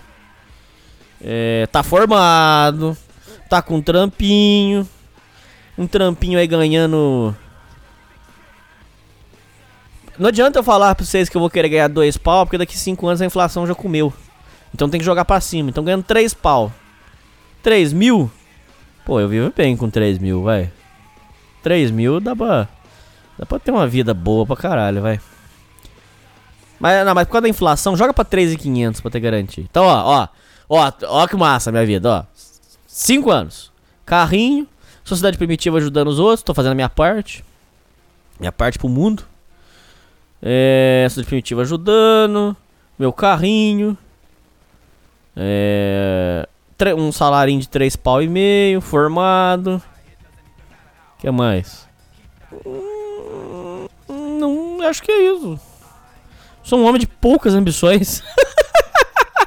Mas muita gratidão. Na gratidão eu sou imbatível. É, pretendo morar em outro país? Olha, depois que eu formar, se eu conseguisse uns trocados aqui, eu queria ir é, para fazer um intercâmbio. Não é pra morar, não, pra fazer um intercâmbio. Eu gostaria de fazer é, para ir limpar privado em algum país é, com língua inglesa. Eu gostaria. Eu gostaria para ir pra. né, para dar uma uma valorizada no currículo, para ter uma experiência e para lapidar o inglês. O inglês, que meu inglês é a pronúncia do meu inglês muito ruim, né? Minas Gerais, fuck my pronunciation. então é isso. Então, se eu pretendo morar em algum país, ah, vamos supor, se fosse pra. Então, depois que eu formasse, se eu fosse lá pros Estados Unidos pra limpar umas privadas e ficar treinando lá o idioma. Ô, sabe o que eu pensei? Eu, eu penso isso com alguma frequência. Não precisava ser nada, nada demais, cara. Tipo assim, manda eu pra, pra gringa, eu limpo privado o dia inteiro, e aí no tempo vago põe um, eu pra conversar com as velhas, com os velhos. Bater um papo com os velhos, assim, só pra treinar, entendeu? Põe uns velhos, assim, velhão mesmo, fudido. Os caras contando pra mim umas histórias, redneck. Ah, pensei que redneck vai estragar meu inglês, né? não vai ajudar. Põe eu pra conversar com os caras. Aí eu vou, vou assim, cara, treinando, humildão. E aí, né, volta aí preparado. Mas eu gosto muito do Brasil. Apesar de ter os seus defeitos, mas eu gosto muito. O que você jamais perdoaria? Ingratidão. Isso não tem. Ingratidão não tem perdão. Qual foi o vídeo mais perturbador que você já viu? Olha, é curiosa essa pergunta. Porque tem uma história sensacional sobre isso. Trágica, pra, mim- não, tragicômica. Mas é, é muito boa essa história. Eu acho. Não sei se vocês vão gostar. O vídeo mais perturbador que eu vi foi quando eu tinha. Vamos chutar aqui uns. Uns 10 anos. Eu tava na escola e os caras pegaram e falaram assim. Eu, eu andava com uma molecada mais velha que eu, sabe? Era uma molecada que jogava último online.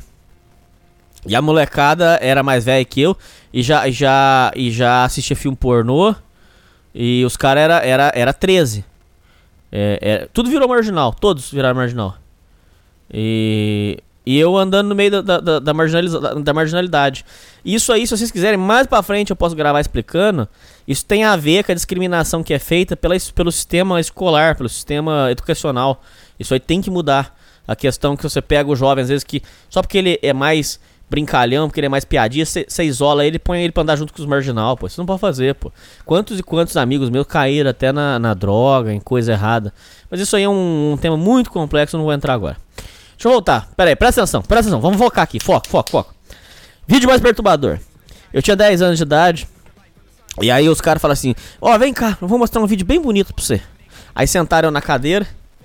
Aí pegaram e botaram um vídeo, que é aquele vídeo que ficou famoso nos anos 2000 até 2005. Aonde vinha um carro bem devagarzinho andando no meio da floresta. E o carro vinha assim. é, o nome do vídeo era Comercial do Novo Passat. Aí e vinha uma musiquinha. O carro andando. Aí quando o carro fazia a curva e virava e sumia no meio da floresta, pulava um zumbi, cara, no meio da tela e. Ah! Cara, vocês não têm ideia, ouvinte. Vocês não têm ideia. Eu destampei a gritar e chorar. Eu era criança, pô. Ah, não tão criança, 10 anos, mas. Ah, criança. Aí eu comecei a gritar: ai, ai, ai, socorro, socorro. Aí os caras começaram a rir. Só que aí na hora que eles viram que o negócio foi ficando sério, começaram a gritar. Tava falando, nossa, acorde, acorde, acorde. Aí veio o povo da escola. Aí deram água com açúcar, eu não parava de chorar, rapaz. Aí eu cheguei em casa nervoso, num desespero. E não conseguia parar de chorar e dormia muito mal. Eu ficava lembrando do zumbi. Toda hora eu ficava lembrando do zumbi vindo na tela. Tá, lembrava daquilo. Toda hora, toda hora, toda hora. Eu tenho esse problema mental, inclusive. Eu tenho pensamentos repetitivos. Esse pensamento ruim fica voltando, mas não é a questão aqui. Aí toda hora eu ficava lembrando do zumbi, cara. Cara, mas eu dormi mal. Sem brincadeira. Pra vocês, pra vocês verem a- o impacto que as coisas têm na mente de uma criança. Eu devo ter dormido mal uns seis meses. Uns seis meses. Sem, sem sombra de dúvida, assim. Eu sei que pra você que tá me escutando parece absurdo. Mas é. Sem sombra de dúvida, uns seis meses eu dormi mal. Mal mesmo, assim, de. de rolava na cama, ficava nervoso, ficava preocupado com o zumbi. É, vídeo. É, eu- qualquer vídeo que eu fosse ver, um filme, alguma coisa, eu tinha que botar no, no mínimo de volume. Aí eu via rapidinho pra ver só se não ia ter nenhuma surpresa. Aí depois eu voltava no começo e punha o, o som. Pra garantir que não ia ter susto. E numa dessas eu tomei do cu. Porque era um vídeo do. Um vídeo que. Aí meu amigo assistiu o vídeo e falou assim: tá sossegado. Não tem susto. Não tem susto. Pode assistir sossegado. Aí nós botamos o som. Cara, chegou no, no o último. Tipo, o último segundo do vídeo. Pá! Foda da, da moeda do exorcista e um gritão. Ah! cara, eu tomei um susto, saí correndo, fui pra rua. Nossa, cara, aí foi mais nervoso, cara. Aí deve ter ficado mais, um- mais uns meses mal de novo. Puta, cara. Foda, cara. Esse foi o vídeo mais perturbador. Tem até no YouTube hoje em dia. Novo comercial do Passat, se eu não me engano. Se eu não me engano, é esse nome. Se eu não me engano. É, e é um vídeo de susto, cara. É um vídeo que até hoje, ouvintes da Sociedade Primitiva, eu que já enfrentei coisas que vocês, muitos de vocês não nem imaginam. Não que eu sou eu foda, não que eu sou bom da boca. Mas olha, eu já vi umas coisas esquisitas, cara. Mas esse vídeo eu não ponho pra tocar até hoje. Não ponho pra tocar. Não ponho pra tocar. De tão perturbado que eu fiquei, cara. Isso aí é foda, cara. Próxima pergunta dele. É a última, né? Senão também não dá, né, bode? O que você faria se estivesse andando na rua e do nada uma multidão te cercasse, abrisse uma roda em volta de você e começasse a gritar lindo, tesão, bonito e gostosão? Ah, para com essas coisas, rapaz. Para com isso. Falou, um abraço, bode. Obrigado pelo seu e-mail, cara. Sucubus. Fala, olá Hernani Cook, sai fora. Tudo bem com você? Tudo, meu irmão. Primeiramente, já peço desculpa por erros de português. Nunca foi meu forte. E pelo e-mail gigante. Venho por meio desta te contar. Nossa, já começou com um erro português aqui grotesco. A história da mina que acabou me jogando na merda e fez eu conhecer a Red Pill, Miguel, essas coisas. Tudo começa em 2011, tinha acabado de entrar no ensino médio. Estou morando de volta com a minha mãe após meu segundo divórcio. Sempre fui muito sozinho, poucos amigos e meu pai nunca foi muito presente. Não o culpo, ele trabalhava pra porra, ainda mais depois que ele se separou da minha mãe, após ser cucado pelo seu cunhado. Nossa senhora. Mas isso é outra história para outra hora. Ainda acreditava em filmes românticos que a mulher, minha vida, estava em alguma esquina de São Paulo, minha cidade natal. Olha, se me permite, mulher de São Paulo, da cidade da São Paulo capital, hum, eu não confio. Navegando pelo Facebook, que era algo bem novo na época. Começo a dar ideia de uma, de uma conhecida de um amigo de infância relevante, uma gordinha playboy, que sua religião era os deuses gregos. Como eu tava afim de tirar a virgindade logo, achei que era uma boa vítima, já que eu era pobre fudido. Após um tempo, marco um encontro com a mina em um shopping da Zona Sul. Vou com a melhor roupa que eu tinha e bem arrumado, perfumado.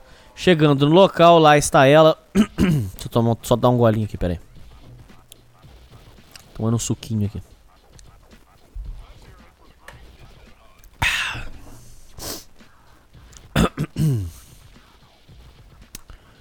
Chegando no local, lá está ela, parecendo um, um elefante indiano em dia de festa. E eu desanimo na hora. Porém, ela me leva duas amigas junto com ela. Uma mina aleatória, que eu nem lembro mais. Ela e a Sucubus. Sucubus era e ainda é linda. Mais ou menos 1,65, branquinha de cabelos pretos. Peito pequeno, bunda média, super simpática. Foto em anexo. Meu amigo, eu caguei para a mamutinha e acabei rolando uma. Acabou rolando uma química fodida entre eu e a Sucubus. Por mais que eu fosse o Blue Pill padrão, eu me vestia e me portava como um maloqueiro, usando gírias e sendo folgado. Dei um fora na gordinha depois de nós quatro vermos um filme qualquer. E depois que a subnutrida foi embora. Subnutrida? Não, sobre. Caralho, olha como é que ele escreveu. Nossa senhora, cara. Agora você cagou mesmo, cara. S-U-B-R-E. Subre. Subnutrida? Caralho. Caralho, menor. Eu fiquei só. Eu fiquei só eu e a Sucubus trocando ideia nesse shopping. Onde foi o primeiro beijo nela?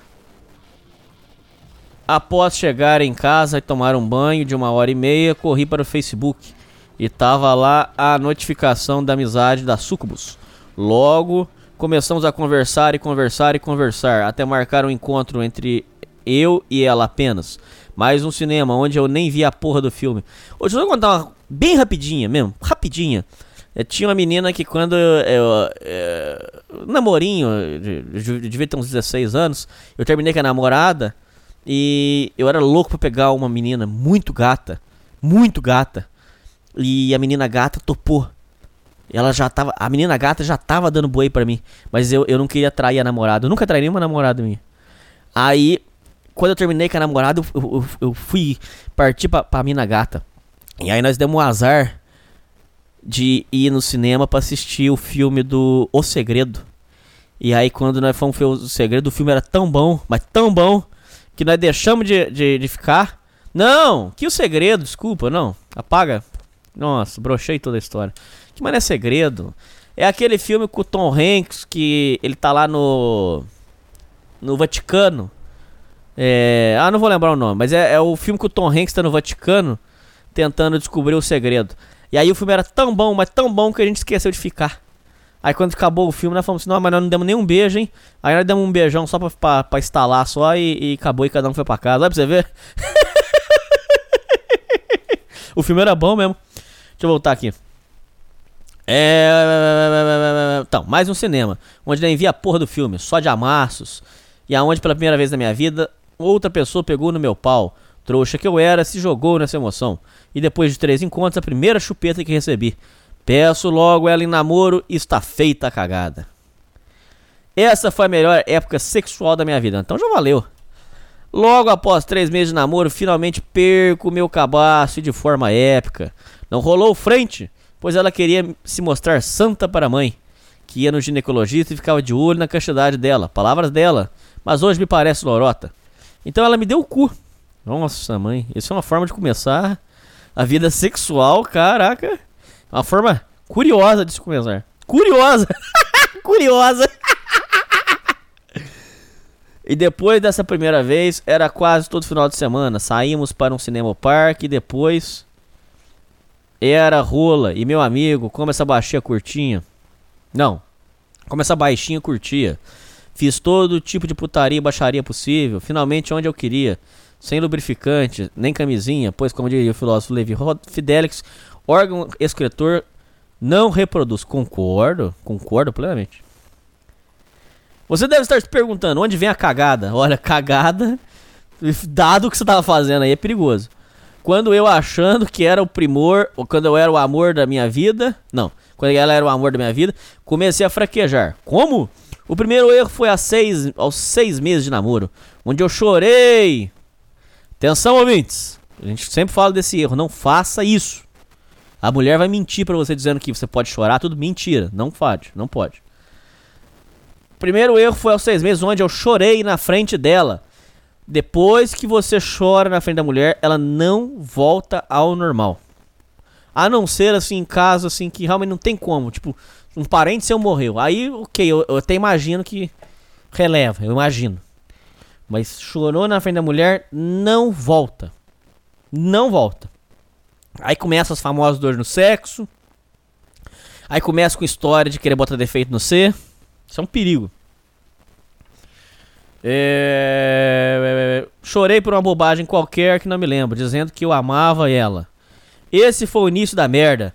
Ela começou a ver que eu relaxei, perdi o olhar por outras mulheres, saía correndo atrás dela, dei flores, presentes, cestas de café da manhã. Deixei de dar as fortes emoções, passando de marginal maloqueiro para o nerd apaixonado. Maldito seja o criador ABC do amor. Não faça isso, ouvinte. Você, ah, isso aí. Fez isso, se fudeu. Com um ano de namoro, descubro da pior maneira que ela é depressiva. Ela liga no meu telefone uma noite chorando, diz que vai supostamente se matar. Desliga o telefone e some. Não dormi neste dia, chorando e cagado de medo dela se matar.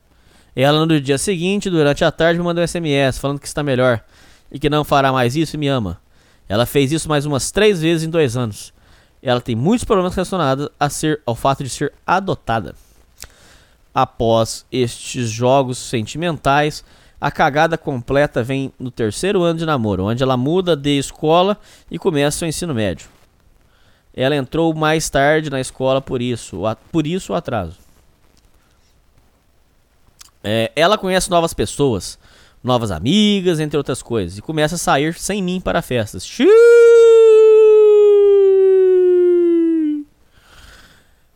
Idas ao parque para beber. Xiii! E eu deixo confiando nela.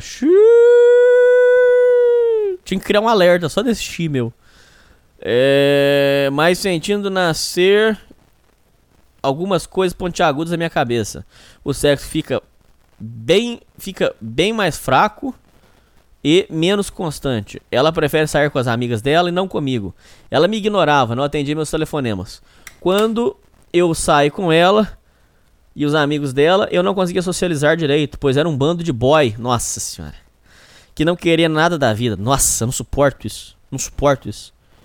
Ô cara, se um dia, se Deus me permitir um dia ter uns, tro uns trocados a mais no bolso aí, ter um dinheirinho, eu quero, eu, eu quero, posso até ter dinheiro, mas eu não quero ser boy, cara. Não quero ser boy. Eu vou, tô pedindo ajuda de vocês, ouvintes. Não deixa eu ser boy. Se eu começar a ser boy, pode chegar em mim e dar umas porradas em mim e, e mandar tomar no cu. Pode falar. Hernani, para de ser pau no cu. E pá, dá umas bordoadas em mim. Pra, pra eu me ligar. Às vezes o ego, você sabia que o ego cega a gente, ouvintes?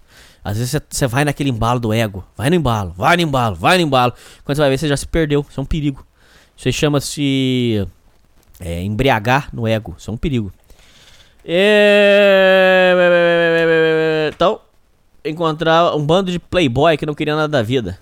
Eu já estava formado com emprego fixo e já pensando em minha carreira e faculdade, pois eu precisava de uma vida melhor para Sucubus, onde eu estava planejando um pedido de casamento com a aliança que eu já tinha comprado. Sua situação, é, é, em algum grau, é, é, é parecida com a minha, viu? Um belo dia, a bomba veio. Nós entramos em casa e íamos meter. E após um boquete merda, ela me veio e pediu para terminar. Nossa, que forma de terminar curiosa, né, cara? E o vídeo vem e faz uma pepeta mais ou menos, não sei. Agora eu quero terminar. Uh, ela me veio pedir pra terminar, afirmando que não estava mais feliz, que não gostava mais de mim. Eu perdi meu chão e brochei. É lógico que você brochou, cara. Não tem como deixar com o pau duro assim, né? Deixa eu só dar um golinho aqui. Levei ela em casa chorando, sem trocar ideia com ela. Dei um último beijo nela e fui embora. Isso era próximo de um carnaval. Passei o carnaval todo na cama chorando, sem comer, sem, se sem me levantar. E quase perdi meu emprego, porque eu também não ia trabalhar. E ela, antes de terminar comigo, já estava sendo cookie. Eu já estava sendo cookie. Ela fi- ficava com outros meninos e meninas. Inclusive, eu estava junto. Junto. an- Como é é? Inclusive, quando eu estava junto antes do término, quando eu me afastava, beija- ela beijava outras pessoas do círculo dela. Ou indo ao banheiro para ficar com outras meninas. Mas ficando com outra menina não podia chamar você pra festa, que aí ficava um festão bonito. Uma vez eu quase fiz um surubão com a ex-namorada minha, cara. Ela tinha uma amiga muito gostosa e safada. Essa amiga dela, eu, eu tenho uma história dela sexual, 20. Eu só não vou contar pra não estragar o NoFap de vocês. Mas a amiga da minha namorada tem uma história sexual que parece coisa de filme pornográfico. Então, eu só não vou contar porque senão vai, aí vai levantar tudo aí. E eu ia fazer um surubão com, essa, com a minha namorada e a amiga dela, cara. Ia ser um surubão de primeira, cara. Se eu vendesse da Deep Web, eu ia ganhar uns, uns 30 mil. Aquela, porque ia ser uma suruba de primeira, cara. Uma, do, a minha ex-namorada, a minha primeira ex-namorada, a primeira ex-mulher. Não, era na ex-namorada que depois virou mulher. É, era uma gostosa. Mas pera aí, deixa eu continuar o e-mail do cara, que senão vai atrapalhar. Pera, para aí. É... Desculpa, viu, ouvintes? Eu fico, eu fico saindo muito do assunto porque. É, sei lá. Vamos voltar aqui. Foco, foco, foco. Vamos focar aqui. Então vamos lá. Eh, Ficava. eh, Inclusive quando eu estava junto antes do término. Quando eu me afastava, ela beijava outras pessoas. Ou ia no banheiro para ficar com outras meninas. Meses depois dela brincar de peão do baú no pau dos outros, ela assumiu o relacionamento com outro cara. Eu era boy, que era boy e tinha futuro. Quando, enquanto eu quase perdia o meu, o meu, o meu trabalho, estava chorando e bebendo. Hoje ela já largou esse cara e aparentemente está namorando uma mina que tem cara de homem, é feminista moderada e trabalha como cabeleireira. Graças a Deus não peguei nenhuma doença nem assumi filhos de terceiros. Deixa o cara da moto passar aí.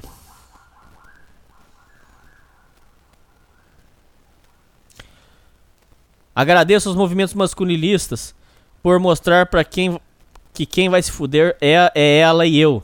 Posso me reerguer, ser livre e alcançar objetivos sem um xerecard. Por mais que eu sinta a falta dela, por causa do sexo e do carinho de qualidade, consigo ver que ela é super tóxica e sem ela eu prospero. Concordo? Concordo plenamente. Agradeço a você, Hernani, por mostrar que eu não estou louco. Isso, você não tá louco mesmo não, é verdade. Que existe uma luz no fim do túnel, é verdade. Que um dia posso ser alguém, é verdade. E tem gente que pensa nas mesmas coisas que eu. Pô, tem milhares aí, cara. Estou junto com você nessa jornada, muito obrigado. Seu xará Hernani, pode ler meu nome, assumo meu BO.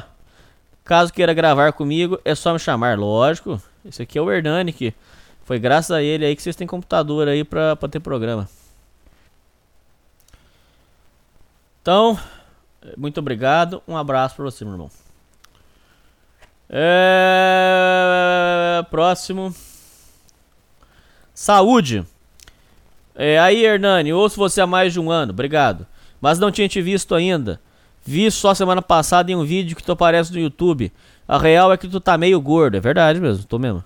Tem que levantar peso. É, mas eu não tenho dinheiro pra pagar academia. Mas legal, teria que mesmo. Fazer abdominais e flexões. Ah, abdominal eu faço. Correr. Ah, eu corro de bicicleta. Dar uma regrada na alimentação. Pô, aí é difícil. Moro sozinho, sou pobre, cara. É dureza. Nem preciso de academia, precisa sim. Tu é bonitão, obrigado. Sem ser gay. Tem o fenótipo branco ariano e tudo. Para com essa bobeira, cara. Para com essa bobeira. É, não pode descuidar.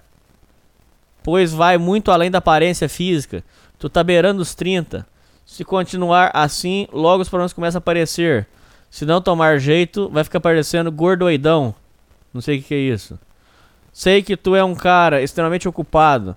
Mas como diz o Dr. Lair Ribeiro, se não arrumar tempo para cuidar da sua saúde, um dia terá que arrumar tempo para cuidar da sua doença. Concordo, olha que frase boa. Enfim, obrigado por fazer esse trabalho social gratuitamente com esse podcast. Estou seguindo você nessa jornada. Obrigado, irmão. Eu quero ver se eu arrumo uns trocados aí. Pra dar uma arrumada na vida. Você tem razão nisso aí. Um abraço. Nunca seja um merda. Nossa, olha o tamanho desse texto, cara. Meu Deus do céu. Nossa, é muito grande esse texto, cara. Vamos lá. Lá vamos nós. Preparados aí, ouvintes? Prendam os cintos aí, porque o negócio vai ser. Vai ser grande. Sem seguir aí. Fala Hernani, tudo bem? Gostaria de não falar meu nome. Cara, parabéns pelo seu trabalho. Acredito que vem ajudando muitos homens a melhorar seus mindsets, assim como me ajudou bastante. Muito obrigado. Hoje no trabalho ouço seus podcasts e me sinto como se estivesse batendo um papo com vocês e seus convidados. O que eu mais gosto são a leitura de e-mails, podcasts no formato do Roger das Cidadezinhas, Emobral, etc. Bom, espero que este e-mail seja lido no programa e que você complemente e dê a sua opinião a respeito. Me desculpe se o e-mail ficou um pouco grande. Bom, meu primeiro e único namoro até agora durou oito anos e saí dele recentemente. Tudo começou muito bem. Tínhamos sintonia, gostávamos das mesmas coisas, tínhamos os mesmos anseios. Isso foi assim durante cinco anos, nada do que reclamar. Nesse tempo sempre fui um cara desenrolado, nunca deixei meus amigos de lado. Ó, isso é legal. Viu, ouvintes? Espera aí, foca aqui. Ouvinte, 5 anos que ele tá com a menina, ele falou que tava tudo certo, ó. Ó o que, que é importante. Nunca deixei meus amigos de lado, tá certo? Nem minhas prioridades, tá certo? Fazia minhas coisas sem se preocupar com o que ela estava achando. Parcialmente certo. Se você estivesse fazendo coisa errada também não pode, né, filho? Mas no geral, sim, é isso mesmo. E pelo fato de eu ser assim, acredito que eu tinha muito mais valor para ela. Concordo. É, o homem ele deixa de ter valor na hora que ele começa a virar. É, bundão, né? Cucão, né? Aí não dá. É, eu recebi amor e sexo de qualidade. Porém, um certo dia tive a infelicidade e burrice, algo que me arrependi amargamente de traí-la. Pô, cara. Mas você tinha uma relação boa, você foi fazer uma cagada dessa, cara. Aí não ajuda, né, cara?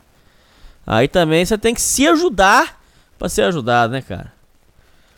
É... Porque na época meus amigos traíam e eu tinha a concepção de que o homem, para ser homem, tinha que cometer esse tipo de coisa. Pô, aí não, ouvinte. Eu quis experimentar isso e vi que é uma burrice tremenda. E é uma das coisas que contribuíram para gravar o quadro que vivemos hoje. Olha aí a cagada. Cara, você tinha um negócio perfeito em casa, cara. O que, que você foi pegar? É uma coisa que você tem uma comida boa em casa, você vai na rua e pega uma terra, uma areia da, da, da rua e traz para casa e joga na comida, cara. Por que, que você foi fazer essa cagada, ouvinte? Não faz isso, ouvinte.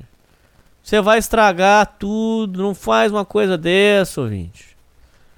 É. Uma burrice tremenda, tal.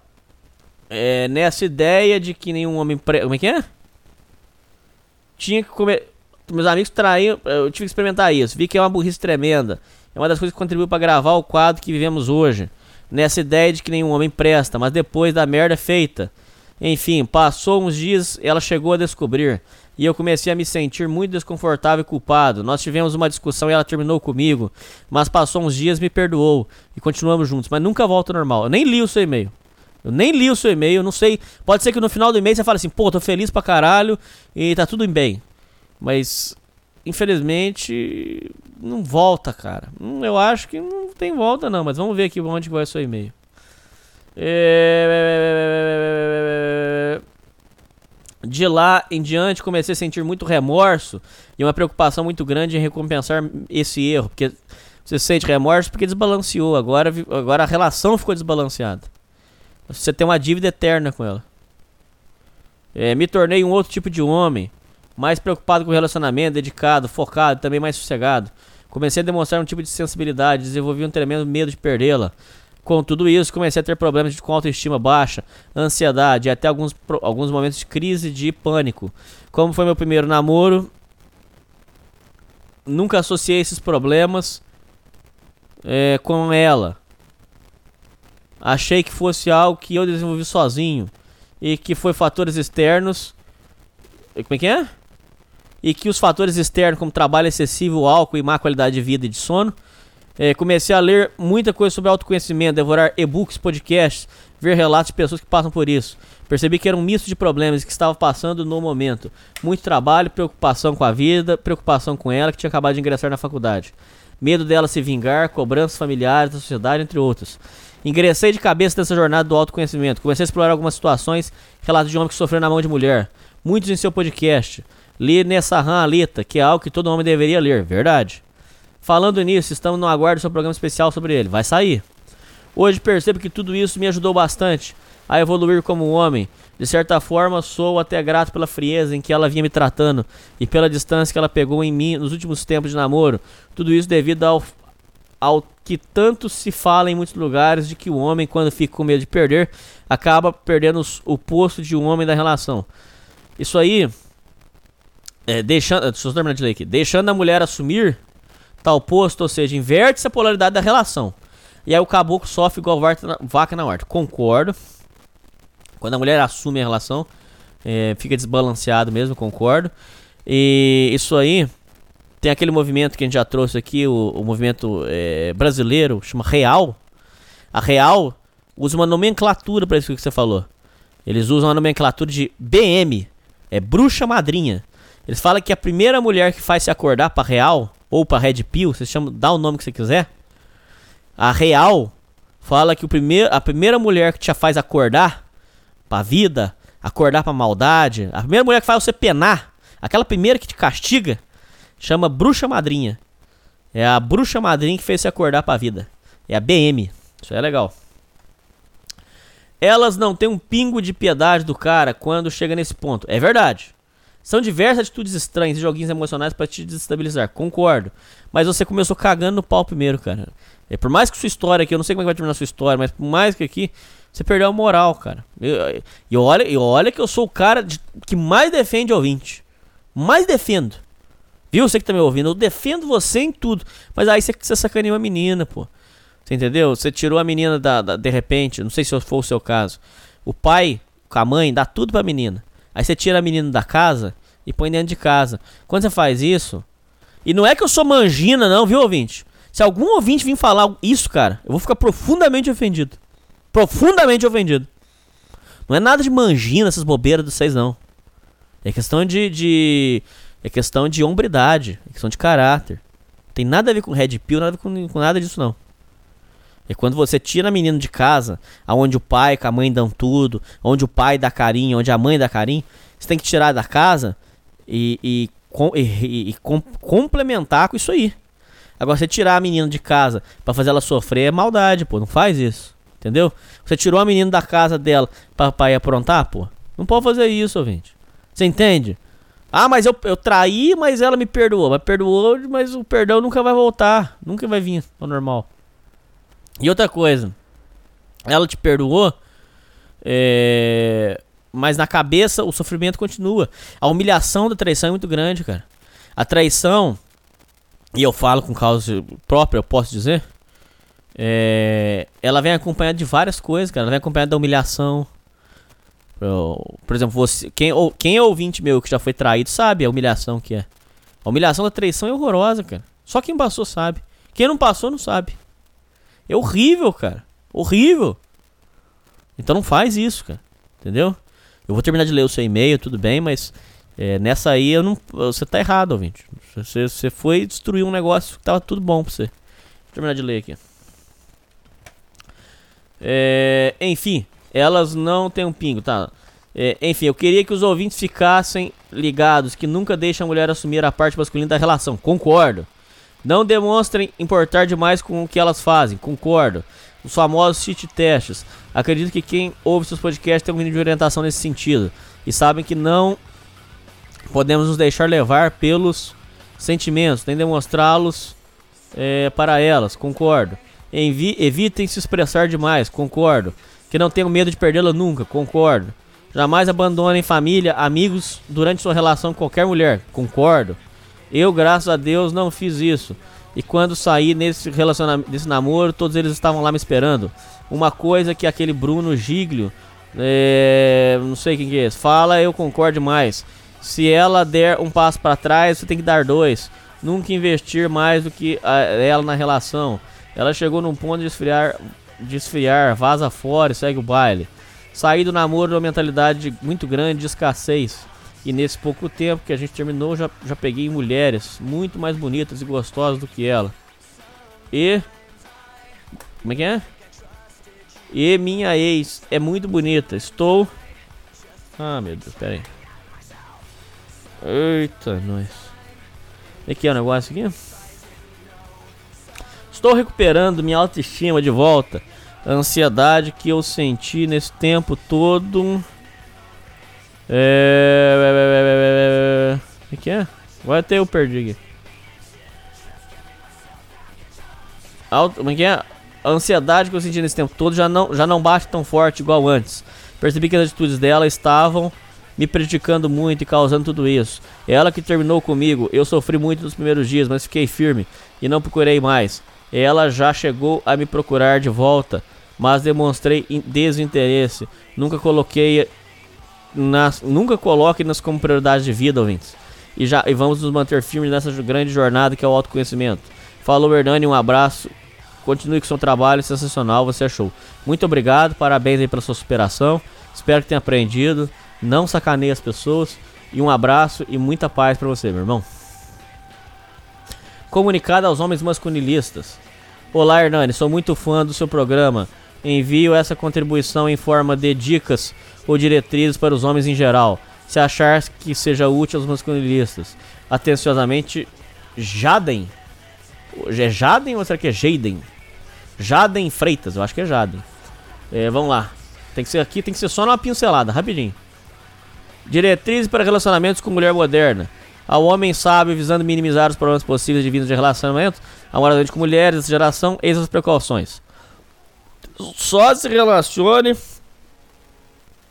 em um sentimento amoroso se não puder por motivos. É. Como é que é? Só se envolva em relacionamento sentimental amoroso se não puder. Por motivos emocionais ou outro qualquer, se abster da companhia de uma mulher. Concorda. Se, você pode ficar sozinho, fique sozinho. Eu sou muito feliz sozinho, inclusive. Mas eu tô arrumando uns esquemas aí que eu vou dar uma bimbada violenta. É. Vou dar umas bimbadas, eu dou mesmo. Mas. Vambora. Só se envolva em um relacionamento, em relacionamento sentimental, amoroso, não. Entenda que 99% das mulheres a partir dos 15 anos de idade já têm filho.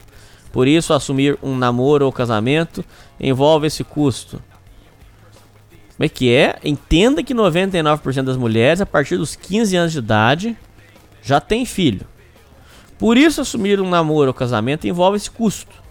Um 1% restante sonha em ter filho. Portanto, dificilmente você escapará de criar uma criança, seja seu ou do outro. Então, esse aqui você já falou uma coisa que eu não concordo, não. Porque, primeiro, é, existe uma enorme, incrível diferença entre se assumir filho seu ou do outro. É, isso aí que você está falando tem pé nem cabeça. Primeiro que você está usando uma estatística que 99% depois dos 15 anos já tem filho. Não, tem muita mulher, tem muita xota que não tem filho. Cara. Muita mesmo. E você falou aqui que. É, que. Como é que é?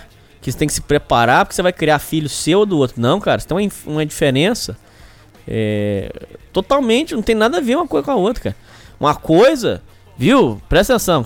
Isso aí. É, eu tô te dando uma crítica construtiva. O seu negócio aqui tá errado. Uma coisa é você pegar e falar assim: olha, é, agora você vai ter que cuidar do seu filho que você fez, que tem seu sangue, que tem a sua linhagem, que é o orgulho da, da sua família, né? Porque você tem um filho, a sua mãe vai querer cuidar, o seu pai vai querer visitar, vai ter que vai querer trazer o netinho para brincar. Então, uma coisa é você chegar e falar assim: ó, o meu filho, eu vou cuidar ele com amor, vou investir dinheiro nele, vou cuidar dele, vou lutar por ele. Outra coisa completamente diferente, não tem nada a ver, é conhecer a menina, que independente se ela seja boa ou ruim, vou ficar com ela e vou cuidar do filho dela, que ela tem com outra pessoa. São cenários diferentes, não pode misturar. Eu entendi que a sua intenção foi boa, mas eu tô te mostrando com humildade, e eu espero que você tenha humildade também de reconhecer, que são cenários tão distintos, é tão, não tem, é tão distinto, é tão absurdo, é tão discrepante, que não dá pra você comparar dessa forma que você fez, entendeu? Espero que você aceite minhas críticas aí construtivas. Não estabeleça compromisso sentimental com mulheres que têm abaixo de 30 anos. Mulheres abaixo dessa idade ainda estão no êxtase das aventuras, festa, balada e curtição. Além de ter uma mente muito inclinada a ideias feministas radicais. Não concordo nada com isso aqui que você escreveu, cara. Essa aqui, até no, no de trás aqui, eu até concordei, mas essa eu não concordo nada, cara. Cara, você tá louco, cara. É, namorar uma mulher depois dos 30, cara. Isso aí é uma coisa que, se vocês quiserem, eu posso trazer mais pra frente. A questão da lavagem. O homem, ele, como ele tá muito acostumado, às vezes, à lavagem. Às vezes o cara é urubu. Urubu é aquele cara que come o que vier. O que vier. Se vier homem, ele come. Se vier mulher, ele come. Se vier véia, ele come. Se vier velho, ele come. Ele, ele come o que vier. Chama urubu isso aí. E tem uns urubu mais light, né? Tem urubu que só come mulher, por exemplo. É. Mas eu tô querendo dizer o seguinte: é. O cara, quando ele tá numa fase de urubu, comendo tudo que é mulher, ele começa a ficar viciado na lavagem. E ele não começa mais a saber o que, que não é lavagem. Pra ele já virou tudo lavagem. E não é assim. É, eu me sinto. E olha que eu, eu sou um cara pobre e fudido. Mas eu, eu, Hernani, me sinto no direito, sim, de ter uma menina é, jovem, é, de uns 18 anos, pra ser, por exemplo, vamos dar um exemplo só. É, apesar que agora eu tô numa fase que eu não quero mulher nenhuma agora. Nenhuma. Agora não. É, mas vamos supor que eu esteja numa, numa, numa fase que eu falo assim, pô, tô bem de vida, quero ter um filho. Eu, Hernani, e você, eu acho que vocês ouvintes deveriam é, desejar uma coisa boa. Eu quero uma mulher pra ser mãe do meu filho, eu quero uma mulher é, novinha, é, que nunca teve filho, porque o primeiro filho é, é, é pra vir mais forte, é pra vir mais reforçado. Eu quero que o meu primeiro filho seja. é, vai, ser o meu, vai ser o meu herdeiro. Vai ser uma coisa especial. Eu não quero uma, uma, uma porcaria. Eu não quero uma mulher de 30 anos já rodada, fudida, cheia de desilusão amorosa nas costas, que vai descarregar as coisas ruins em mim. Não. Isso aqui eu não concordo com nada. Nada, nada. Essa que você escreveu aqui, eu não concordo em nada que você falou aqui. Por mais que você diga o seguinte, ah, mas é porque é, aí ela tá menos propensa a balada, festa e curtição. Mas é. Vem cá, eu, Hernani, não tenho direito de, de pedir. Será, será que eu estou pedindo demais? Veja bem, é, eu tenho. O homem é exigido que o homem trabalhe, é exigido que o homem é, é, seja um vencedor, que o homem não pode brochar, não pode chorar, é, tem que se sacrificar. É esperado que o homem é, é, se mate por uma mulher, que não sei o que. Tá, tudo bem. Vocês falam tudo essa ladainha, tudo bem. Será que estou pedindo demais? Tô fazendo. Vou jogar uma pergunta no ar aqui. Responde quem quiser. Será que eu estou pedindo demais em querendo uma mulher novinha e, e se não lacrada, semi-lacrada e bonitinha pra ser mãe do meu filho, pra ficar comigo e que não vai querer farra, que não vai querer gandaia e que eu vou sustentar e que eu vou dar carinho, que eu vou dar amor? Será que estou pedindo demais? Eu acho que não. Eu acho que não.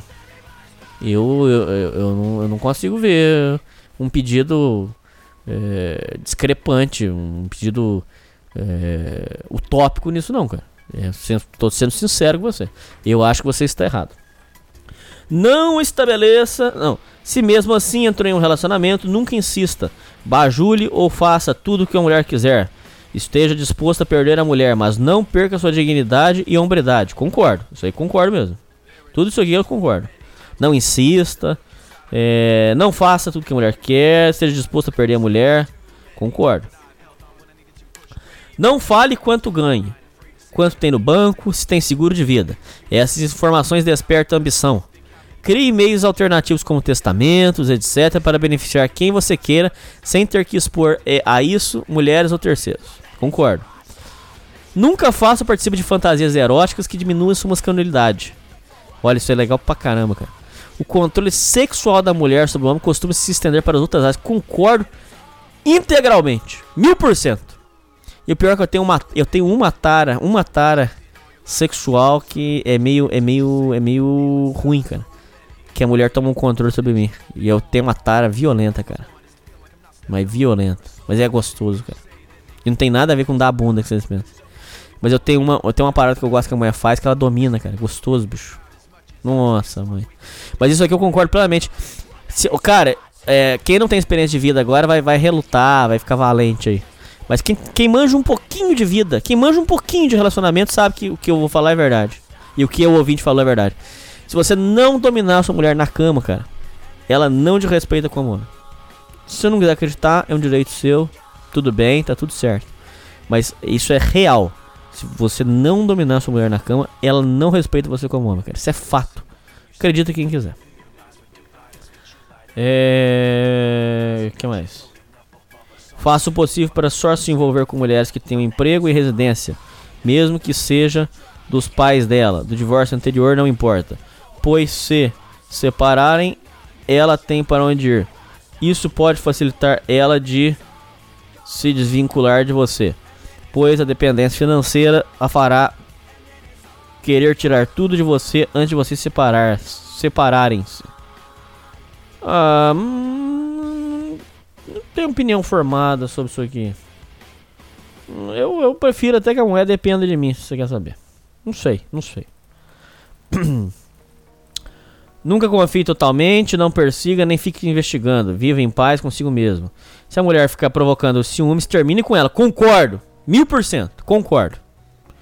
Mas não entre no jogo emocional dela. Nem ache um, um, um olhar piedoso, um rostinho inocente para ser religiosa. Faça com que ela seja fiel. Nunca acredite no amor eterno de uma mulher. Concordo. Tudo para elas é conveniência. Hum, concordo.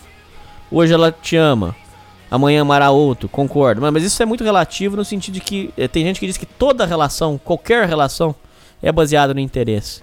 E há algumas bases para você acreditar nisso. Algumas bases aí, se você for pensar friamente, tem sempre tem algum algum interesse, mas não sei, não sei, não sei, não sei. Não sei. Vamos voltar aqui. É... Goste dela, mas não a ame. Esteja desprendido do bastante. Treine sua mente para mantê-la uma distância emocional dela. Se ela te trair ou te deixar, você não irá para o fundo do poço. Concordo. Tenha sempre um plano B. Economize dinheiro, faça investimento financeiro discretamente, tenha um mínimo de bens no seu nome, nunca seja gastador. Se o relacionamento findar, você não recomeçará do zero. Concordo plenamente. Legal aí suas, suas dicas. Tivemos algumas discordâncias, mas tá tudo certo. Um abraço.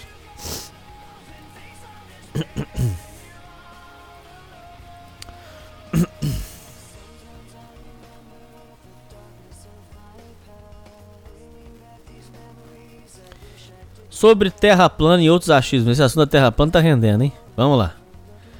Boa tarde, Hernani. Primeiramente, peço encarecidamente que não fique puto comigo ou coisa do tipo, pois sou seu fã e ouço quase que religiosamente o Sociedade Primitiva. Mas eu vou ficar bravo por quê, ué? Só por causa da Terra plana? Não vou ficar, ué. Pode bater um papo, desde que você não me ofenda. Sei que o tema é chato, mas vou falar sobre o último comentário sobre a Terra plana no número, podcast número 128. Literalmente me responda, por favor. Por que alguém estaria interessado em te fazer acreditar que a Terra é um globo? Sério, quais os ganhos com isso? Qual lucro isso dá? Olha, sua pergunta sem querer, não sei se foi proposital, é muito interessante sua pergunta. É, os motivos que a Terra é, que enganaram a gente. O problema é que eu tenho muita coisa para ler e não dá para falar tudo aqui, mas eu vou resumir muito. Ah, tem vários motivos. O, o primeiro deles, é, o mais importante. É, veja bem, eu não, eu não tô afirmando que para você acreditar. Veja bem, eu quero bastante atenção, bastante atenção mesmo. Senão vocês não vão, vocês vão falar besteira. É, você pode acreditar na Terra Globo normal e acreditar em Deus. Isso não vai alterar nada. Você pode acreditar na Terra Globo e ser ateu. Não vai alterar nada. Agora tem uma variável. Tem uma pegadinha aqui. Se a Terra for como eu acho que realmente é, é, baseado em muitos, muitas referências. Se a Terra realmente for plana, Deus só pode existir. Porque a descrição bíblica é, leva você a, a, a, crer na Terra plana. E então, logo, se a Terra fosse plana, o homem teria a convicção que Deus existe. É a prova, seria uma prova empírica. Eu, eu realmente sinto, ver pela, pelas provas que a gente tem daqui a Terra pode ser plana realmente apesar que eu estou em estudo ainda sobre o assunto. Se existir, não tem como Deus não existir. Se a Terra for plana, não tem como Deus não existir. A outra, que a Terra sendo plana, o homem volta a ser o centro da Terra. E aí é, você entende várias, várias e várias. Eu teria que fazer um, um programa inteiro gigantesco falando, mas o homem começa a entender que a, a misantropia que a gente tem é, visto, onde tudo o ser humano é errado, pode ver. Tem um vídeo que para quem quiser ver da gringa, é um vídeo é, de, do pessoal da direita, daquele é, Infowars, chama Guerra aos Humanos. Quem quiser pesquisar, digite. Eles falam sobre isso. Pode ver, ouvinte. Não acredita em mim. Tudo, tudo é contra os humanos, já viram? O, o ser humano ele, ele é considerado é, é, errado em tudo. É, por exemplo, se, se tem um desenho, se tem um filme, é sempre os bichos querendo vencer o ser humano. O ser humano é ruim. É, tudo que o ser humano faz é considerado ruim. E coisas que você faz sem maldade nenhuma. Coisas naturais. É considerado. É, é, é uma, é, e é uma misantropia absurda. Um ódio ao ser humano. Ódio. Ódio a, a, a pessoa idosa, ódio a criança, ódio. é, é, o ser humano uh, começou a ser odiado. E o homem tendo a consciência de que ele é o centro da Terra, é, no caso, ele, ele teria o amor é, pelo, pelo seu irmão. A, a Terra encontraria. A, o, o homem encontraria sua importância no universo. Ele não, não- eu não sou só mais um. Muitos aí afirmam, eu sou só mais um. O mundo é. É óbvio que eu, eu tenho a minha consciência que eu, Hernani, sou só mais um. Que eu não sou melhor que ninguém, ok? Mas, a consci... Mas existe a consciência de que você, assim, você é muito importante. Porque é, você tem um criador, que você está conectado com ele. E lembrando, se você acredita na Terra Globo, isso não altera nada. Deus é, é plenamente possível. Estou dizendo só que uma Terra plana confirma a existência de Deus e a sua ligação do ser humano. Então, o ser humano não é só mais um solto. É, outros motivos que, que podem ter feito a gente crer na Terra Globo, é, agora levando para um outro lado, é controle global, é controle é, é, sobre as informações. né, eles podem é, mentir pra gente. A NASA ganha bilhões com aquilo lá, que eu tenho algumas fortes referências. Inclusive, eu compartilhei um vídeo no- na página do programa. Quem quiser ver, veja lá. É, mostrando que um, cheio de coisa mal explicada. A NASA é cheia de coisa mal explicada e ganha bilhões com aquilo lá. Pra onde tá indo esse dinheiro? Pra alimentar essa farsa. Entendeu? Será que esses planos aí, essas coisas esquisitas que a gente vê, é, globalistas, essas, é, é, umas loucuras que a elite faz, fica incentivando tudo que é, é degenerado, é, negócio de, de criança trans, as insanidades, será que isso aí não está sendo financiado por esse tipo de, de, de financiamento? Não sei, tô perguntando. Perguntar não ofende, perguntar pode fazer pergunta, não é? Então é. Isso aí é outro motivo para acreditar na Terra, na, na terra Redonda. Fora que se a Terra for redonda, tudo muda. É, você começa a ter entendimento de que, por exemplo, essa história que o Sol tá a milhões de quilômetros, não, não- eu não acredito, cara. É, Não é possível que o Sol tá tão longe assim, cara. Eu não consigo acreditar num Sol que tá distante dessa forma. É esse papo que nós estamos numa bola, que a bola tá girando a milhares de quilômetros, e aí tá tudo girando. Por que, que eles precisam disso aí? Pra usar a, a lógica pra dizer pra você que é, o que existe é gravidade, sendo que o, o, os- o pessoal da Terra plana diz que, na verdade, a história de, de gravidade é tudo uma insanidade. E eu, eu, eu, eu acredito nisso. Eu não acredito em nada de, desse papo de gravidade.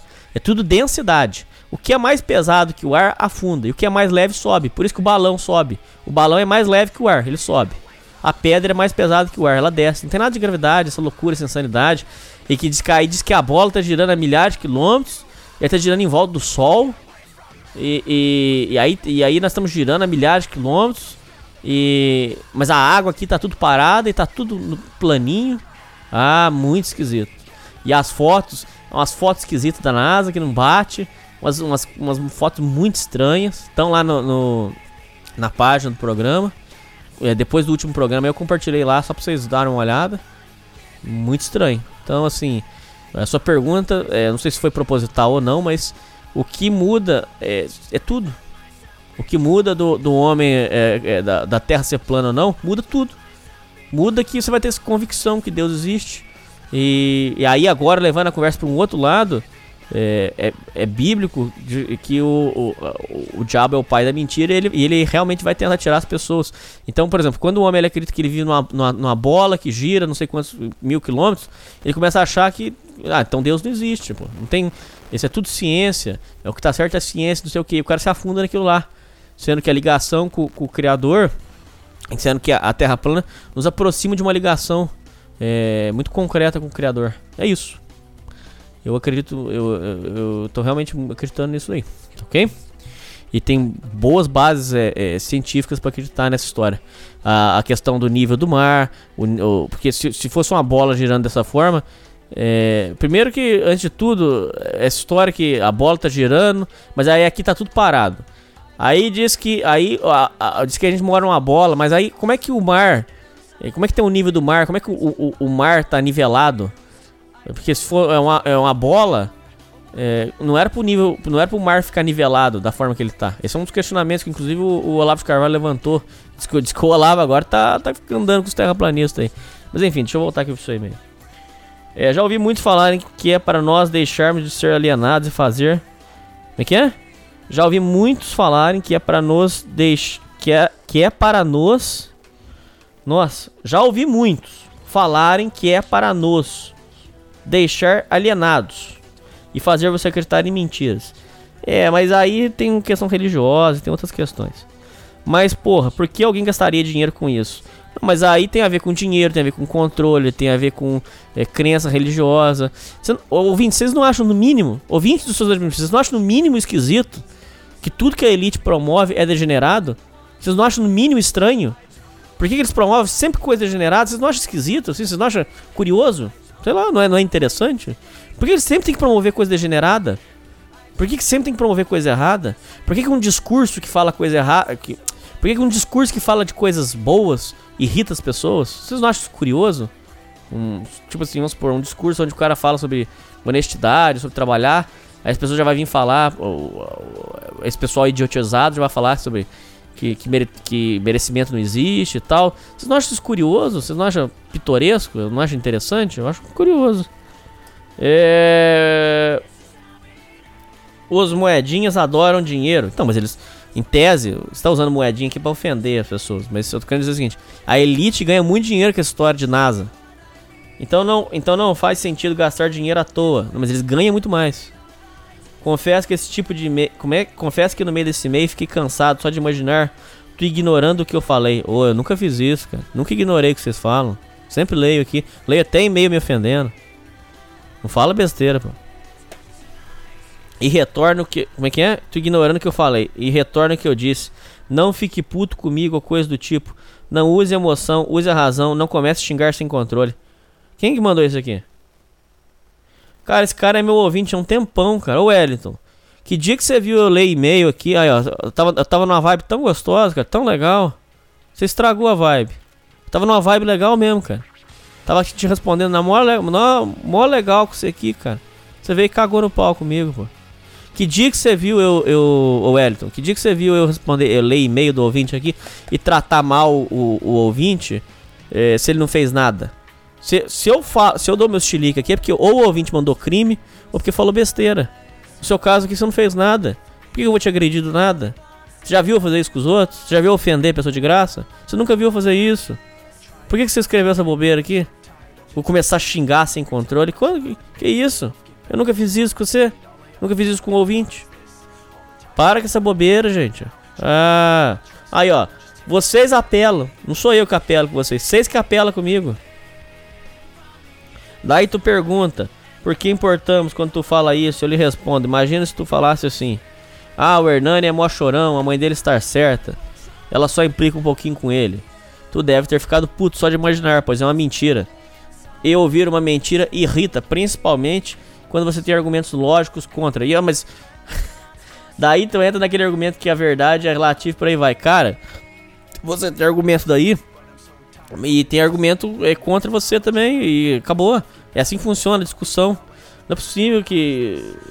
Você não consegue aceitar que as pessoas pensam diferente um pouco, sei lá, cara. Uh, aí, eu tava numa vibe, eu tava numa vibe super legal com você, cara.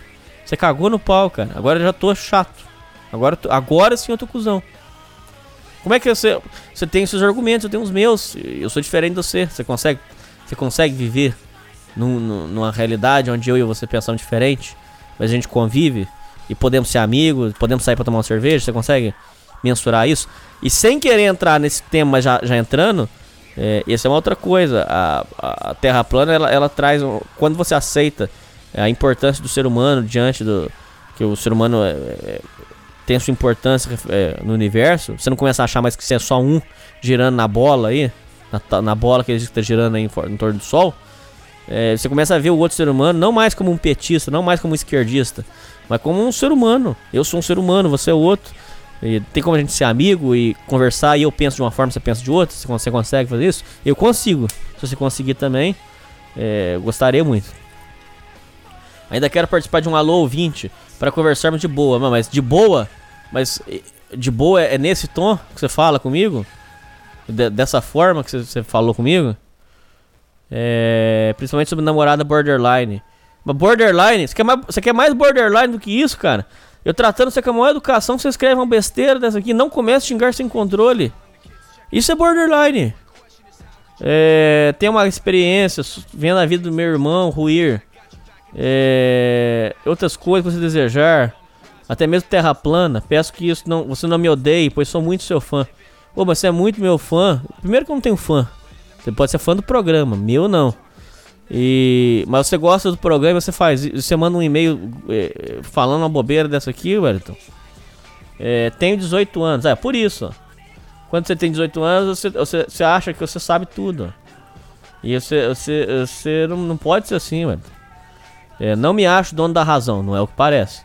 Na verdade, acredito que estou errado em quase tudo na vida e reconheço que tenho muito menos experiência que você e a maioria dos ouvintes. Sou humano e posso estar errado. Obrigado e vida longa à sociedade primitiva. Cara, a única coisa que eu fiquei chateado é essa bobeira que você escreveu aqui. Eu vou fingir que eu, vou fingir que eu não vi. Você finge que você não mandou, eu finge que eu não li. Tá tudo certo. É... Vamos pro próximo. Que cuzão agora. Vou tomar um suquinho aqui pra acalmar.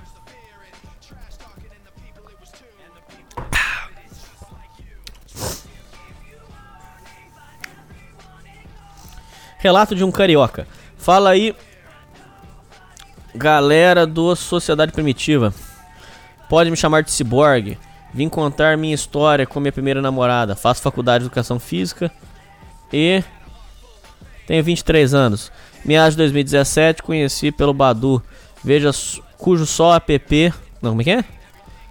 Vim contar minha história. Primeira namorada. Faço faculdade de Educação Física e tenho 23 anos. Meados de 2017 conheci pelo Badu cujo só usava app para buscar fodas casuais. Conheci uma menina com o nome fictício de Renata, peguei o número dela no Badu e fomos conversando. Nunca botei fé em namoro por, por app. Ela, come, ela morava um pouco longe, papo de 20 km. Fomos conversando durante uns meses e ela me contava umas paradas que me dava desânimo de namorar. Uma delas que já tinha ficado com oito garotos. O tempo foi passando, até que me dei conta que um estava gostando do outro. Depois de um tempo ela admitiu que me amava e foi pedir e fui pedir namoro. Porém, nesse meio tempo ela me contou que era de federal e tinha um verniz, aquele cheiro de esquerdismo rolando. Porém, tentava ao máximo convencer ela sobre visão de um Brasil melhor. Não bolsonarista fanático, porém tenho visão de certo e errado. Ela dava indícios de, de a mulher atual que gostava de atenção toda hora, odiava que eu jogasse e tinha momentos em que ela ficava chata e mandona. Certo dia, depois de uma semana de namoro, chama mesmo para sair no shopping. Dia foi bom, porém ela queria já, ela já queria sair de novo na sexta. E eu sou uma pessoa bem caseira e ela sabia disso. Sempre tivemos algumas discussões bobas enquanto ficávamos, porém sempre aguentava. Porém já não tinha tanto saco que nem no começo. Numa quinta-feira, a mesma da ideia de sair na sexta, porém eu alego que não queria que não queria, dizendo que estava cansado. Para mim é mais difícil pelo fato de eu estar de eu usar uma perna mecânica e ela sabia disso. Nossa, tem uma perna mecânica. Tá, entendi. Numa sexta, numa mesma tarde, sabendo que não queria fazer a vontade dela, a mesma me manda, a mesma me fala: "Ou, oh, você tem perna mecânica?" Você deve conseguir uns puta dos empregos máscara. Tem umas vagas de PCD, é pessoa com deficiência. Os caras, os cara pagam dois conto, cara, pro cara. Só porque o cara tem deficiência, cara. É uma grana violenta. E diz que não, eles não conseguem encontrar deficiente para cobrir essas, essas paradas, cara. Eu fico olhando aquelas vagas, rapaz. Nossa, mãe, Deus me livre, guarde. Mas, Deus me livre. Não vou nem dizer, não vou nem falar. Mas é isso mesmo que vocês estão pensando. Caralho, dois conto, cara. 1,500, 1,600, dois conto, cara. Porra. Cortar um dedinho? Não, Deus me livre, bota na madeira aqui. É, vamos voltar aqui. É, certo dia. Como é que é? Na mesma tarde, sabendo que não queria fazer a vontade dela, a mesma me fala que eu vou. Como é que é? Me fala que vou ficar olhando para as paredes, me chama de vagabundo e fala que vou fazer porra nenhuma, devia que não vou fazer porra nenhuma, e devia ficar com ela. Hernani, nunca ninguém da minha família, nem mesmo minha mãe me chamou de vagabundo. Não tenho sangue de barata e num sábado puto da vida com a situação, virado do dia com ansiedade sem dormir, ainda tinha que sair com ela pelo motivo, pelo momento da raiva. Bloqueio elas sem dar satisfação de todas as redes sociais e troco o chip do celular. Bloqueio amigas e familiares da mesma para não me procurarem. Passados cinco meses, ainda com peso nos ombros, vou e desbloqueio ela para pedir perdão pelo meu ato. Não faça isso, ouvinte. Admito que errei feio e fui uma péssima pessoa e namorado. Não faz isso, ouvinte. Tento chamar ela numa boa e tento pedir perdão dela. Não, ouvinte. Mesmo sabendo que as chances eram mínimas dela me tratar bem, ela me responde com essa chuva de perguntas. Tentei falar meu lado, que ela fez, e a mesma não acreditava. Dizia palavras de baixo calão para tentar me atingir. Percebi que ela não era assim, e aquele espírito feminista já tomava conta dela. Isso é uma praga. Vi que ela fez um TCC de 500 linhas sobre o que sentia em relação ao que aconteceu e falou que nunca iria me perdoar pelo que eu fiz, etc. Olha pra você ver a merda que você vai mexer. A mesma diz que a amiga me mandou se fuder visto que talvez a amiga tenha mandado falar tal coisa. Olha o perfil dela e veja que ela converteu o esquerdismo e feminismo e outras coisas, apoiando até Ciro Gomes. Mudança dela foi de Anakin Skywalker para Darth Vader, apoiando o PT. Depois que a amiga mandou se fuder, eu disse obrigado e bloqueei novamente do Facebook.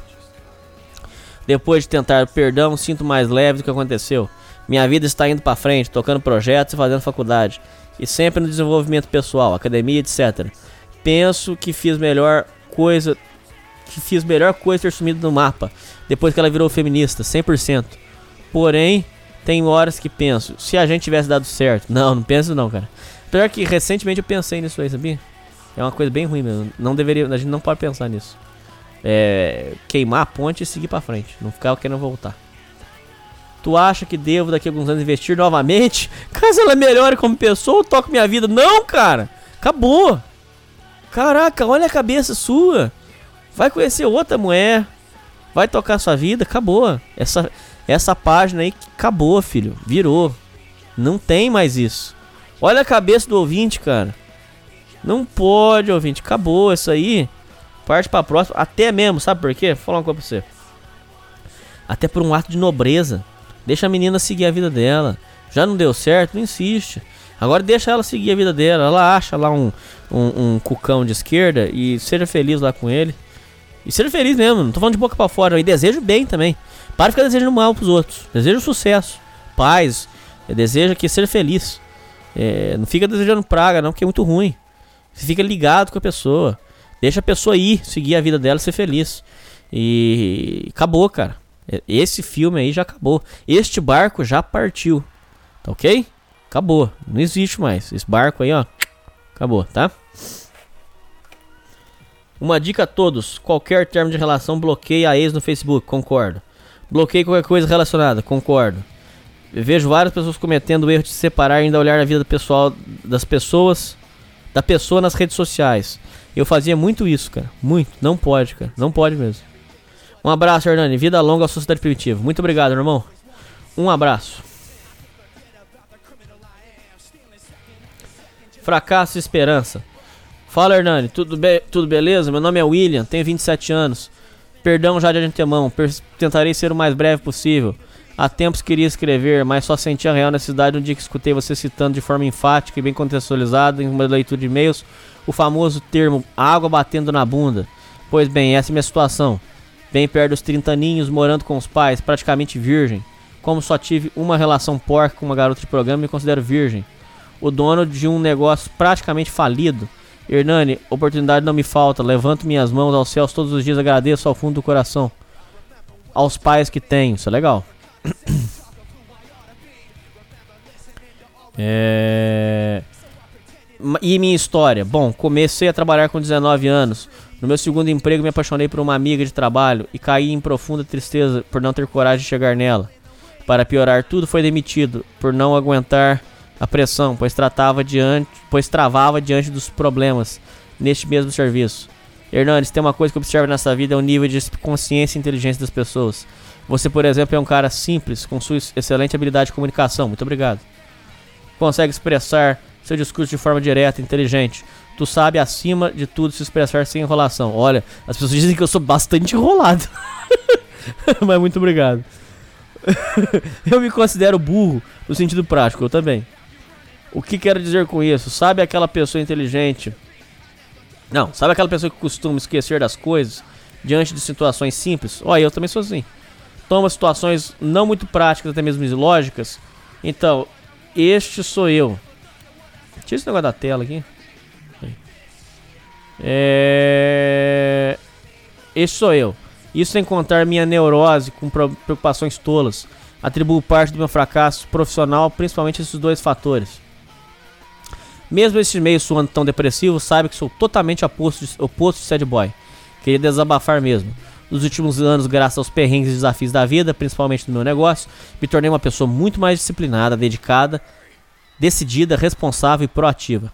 A cada dia vejo mais significado na vida e em grande parte devo isso àquele lema muito defendido por ti: aceitação acima de tudo, aceitação das responsabilidades. Isso é muito legal, parabéns. Acho que vou ser um bom exemplo da geração de pessoas que só demonstram maturidade depois dos 30. Sucesso e vida longa ao Sociedade Primitiva é nóis. Tem uma frase que diz que os 30 são no. Não. É. Os 30 são os novos 20, viu? Estão falando isso aí. Então você fica ligeiro aí, porque é, os, os seus 20 anos vai começar a partir dos 30. Eu acho que tem muito, muita lógica pra falar mesmo. Fica ligeiro aí, que aí daqui a pouquinho vai começar a valer de verdade pra você, tá bom? Muita força aí pra você. Se eu pudesse dar uma dica pra você, apesar que eu acho que você não vai seguir, é, leia nessa Alita e leia os sem bitolar. Sem bitolar. Não é pra bitolar, não é pra ficar louco. Mas leia sem bitolar os materiais lá do Pickup Artist só pra você aprender a, a começar a entrosar e tal, porque essa situação de 27 anos e semi-virgem não dá, cara. Você vai ter que resolver. é, não com puta, resolver, resolver mesmo. De conquistar, seduzir levar pra cama. Ok? Essa é a minha opinião. Se você mandou e-mail pra cá, eu imagino que você queira saber minha opinião. Então tá aí. É, último e-mail. História de Loki. É, boa noite, Hernani. Gostaria de compartilhar minha história com você e os ouvintes. Admiro muito você e a Sociedade Primitiva em si. Escutar seu programa tem sido a companhia mais bacana nesses últimos meses. Meu nome é. Ah, porra. Eita, nós. Mas para não dar BO, gostaria que você me chamasse de Loki. Por que, que você põe o nome, cara? Cara, eu vou começar a parar de ler e-mail de quem faz isso. Eu vou parar de ler e-mail de quem faz isso. Não é pra fazer isso. Se você não quer seu nome, não põe o nome aqui. Você dá trabalho, depois tem que parar tudo pra fazer, para arrumar as coisas. Não faz isso, cara.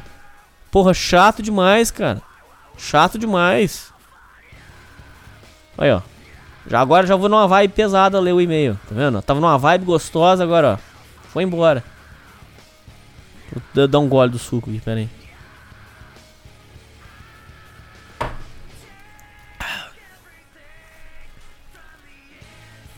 É história envolvente. É, é sobre força amorosa, coisas sobrenaturais, amizades e algumas reflexões. Minha história começa em 2014, quando estava no último ano do fundamental, onde vivia o rock and roll todos os dias, nunca usei droga, nem cigarros, nem bebidas. Me vestia como todo adolescente roqueiro se veste, arrumava briga com nóia da escola. Começou o Jaspion. né? E por incrível que pareça, em- com o tempo conquistei um respeito considerável. Era admirado por um grupo de pessoas. E então. É. Então, como é? E então. É aqui que os problemas se multiplicam. Está certo que um garoto problemático, briguento, não é normal. Conheci uma garota na época e ela era a mais bela da escola. Toda essa fama. Caralho, pera aí. Aí. É. Toda essa fama. Como é que é? Conheci uma garota. Toda essa fama de garoto mal. É, é, me ajudou a pegar mulher, garotas lá. São as fortes emoções. Então, para resumir a história, é longo, o namoro estava indo bem. Essa garota me deu apoio quando fiquei com apendicite, internado e tudo mais. Foi uma boa garota. Só que minha sogra proibia esse namoro. Mesmo com todas as dores de cabeça era foda, sinto falta. Até que comecei a ter crises existenciais nervosas, nervosa mesmo, junto com desconfiança. Não, é, além de é, estar sempre pronto para meter porrada em, nóia, pé de chinelo e um pai narcisista. Comecei a ter pensamentos suicidas. É, não estou aqui para pegar nada. Quero contar a verdade, não tem, não tem por que mentir. Mas em meio a todo esse caos na minha. Como é que é? Mas com esse caos, caos tudo na minha, na minha cabeça adolescente, um dia minha irmã mais velha me levou à igreja Congregação Cristã do Brasil. Sim, sim, aquela igreja que separa mulheres com véu dos homens dos bancos. Uma igreja bem rígida, e lá aconteceu algo que mudaria minha vida. Para sempre. Eu senti algo dentro do meu coração que fazia tremer, e eu fazia ficar com vontade de chorar. Pensei que Deus iria descer do céu e me dar uma surra pelos meus pecados. Ali ele leu a minha alma e tudo mudou. A fúria que existia dentro de mim acalmou como um sol após a tempestade. E ele e ali ele me falou que teria uma coisa melhor para mim do que eu tinha. A partir desse dia, meu reino da escola despencou e os outros garotos não tinham tanto medo de mim. A garota que me amou, me amava, falou: Deus tinha outros planos para ela. E pelo visto tinha mesmo. No final terminamos, estava desconfiado que ela acabou o namoro e foi ficar com meu melhor amigo da época. Ou me traiu mesmo, não queria saber. Falando a verdade, eu só fui um troféu para ela que podia proporcionar fortes emoções. Acabando o ano e entrando em 2015, minha vida tinha mudado. A turma da escola ficou no período da tarde, minha turma foi para amanhã com o pessoal mais velho. Tinha acabado de entrar no primeiro ano do colegial.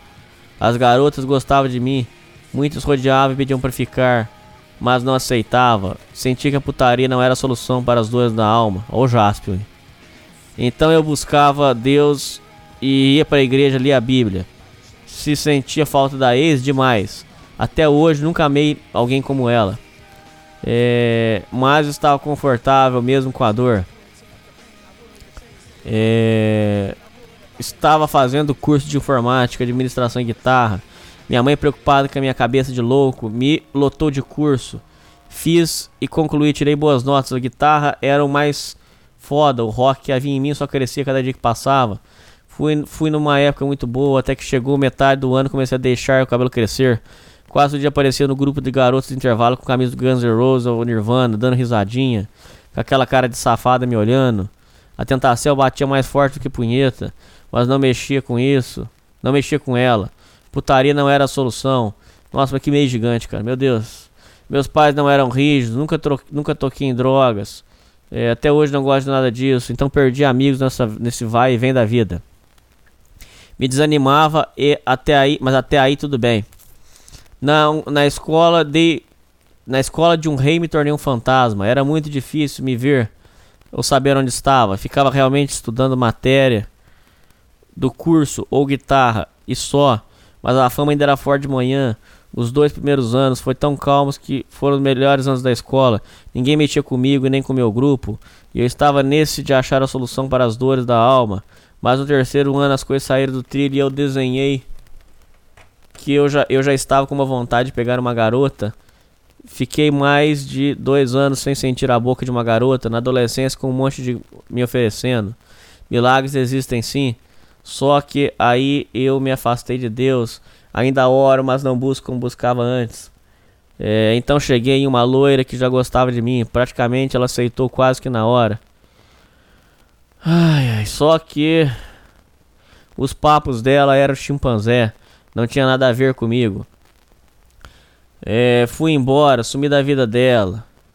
No dia que terminei com ela, vi um casal, um rapaz triste sentado com uma garota loira, gorda, mandando e brigando com o cara. Foi aí que vi que era pra eu pular fora, que aquele ali seria meu destino.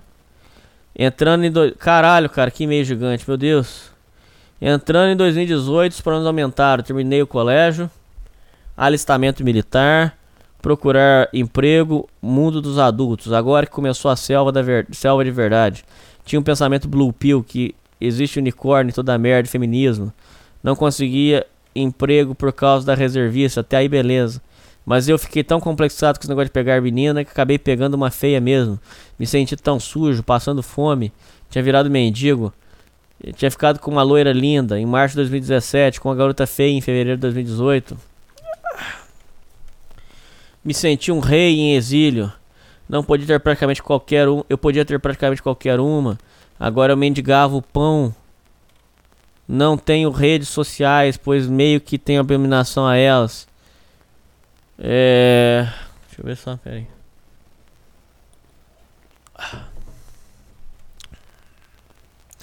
Então não ia atrás de algumas delas. É. É é? Mas não dava certo no curso. Só queria pegar mesmo para não casar. Pegar mesmo, não era para casar. E nada também. E nada, também só tinha o WhatsApp. Enquanto isso, me afastando de Deus lentamente. Com essa tens com esse tesão desenfreada. Com o tempo, depois de muitos tocos, estou começando a achar que sou feio mesmo e fudido sem emprego. Meu pai é um herói e bem compreensível e disse que vai me ajudar a arrumar emprego. É... Tomara que Deus queira, eu apareço o personagem rolo da série Vikings, só que jovem, não conheço. É mesmo cabelo, só que com menos barba. Depois você diz no seu programa aí se esse cara é galã. É porque eu estou mesmo desacreditando se sou bonito mesmo. O pior é que tô tão, para, tô tão na paranoia que isso me pergunta. Como é que é que eu pergunto pra minha mãe? E aquela que ela fala que você é bonito, mas não dá para perguntar pros outros. É nem. É que nem naquela situação. Ah não, pera, pera, vai, vai lá, vai lá. Eu inventei de perguntar pra uma garota hoje se ela me acha atraente. Mas aí você tá fazendo errado, cara. Porque aí você tá demonstrando é, que você não tem confiança no C, cara. Tem que ter fé no C, cara. Olhou no espelho. É, é bonito ou feio? Você tem que olhar lá e ver o que, que tá, tá revelando pra você. Se tiver feio, você trabalha. Dá uma arrumada no cabelo aí, dá uma vestida melhor, pronto, e vai embora. Só se não tiver jeito mesmo, né? É, só, mas se você pegou mulher antes é porque dá, você consegue sim. Fica tranquilo. É, inventei perguntar uma garota se ela me acha atraente. Ela disse que não. Também é adolescente, menina de K-pop, gosta de asiático colorido. Hoje mesmo tomei toco de meninas do WhatsApp. Então, no começo de 2019, conheci Alexandre Tasca, Racune Racun, Tio Miguel, Angry Fox, Dom Sandro, Sociedade Primitiva, Todo Dia Podcast, conheci Miguel, Red Pill, Pua e Céu. Vocês me ensinaram muito, dá, dá até vergonha de contar o que eu pensava antes. era um Blue Pill feminista. Mas agora vivo assim, escutando os rock. Aliás, comecei a gostar de cartola por causa de você, Hernani. Obrigado. Letra triste que nasce na nossa vida. Desempregado, sem faculdade. Ajudo meus pais, ainda às vezes. Me pego pensando na garota que amava, que namorei em 2014. É, sou magro, cabelo limpo, arrumado, tomo banho, falo normal, rosto simétrico, tudo de boa. Será que fiquei feio? O que aconteceu? Me sinto bem frustrado. Queria que você desse um conselho sobre o que fazer. Uma teoria do que aconteceu. O que você faria no meu lugar? Um abraço, Ardani. Desculpa esse e-mail longo. Cara, eu vou ter que começar a me limitar os e-mails de vocês, cara. Porque, infelizmente, vocês estão mandando um e-mail muito grande, cara. Não dá, cara. Olha o tamanho desse e-mail. Não dá. Isso é uma coisa que eu queria que vocês mesmo, sozinhos, se tocassem. Pô, não vou mandar um e-mail grande mais, porque senão vai atrapalhar. Eu vou ter que começar a limitar, cara. Que chato, cara. Isso é, isso é desagradável.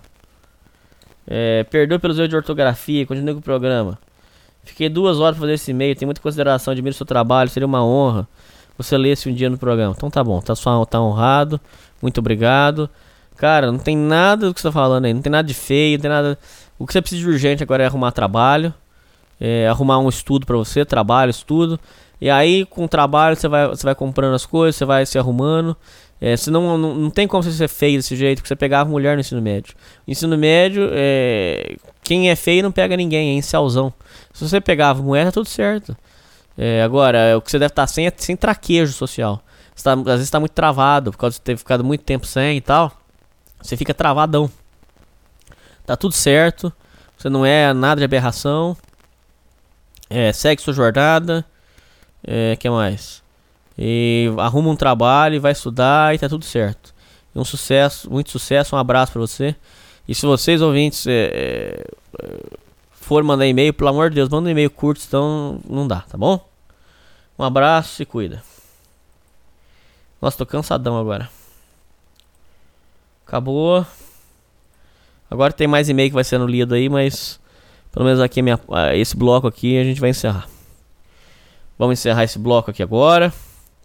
que vai trocar, o que vai tocar é uma banda de Tremembé que já acabou. Eu gostava muito dessa banda, tenho um CD autografado. É, é uma banda que se chama Sunset e a música é muito boa. Se prepare porque ela vai grudar na sua cabeça. É uma música chamada Bem-Estar da banda Sunset. A gente volta já.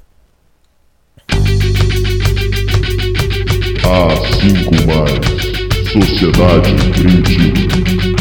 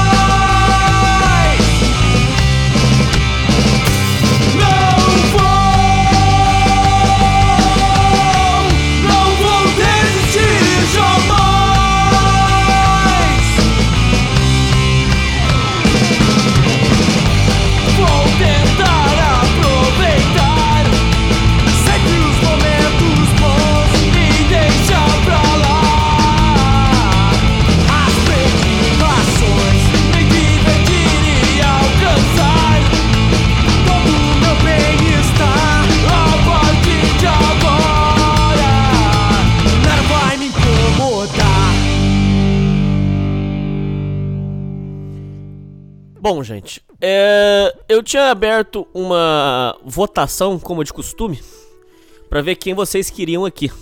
Essa votação eu abri exclusivamente numa aba é, de comunidade do, do YouTube. E eu tinha feito isso, essa, essa votação. O pessoal tinha escolhido por votação que quem viesse aí hoje é, foi, foram. é, chegou a dar, se eu não me engano, chegou a 300 votos. Aí eu coloquei é, o Gado Cast ou o podcast falando sozinho. Só que aí o podcast falando sozinho ganhou com 60% dos votos, de 300 votos, que é bastante coisa, né? Mas o rapaz, o Xerox, falou que tá passando por uns problemas, que não ia poder gravar, problema financeiro e tal. E aí hoje quem tá aí de suplente hoje é o Vinícius do Gado Cast. Fala, Vinícius. Fala aí, bom da boca. Sobrou pra você a cilada? É, o que aconteceu foi que ele ganhou, o Xerox ganhou na votação, mas teve um tapetão, né? Teve uma virada de mesa e agora eu tô aqui, né? Ô Vinícius, eu começo a ouvir a sua voz, dá vontade de rir, cara. Você, você é naturalmente engraçado, cara. Pô, depois você, você fica com um papinho que você é, é introvertido, que não sei o que, papinho de beta. Ah, Você é engraçado pra caralho, cara. Você deve ser o, você deve ser o popularzão da turma aí, pô. Sempre fui, sempre fui. Eu sei aquele. O Beta popular. Aquele cara que é Então, popular. pô. Como é que você não. Como é que você não. Você virou popularzão, era só você comer um errado aí, ué. Ah, amigo, mas o mercado sexual está insano, insano. Tá o caralho, cara. Tá uma- aí tá uma putaria. Aqui no Rio de Janeiro tá impossível, impossível. Ô, ô, ô Vinícius, é. É. eu- Deixa eu falar agora pra você. Como é que você. Vamos pro seguinte, vamos fazer um bate-papo aqui curto, rapidinho com o Gado Cast. Aquilo lá é, é, é gardenal total. O- é, todo programa você começa com a cantoria, cara. Uma hora você- o estoque seu de música uma hora vai acabar, cara. Não, amigo, tem muita música de gado aí, muitas. O, o repertório é vasto. A pessoa fica falando que o gadonejo, é, os cantores de gadonejo é, ficam incentivando, né, os gados, né? Mas na verdade o gadonejo é o celeiro de alfas. Todos esses cantores de gadonejo estão comendo muitas mulheres de qualidade. Essas músicas são todas falsidades. É, é- é uma música que nunca vai faltar. Nunca vai faltar. Mas. Cara, mas você é muito louco, ô, ô Vinícius. Você- Você você tem- você toma alguma coisa pra cabeça ou não? Não, nunca tomei nenhum tipo de medicamento, bom da boca. É natural mesmo a loucura sua. Exatamente. Eu tenho casos de maluquice na família, né? Alguns familiares. Mas isso aí puxa, você sabe, né? É, com certeza. Então eu tenho, eu tenho que tomar cuidado com isso. Eu tenho muito cuidado com sanidade mental. Falar pra você, é, você falou que você nunca namorou na vida, é verdade, Vinícius? Nunca, jamais. Nunca entrei nessa armadilha cambojana do relacionamento. Mas, ô, ô, ô, Vinícius, você é um cara é, bonito, os ouvintes não conhecem aí, procurem lá. É, você é um cara bonito, você é um cara engraçado pra caralho, é, culto. Como é que você. Por que, que você não, não arrumou uma namoradinha aí e não, não firmou sua vida? O que aconteceu? É, olha, eu. Se eu tivesse parecido uma mulher mediana, não precisa ser muito. Pode ser rodada, pode ser maluca. Se a mulher fosse mais ou menos, eu já tava aceitando. O problema é que tá muito difícil, Fernando. Ah, Mas é impossível que você não consegue, Vinícius. Eu não vou acreditar nessa história. Mas tá difícil, Hernani, mas tá difícil. Eu Ver o pessoal lá do grupo, o pessoal tá tendo dificuldade também. A realidade é que a, re- a regra 80-20 tá aí é, na nossa cara, o Hernani. As mulheres não estão aceitando mais betas. Elas querem os provedores. Mas você acha que aqueles caras de baile funk são feios pra caralho, pesam 50 quilos, medem 1,60? Aqueles caras não são nada, não tem nada de alfa e, e como é? E aí, o que, que você tem pra dizer? Porque eles são Zé Droguinhas, o Hernani. Mas Mulher então, mas se você se meter na, na, na quebrada, você como é também, ué. É isso que eu tô falando. É porque eu não sou Zé Droguinha. Não adianta eu querer ser alguém que eu não sou. Isso aí é poá. Isso não funciona, Hernani. Não, não, não é, não é questão disso. Não é questão de ser Zé Droguinha, mas, por exemplo, ir numa, ir numa favela pra comer moeda, você nunca foi, pô? Você Já- mora no Rio de Janeiro, cara. Toca os pés em favela, Hernani. Pelo amor de Deus. Pelo amor de Deus. Aí, Olha, mas você, você quer comer só, só filé mignon, ué? De vez em quando você tem que comer uma carninha de segunda, uma carninha de terceira. Hernani, Hernani, eu, eu não achei minha boca no lixo. Eu não achei meu pau no lixo. Eu só quero as gostosas. Então, ai, ai, ai.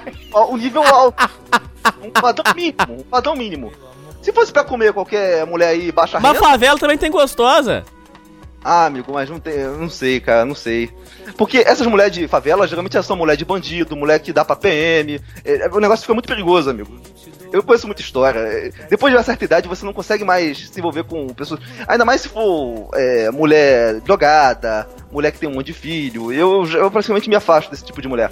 Eu gosto, eu gostaria de encontrar a mulher exceção, né? Essa aí eu estou à procura dela. Estamos à procura da mulher exceção. E eu vou achar, hein, Hernani.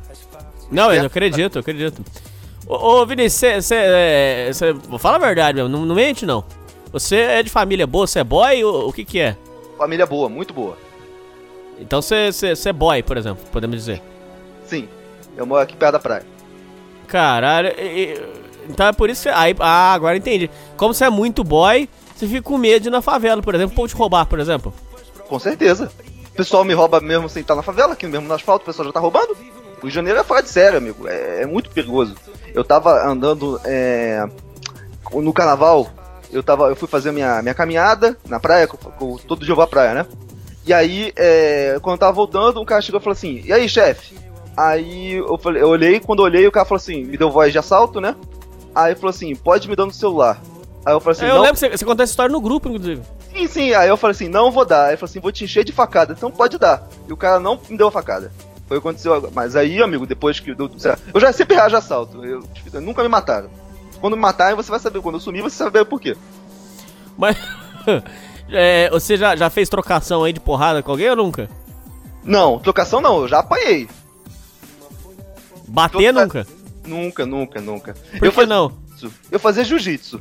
É, quando eu entrei pro jiu-jitsu, é, eu só apanhava, só apanhava, só apanhava. Quando foi a hora que eu comecei a, a- bater nas pessoas, aí eu tive que sair. Por quê? Ah, porque eu tive que largar a academia na época. Aí então eu nunca tive sorte com o negócio de, de pancadaria. Eu, eu sou muito beta, o Hernani. Não- O negócio é, é ficar no meu, nosso, nosso, nosso cantinho, protegidos, é, porque o mundo tá muito mal. Você não trabalha, Vinícius? Não, no, no momento não. Eu tô esperando um concurso aí. Você trabalhava com o que antes? Eu trabalhava em escritório. Aí você agora você- passou no concurso esperando chamar. Sim. Caraca, bicho. E aí, faz quanto tempo essa parada? Ah, um ano. Você não, é, tá, tudo bem. Não vamos, vamos, vamos dar muito detalhe que o povo, os ouvintes são muito curiosos. Mas é, aí agora a perspectiva sua de vida é o que? É, é continuar com o Gado Cast, firme, forte. Então, eu gosto de fazer uma paródia aqui do, do Sociedade Primitiva, que chama Cicado Cast, né? É, lá eu tento imitar o Bom da Boca, né? Só que uma versão vegana e com sotaque ca- carioca, né? É certo. É. E basicamente Falta eu fazer uma vinheta boa lá também, né? também, falta muita coisa, Hernani, falta muita coisa. Mas a gente vai evoluindo, é igual um Pokémon, a gente vai evoluindo em etapas, né? A gente tá ainda, a gente ainda é o Charmander. Um dia a gente vai chegar em Charizard. Mas não, não vai parar não, né? Não, não, tá com um monte de episódio aí pra sair. O que não falta é episódio aqui na gaveta. Todo mundo quer participar do GadoCast. Ah, não, não, isso é verdade, isso, isso aí que você falou não é mentira, porque inclusive veio gente me perguntar é, como é que fazia pra ser entrevistado pelo Gado Cast, porque isso, isso aí é de verdade, ô, ô Vinícius, é falando sério, isso aí é legal pra caramba, porque você conseguiu criar um, um programa que acompanha e fica, é, é, fica na- faz essa parceria bacana, porque você tá, você tá entrevistando várias pessoas que às vezes não conseguem vir pra cá, e aí participa do seu, então fica tudo certo. É, isso aí fica uma parceria bacana, viu? Exatamente, tô pegando o rebote do bom da boca. o rebote nosso aqui é bom, hein? O rebote nosso aqui é bom. Tem muita coisa boa. Inclusive, é, pra mim, é como se eu, eu me inspiro em você, o bom da boca. Você aqui é o mestre pra mim, você é referência. Você, o Sociedade Primitiva é como se fosse o. Como posso dizer? O Cidade Alerta. E eu gosto. Eu seria o que seria um. Como eu posso dizer? Linha direta. Assim, você fala uma coisa, eu tento fazer outra. Combinado. Mas, ô, meu irmão, é, e essa história do vegano aí? Como é que. O que foi que você virou vegano? Por que, que você se tornou vegano? Ah, uma história longa, tem, envolve mulher também, mas eu posso resumir. Eu sempre me envolvi com mulher vegana, né? Aí ela- eu sempre fui mangina, beta, né? E aí o, acabava me influenciando, né? Mas primeiro eu, eu tive fases é, vegetarianas, né? E eu tive um problema muito sério com hemorroidas, Hernani. E O que me- que era? Hemorroidas, hemorroidas mesmo. Me acompanhou durante muitos anos. E aí eu tive que experimentar vários tipos de dieta. E Não, aquela- mas é, o que que é? Hemorroida na hora que você vai, você vai dar uma cagada, sai sangue? É, sai muito sangue, muito, muito sangue. Durante E, muito daí- e aí doía? Também. Não, não sempre, né? Na maioria das vezes só sai sangue. Só o Ah. problema foi que teve um momento que começou a ter aquela. Começou a sair pra fora, entende, o Hernani? Aí você tinha que empurrar pra dentro? Cara, nem se empurrasse entrava. Eu teve uma hora que eu fiquei muito mal mesmo. Nossa, mas teve que ir pro hospital? Não, não cheguei pro hospital. Eu, tive, eu teve um momento em que eu tive que ficar de cama, um, dois, três dias, de cama mesmo, é, deitado, sem poder sentar, numa situação periclitante. Meu Deus do céu. E aí? E aí que eu, eu- acontece, é, mesmo se eu fizesse cirurgia, porque não- tem, tem uma situação que, por exemplo, a hemorroida é o. É, é- tem uma veia ali no, no, seu, no seu reto, né? Que tá estourada, né? E aí ela incha e sai pra fora. E é por isso que quando você faz cocô, ela, ela magoa essa veia, e é por isso que sai sangue, né? Certo. Existe uma operação que, que os caras alargam tua bunda, é, fica, faz um buraco enorme, uma circunferência enorme, e tentam suturar essa veia que tá ferida, e aí você, em tese, não teria mais esse problema. Qual é o problema? É, na maioria das vezes o, o edema volta. Por quê? Porque o edema é, ele é provocado por- pelo, pelas fezes duras, entende? É, o problema não é no, no ânus, o problema é estomacal, é o seu, é o seu estômago que não está trabalhando direito. Que, que fica, você é, tem intestino preso, né? E aí causa as fezes duras. São as fezes duras que causam hemorroidas. Não é o problema no ânus. Então muita gente que faz a operação volta a ter hemorroidas anos, de- anos depois. Por isso que eu evitei fazer a operação. Eu preferi mudar a minha alimentação. Eu parei de comer glúten, parei de comer açúcar, é, adotei dieta vegana. É, Mas tem vídeo na internet mostrando que os veganos estão tudo fodidos de saúde, Vinícius. Como é que você vai fazer desse jeito? é, mas eu suplemento, né, o pão da boca. Eu tomo proteína pra caramba. Eu tomo whey protein de ervilha. Ah, você toma whey protein? Sim, de ervilha. Ai, Você é boy mesmo, é que você deve ser caro pra caralho. eu não como de soja porque soja é estrogena. Como eu faço academia, eu não posso comer soja.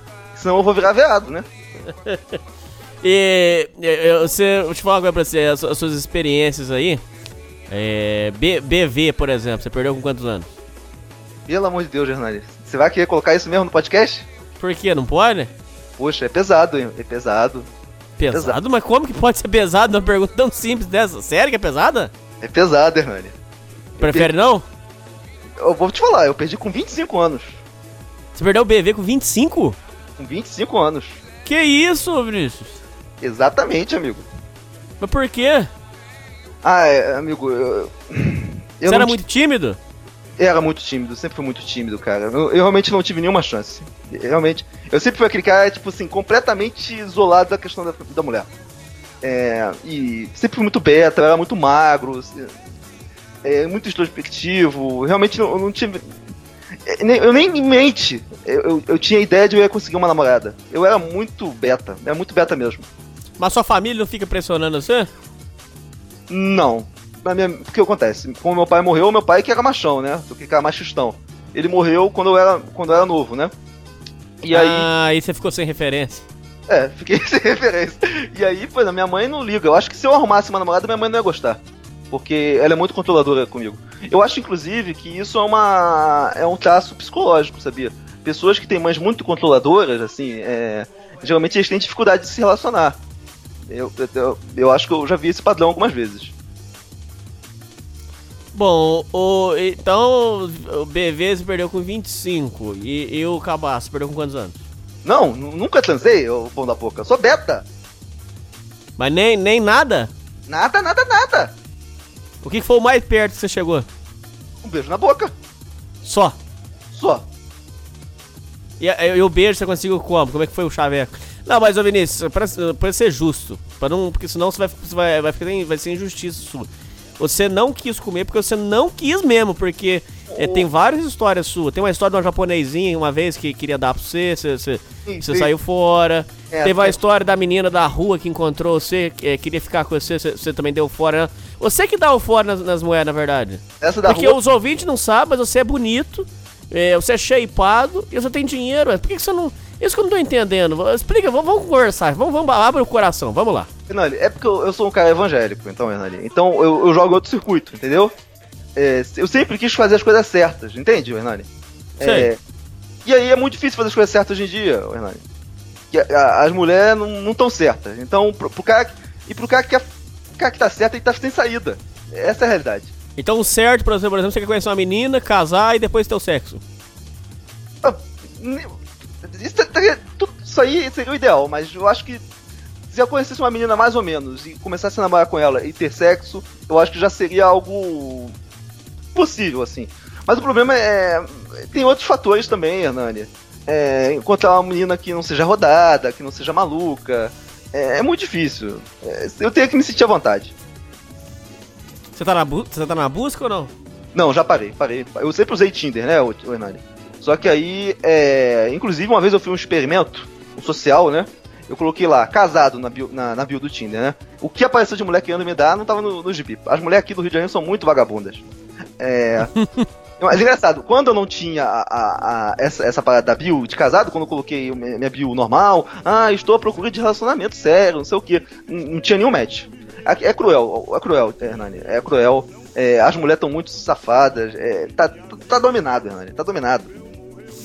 Tá, é, com relação a. Vamos pro seguinte: perspectivas aqui da- daqui pra frente.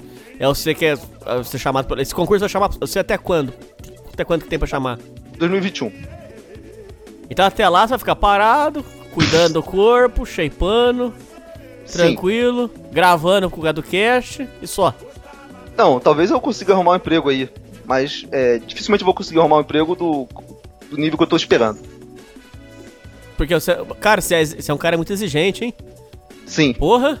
Você exige pra caralho de mulher, você exige pra caralho de trabalho. Porra, cara, você é muito exigente, cara. Sim, mas, mas se fosse pra, pra ser mendigo. eu- Poxa. Tipo, agora, pra você tão, tão falando aqui pra mim, eu, eu achei que você era novinho. Tão falando aqui pra mim que você é, é- é- tem a minha idade, você, você é mais velho que eu, na verdade? Que, que história que é essa? Quantos anos você tem? Eu tô com 30. Você é três anos mais velho que eu, cara. Exatamente. Estamos correndo atrás aí. Vinícius do céu, mas você. Você não tem umas histórias de loucura pra contar, cara? De Gardenal?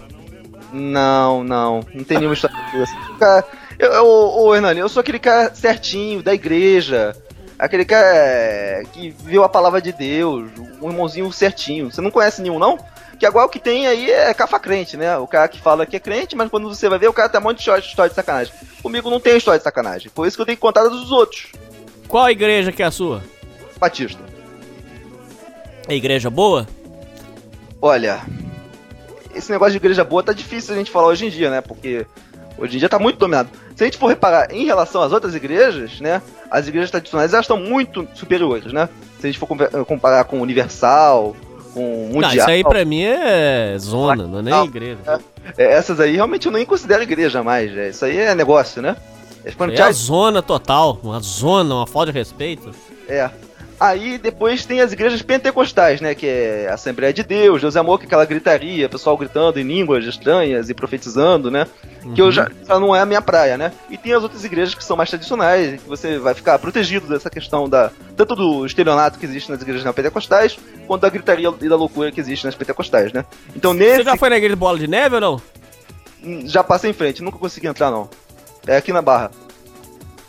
Tem gente que fala. Eu vou, eu vou ter que tirar isso da censura, cara. É, eu tive uma, uma, uma ex-companheira minha aí que falou que ela jura de pé junto que na, no bola de neve. É. E. na porta.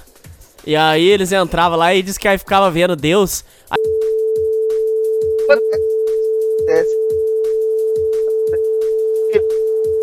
A Bola de Neve é uma igreja de nicho. É aquele nicho de, de classe média alta ali, da, aqui, pelo menos aqui no Rio de Janeiro, da Barra. É, como- regueiro, né? é, Skatista. playboy, e todo mundo fuma maconha aqui no Rio de Janeiro. Os playboys, quase todo mundo fuma maconha. Então é muito difícil o, o pessoal da, ma- da maconha não, não entrar nessa igreja. E essa é uma igreja que ela tem uma abertura muito grande entre as pessoas surfistas, né? Então, é, tanto é, outro dia aquele, a Daniela Vinicius estava aqui na, na Bola de Neve daqui, é, chama alguns artistas gostam de vir. É, é uma igreja que, por exemplo, mas só que a Bola de Neve, ela tem a aparência que é uma igreja pra frente, né? Mas é uma igreja fechada, né? É, se você tem muita hipocrisia ali dentro. Negócio Não sei. sacanagem, sabe?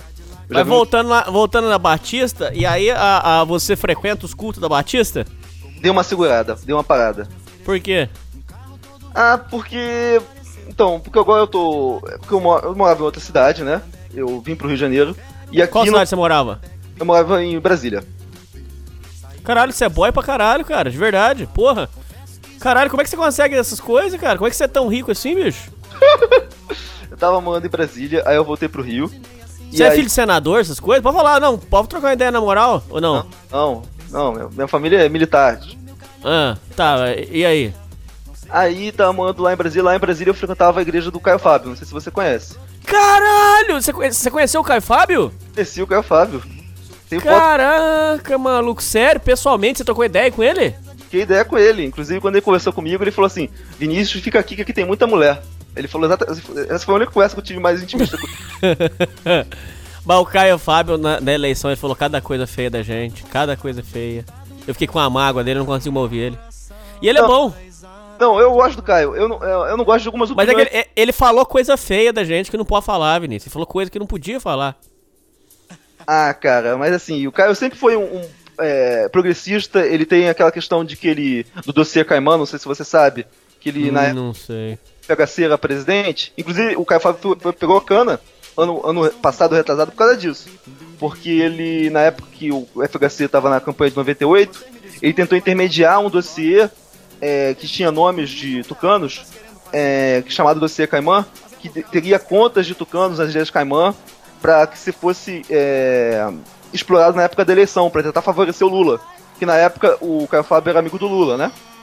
Sei. E foi descoberto que esse dossiê existia, que o Caio Fábio estava querendo, é, é, intermediando esse dossiê, ele estava sendo vendido, né? E acabou que o Caio Fábio ficou um tempinho aí na cadeia, lá na Papuda. Na- não sei se foi na Papuda, foi em algum presídio. Foi no mesmo que o do juiz Estevão. Ele conheceu a maioria desses políticos lá na cadeia. O Caio Fábio falou que vira e mexe, aparece umas mulheres loucas, surtadas, querendo dormir na ca- eh, morar na casa dele. Já- ele conta essa história, morri de rir. Não, acontece o seguinte, o Caio Fábio ele mora lá na, se não me engano, é na Asa Sul, e aí o a casa dele é aberta e tem culto lá dentro, né? Uhum. Geralmente aparece um maluco lá pra... Porque o Caio Fábio ele é psicólogo, né? Ele trabalha ele é com as pessoas. Então, depois que tem aquela... aquele- ele faz um programa de manhã e depois ele vai atender pessoas. Então, vira e mexe aparece maluco lá. Aparece Não, e ele falou que aparece. é, é, eu morri de rir dessa história. É interessante mesmo assim. Ele falou que apareceu uma mulher com as malas na porta da casa dele e falou assim. e o táxi estacionou, aí disse que desceu, o, o Vinícius. Aí a menina bate- tocou a campainha lá. Oi, pois não. Não, cara, eu, eu, tô, eu tô tendo problema que eu tô vendo espírito, não sei o que. Eu vim ficar aqui na sua casa, aquele olho surtadão, aquele olho bem instalado. Inclusive, ouvintes, o Vinícius, lá no Gado Cast, tem um programa dele sobre esse tema que eu tô falando, de mulher é, perturbada, borderline. Ele tem um programa muito bom lá, inclusive, eu recomendo. Aí, ô, ô Vinícius, ela com aquele olho bem instaladão, os dois olhos bem instaladão. Não, é que eu vim aqui pra ficar um tempo, pra me tratar. Aí ele disse que ele pegou, enfiou ela dentro do táxi e falou assim: ó, pode ir embora. Aqui você não vai ficar, não. Pode ir embora daqui, aqui não é. Aqui não é. É hostel pra você vir ficar aqui, não. Pode ir embora daqui. É, aqui não. Sai fora. Mas o Hernani, é, eu não posso tirar a razão dele nesse ponto não, sabe por quê? Lógico que tá certo, você tá louco? Não, não, sabe por quê? Porque você não sabe. Quando ele morava em Manaus, a- a- o pai dele, o avô dele também eram pastores, né?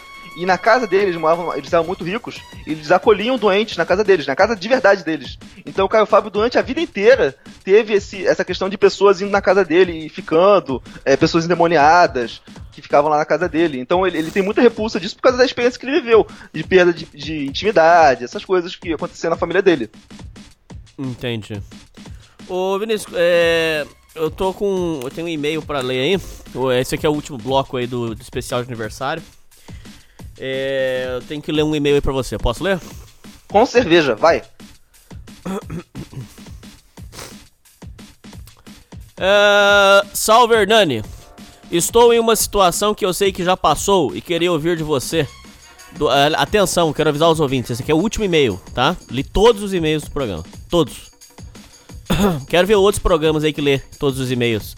É, tem programa aí de vocês aí que vocês mandam, caga e manda pra vocês. Eu li todos os e-mails. Depois vocês vêm me chamar de filha da puta aqui no meu programa, vem? É, estou em uma situação que sei que você passou e queria ouvir de você, do Hernani, o que ele teria para o que você teria para me aconselhar. É, não é nada de ruim e nem relacionado a mulheres. Não precisava ser lido no ar. Não, mas Ai, meu Deus! O povo aqui tem uma loucura. Eles mandam as coisas e falam assim, Vinícius, não precisa ler no ar. Como que é?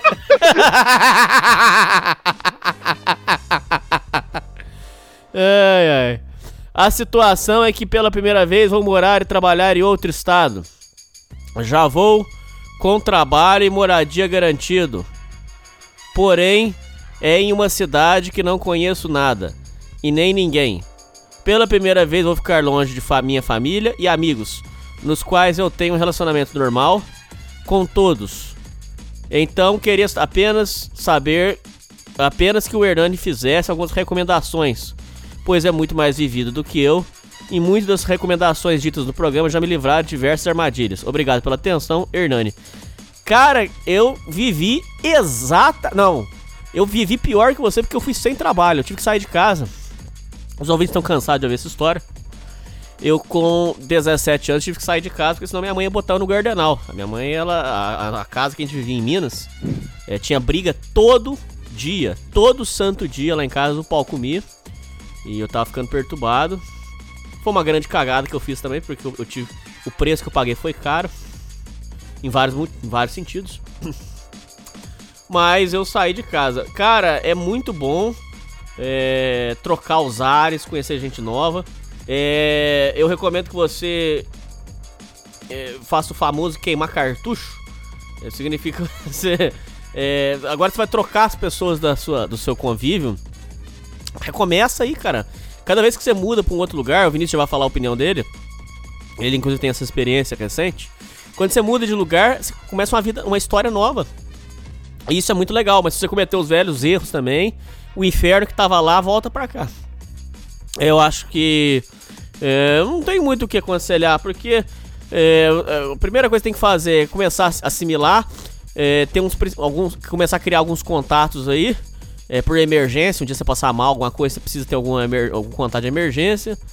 É, e é isso, cara, é bom pra caralho. Faz aí, vai dar tudo certo, tá tudo em paz, eu, eu, eu tenho fé que vai dar tudo certo. Vinícius, o que você tem pra falar pro rapaz? Então, eu já vivi essa situação duas vezes. Uma quando eu fui morar em São Paulo, outra quando eu fui morar em Brasília, né? Nas duas vezes, o que eu tentei eu percebi o seguinte: eu ia ficar maluco. Porque eu perdi completamente minhas amizades, né? E só trabalhando e não tinha nada pra fazer depois, é, acabava que você fica muito isolado. É, existe o risco de você ficar em depressão. Então, o que, que eu aconselharia ao nosso amigo ouvinte é que ele, se ele for religioso, que ele passe a frequentar uma igreja, que ele frequente ambientes sociais, que ele possa realmente fazer amizades, é, boas amizades, no caso, né? E olha só, eu, no caso dele, eu me ferrei por quê? Porque a primeira coisa que eu fiz, eu fiquei tão carente, mas tão carente que eu pensei, preciso arrumar uma namorada, né? E o que, que eu fiz? Eu instalei o Tinder, que é um péssimo. Olha só que como eu, como eu sou cabaço. Ah. É, eu instalei o Tinder e comecei a procurar uma namorada no Tinder. E aí só encontrei os melhores tipos de mulheres que vocês podem imaginar, né? Mas então por que, por que eu era inocente? Eu queria encontrar uma mulher que tivesse cachorro, que tivesse família, que eu pudesse ir lá e almoçar no domingo, sabe? Que eu fiquei com saudade do que eu tinha na minha casa, né? E Uhum. a- me ferrei. Então eu, eu diria pro, pro nosso amigo ouvinte que ele tentasse encontrar boas amizades, que ele evitasse cair na lábia de mulheres, é, principalmente essas que a gente sempre fala, borderlines, malucas, esquizofrênicas. E tome cuidado, porque hoje em dia é, um cara que tá sozinho, isolado, ele é muito vulnerável, né? Do ponto de vista social. Ele não tem referência, ele não conhece as mulheres, ele pode sair com uma mulher que totalmente rodada e acabar assumindo aquela mulher pra ele. É muito perigoso. Então, eu diria pra ele primeiro conhecer o ambiente antes de se relacionar e fazer boas amizades. Basicamente isso. É, com relação à à mudança sua, foi, foi muito traumático? Como é que foi o processo pra você? Então, eu sempre fui. é, me mudei com emprego, né? Então, basicamente, o grande. O, o principal problema. Eu, eu, eu cometi alguns erros, né? Porque eu sempre fui muito pão duro. Apesar de nu- nunca não ser miserável, é, eu sempre gostei de economizar com as coisas. Então, eu me mudava para os lugares ia morar em bairros perigosos. É, aconteceu problemas comigo. De, teve uma vez que eu fui roubado, porque por causa disso, que quis economizar. É, eu acho que a pessoa tem que saber um pouco do- da, da cidade onde ela tá indo, né? Principalmente essa questão de segurança, né? Mas, por exemplo, é, você chegou a morar em favela, favela mesmo, de tra traficante e tudo? Não, cheguei a morar em pensão. Pensão que, inclusive, eu cheguei a morar numa pensão de homossexuais. Aconteceu. Como é que foi essa época? Foi boa ou foi ruim? Ai, né, eu vou dizer que foi ruim. Porque é, os caras é, me assediavam demais. É, eu morava por quê? Porque era do lado do meu trabalho. Aí tinha lá uma pensão que era só de homossexuais, óbvio, né? Como já falei. E teve uma vez que eles voltaram bêbados e passaram a mão em mim. E eu fiquei com raiva. ai, ai, ai. Eu não podia sair dali, porque eu não- se eu saísse dali eu ia ter que ir pra outro lugar pior, mais longe. E nessa época eu, eu, eu morava muito perto do trabalho, eu, morava 10 minutos do trabalho, eu ia de bicicleta, eu gostava muito de morar ali. E teve uma vez que e- e e esses caras gays iam pra uma balada, eu nunca fui com eles, né? Eu até tenho, é, se eu voltasse um tempo, eu teria ido uma vez pra conhecer. Mas assim, eles iam pra balada e sempre eles voltavam com alguém pra transar, né? E aí teve uma vez que eu tava é, dormindo no meu quarto e alguém abre a porta e. E era um veado. Que em vez de entrar no quarto do outro cara, entrou no meu. Aí eu, caramba, amigo, quarto, quarto errado, quarto errado. É. Hum. Aí rolou, rolou alguns constrangimentos, né? É, e nessa época em Brasília, é, essa pessoa, com, que, essas pessoas com as quais eu, eu tô falando, elas prestavam serviço na Câmara dos Deputados, né? E aí, é, teve uma vez que eu cheguei lá, fui no gabinete do Bolsonaro, teve todas umas, umas histórias desse tipo. Mas eram pessoas é, que eu não poderia falar a minha ideologia, que eu era de direita, né? Pra eles, porque eles eram todos homossexuais é, esquerdistas, né? Então eu tinha que camuflar a- quem eu era, as minhas opiniões também. Eu vivia assim. Eu tinha medo deles me expulsarem, porque se eles soubessem. Eles não sabiam nem minha religião. É, eu saí e eles não sabiam que eu ia pra igreja. Porque senão é, eu poderia sofrer retaliações deles, né? Ah, entendi. Ô, ô Vinícius, é, o GadoCast já tá, inclusive, no, com feed. É, os ouvintes que quiserem ouvir por aplicativo, por tudo, já, já, já podem ouvir até por, pelo iTunes, Spotify, certo? Exatamente. Como é que foi? Agora você tá chique então, você tá boizão?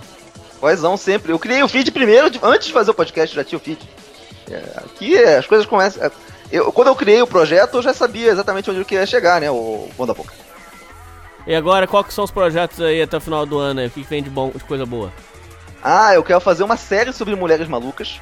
É, tá, já, tá, já tá- muitos amigos aí já estão colaborando, né? Muitos do grupo do- da Sociedade Primitiva estão contribuindo com suas histórias de mulheres malucas. A gente passaram por experiências traumáticas. É, a verdade será revelada no GatoCast. A gente vai saber como é estar é, e se relacionando num relacionamento abusivo com uma mulher maluca.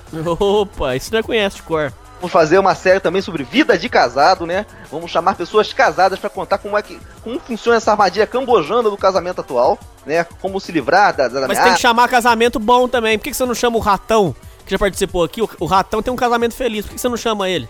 Mas aí a gente não pode tomar exceção como regra, Hernani. A gente- Aí, ó, tá vendo como é que você é ruim? Tá vendo? Aqui, aqui é cidade alerta, amigo. ai, ai, ai. Mas então, a gente tem com uma, uma série. estamos- tem muita coisa vindo boa no GadoCast. Vai vir coisa muito boa. Estamos, vamos chamar. É, ficam falando aí que eu não gosto de Migtal. Vamos chamar muitos Migtals de alta patente aí para participar do GadoCast. É, estamos aí com. trazendo nomes de peso. Ah, eu tô muito chateado aí. Recentemente o. mas, é, o Mig, uma pessoa idiota aí. é, relacionada ao Migtal. É, relacionado nada. Um bobão aí que tem fake. é, me difamou, fiquei muito chateado. É, ainda bem que eu contornei a situação. Fala pra você. É, o que mais você tem pra contar aí? O que, que mais disso que ficou faltando aqui de, de história boa aí? É, desilusão amorosa. Já, já passou por muita desilusão amorosa, hein? Em Brasília eu me ferrei. Inclusive foi o motivo pelo qual eu conheci o seu podcast. Eu tava. É. Tava Acho que o primeiro eu encontrei o podcast do Guaxinim, do Raccoon, né? Depois que eu encontrei o seu. É. Eu tava lá em Brasília, aí tem uma menina, é. Maravilhosa, uma pessoa extraordinária. Só que ela. Enfim. é, entra muito daquilo que a gente sempre fala da questão do poder de barganha, né? Quando a mulher é muito bonita, é, o beta realmente ele vai se sujeitar a um relacionamento abusivo, né? Ah, E mas eu- ô, ô Vinícius, você vai ficar mentindo, pô. Você é bonito, você tem dinheiro, você é boy, você, você tem poder pra caralho, ué. Essa mulher é muito bonita. Essa mulher é, é muito bonita mesmo. Muito bonita mesmo. Eu era perdidamente apaixonado por ela. Só que ela, eu, eu não cheguei a namorar essa menina, né? Eu saí com ela muitos meses. Mas assim, ela saía com outros caras. Mais tarde depois eu fiquei descobrindo isso. E ela fazia um esquema que eu. Mas vocês se beijavam. Que? Sim, sim. Mas assim, é, não, comigo, né? Com os outros ela fazia outras coisas, né? Mas é. Eu também não sei. Corta isso, por favor. É. eu- tô difamando a menina, coitada. Mas assim, o. Acontece o seguinte, a menina ela vinha, ela morava em outro, outra cidade, ela vinha pra Brasília, eu achava que ela vinha pra me ver, só que ela saía do encontro comigo e ela ia encontrar com outro cara, entendeu? É, depois eu fui a realidade, porque eu tinha uma, uma, uma amiga que tinha morava perto dela e conhecia a igreja dela. Isso eu fui descobrir a- o naipe da menina meses depois que eu já tinha parado de falar com ela. Então foi uma desilusão pesada que eu tive. É, foi um, nove meses tentando namorar uma menina que não quis ficar comigo, que me esnobava, que me tratava mal, que me dava falsas esperanças, o famoso estelionato amoroso. É, Opa, isso é importante. é, e, olha, o problema é o seguinte, ela nunca, em um momento ela chegou e falou assim, tchau, se ela tivesse falado tchau, é, teria sido melhor. Mas ela, tipo. Aí, inclusive, quando, teve um momento em que eu falei assim: olha, tô saindo de cena. Sabe o que ela fez? Ela falou assim: mentira que você tá fazendo isso. O que, que você pensa que é agora pra sair assim da minha vida? Aí, eu- Nossa, mano. é, é, não, mas elas são assim? Porque mulher bonita ela é muito bajulada. É, não, não posso. E essa menina era muito assediada, muito. Uma vez eu tava com ela na rua e dois e um cara passou e buzinou pra ela. Imagina o ego dessa mulher que todo dia tem alguém dando em cima dela, dando validação pra ela. Você acha que ela vai. É, infelizmente, a realidade é essa, amigo. As mulheres se acham demais. As bonitas, né? É, o programa ajudou você? Como é que é essa história o programa? Sei que você, eu sei que você é um ouvinte muito assíduo aí do programa. É, o programa te ajudou, te acompanhou em muitos momentos? Sim, o programa me ajudou. Eu gostei muito da, do, da questão que você fala do mercado sexual. Pra mim, quando, foi, quando eu vi aqueles programas ali, você falou dos fatores externos, né? Dos estudos de caso, é como se fossem escamas caindo dos meus olhos, porque é aquilo que eu sempre vi na prática, só que agora teorizado. É, também vi que é, gostei muito, foi, seu, através do seu podcast, eu conheci a obra do Alberto Santos. É, tô aqui lendo os livros dele, também há muito conhecimento, eu inspiro muito nele. É, além disso, também, você, como você entrevista muita gente legal, eu tive contato de conhecer, por exemplo, os vídeos do Alexandre Tasca, o, o, até outros MGTOWs aí, eu conheci muita gente através do seu canal. É, foi muito útil. Você presta um serviço de utilidade pública, o Enani. Você merece é, a consideração aqui dos ouvintes. É, e os ouvintes descem o pau em mim, fala que eu sou um monte de coisa feia aí, vê se pode, Vinícius. Você deveria fazer uma história de gratidão falando dos ouvintes. Ô, Vinícius, esses dois anos aí de programa, é, que, que tomara que venha muita coisa boa aí pela frente. É, o que, que você acha aí da, que o programa precisa melhorar daqui pra frente? Faz alguma análise assim, o que, que você acha aí desses dois anos de programa, o que, que, daqui, que, precisa evoluir, o que, que você tem pra dizer sobre o programa? Olha, eu acho que o programa tem que continuar no modelo que tá, e de dar voz a quem não tem voz, né? Que nós somos marginalizados, né? É, você não vê a, o, o, que você vê no Cidade Primitiva, você não vai ver no Nerdcast ou nos podcasts aí mainstream, né? Aqui eu acho que você tem que manter a sua. aquilo que aquilo de sua originalidade, né? A sua, a sua marca, né? De dar voz aos homens, de ser politicamente incorreto, de falar a verdade, de. Não eu acho que não é nem questão de politicamente incorreto, a questão é, é isso aí que você falou, é de falar a verdade. Eu, eu não gosto do cinismo, entendeu? É, é, é as pessoas ficam sendo cínicas, é, fingindo que uma coisa não tá acontecendo, né? Igual essa questão aí do.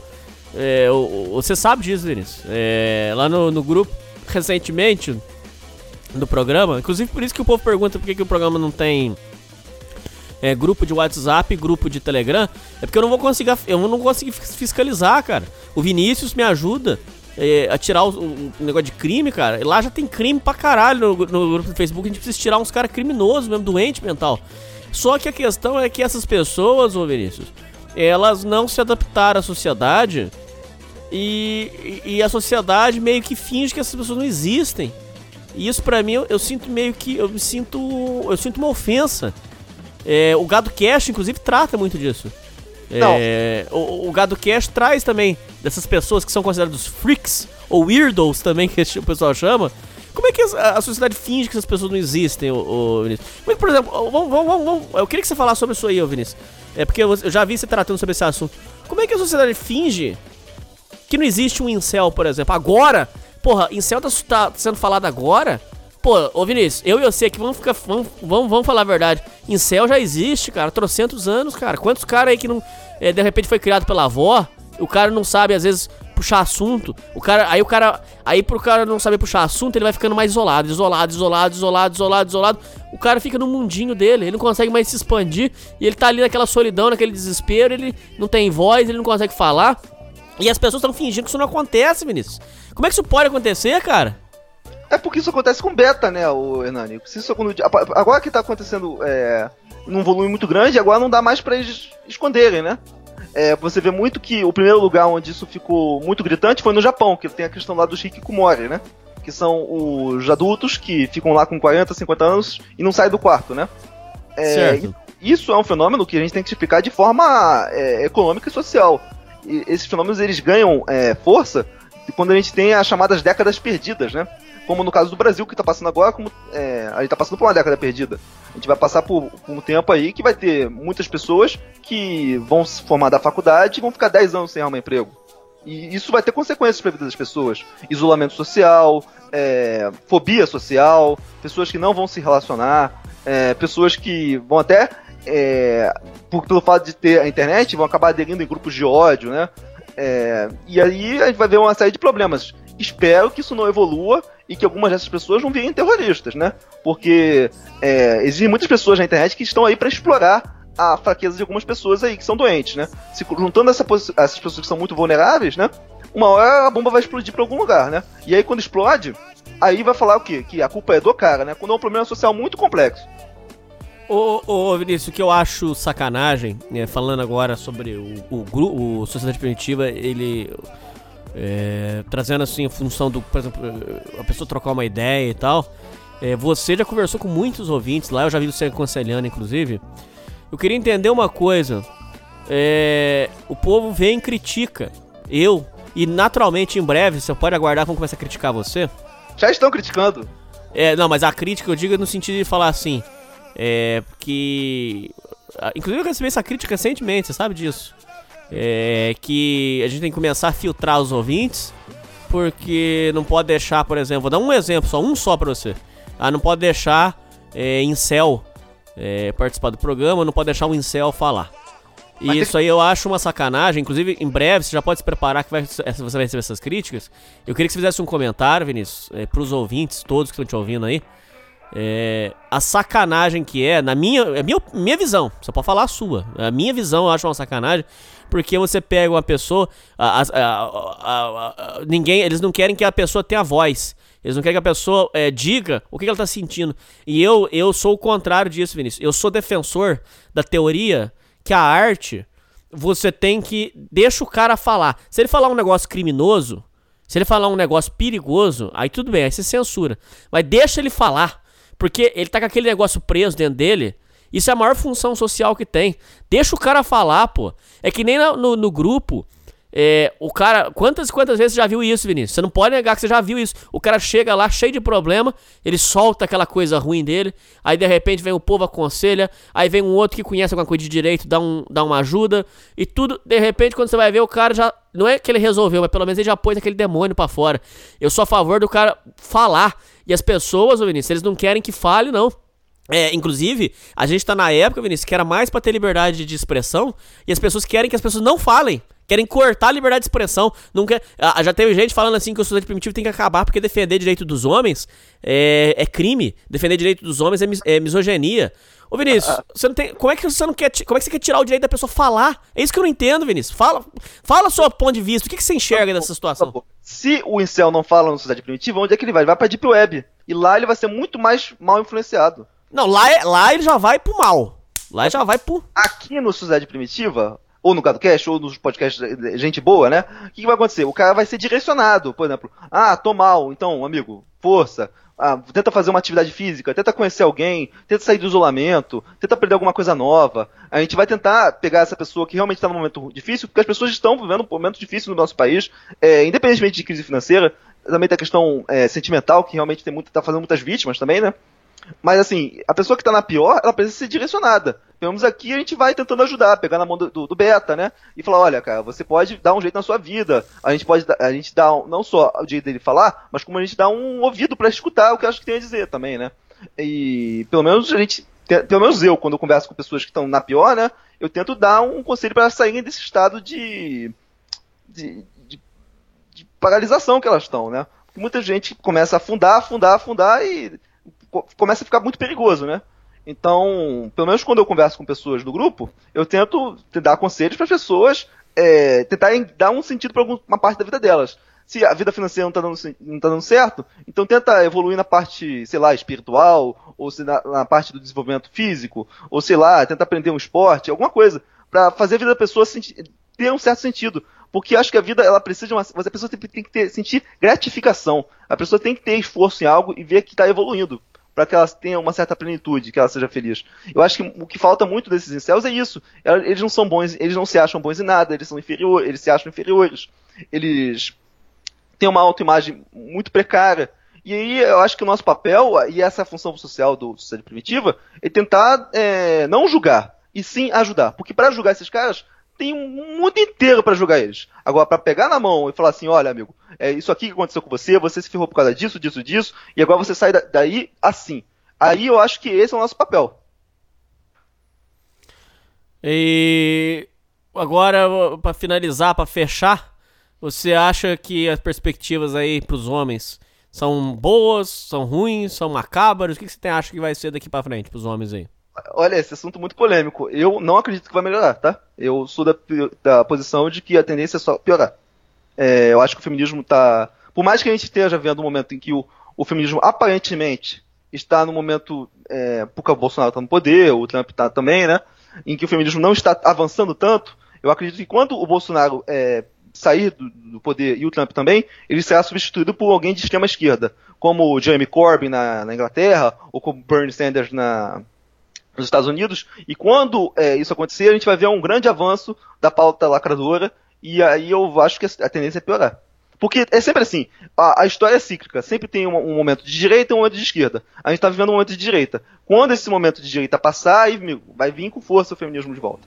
Então eu não sou otimista. Bom, ô Vinícius, muito obrigado, quero agradecer a sua participação aí. Convido os ouvintes a conhecer lá o GadoCast. Então, amigos, se você gosta aqui do, do, do, do Bom da Boca, se você acha que só tá, tá faltando podcast do Hernani na semana, então eu tento fazer uma paródia do que o Hernani faz. Então vá lá no GadoCast, quem sabe vocês gostem lá, tem alguma coisa que vocês achem engraçado. É isso que eu tenho a dizer.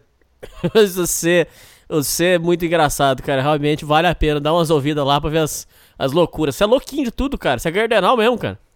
Não, não sou não. não tô, nunca tomei nenhum tipo de medicamento. Já falei pra você. é isso aí, ouvintes. É isso aí, Vinícius. E falou! Tchau!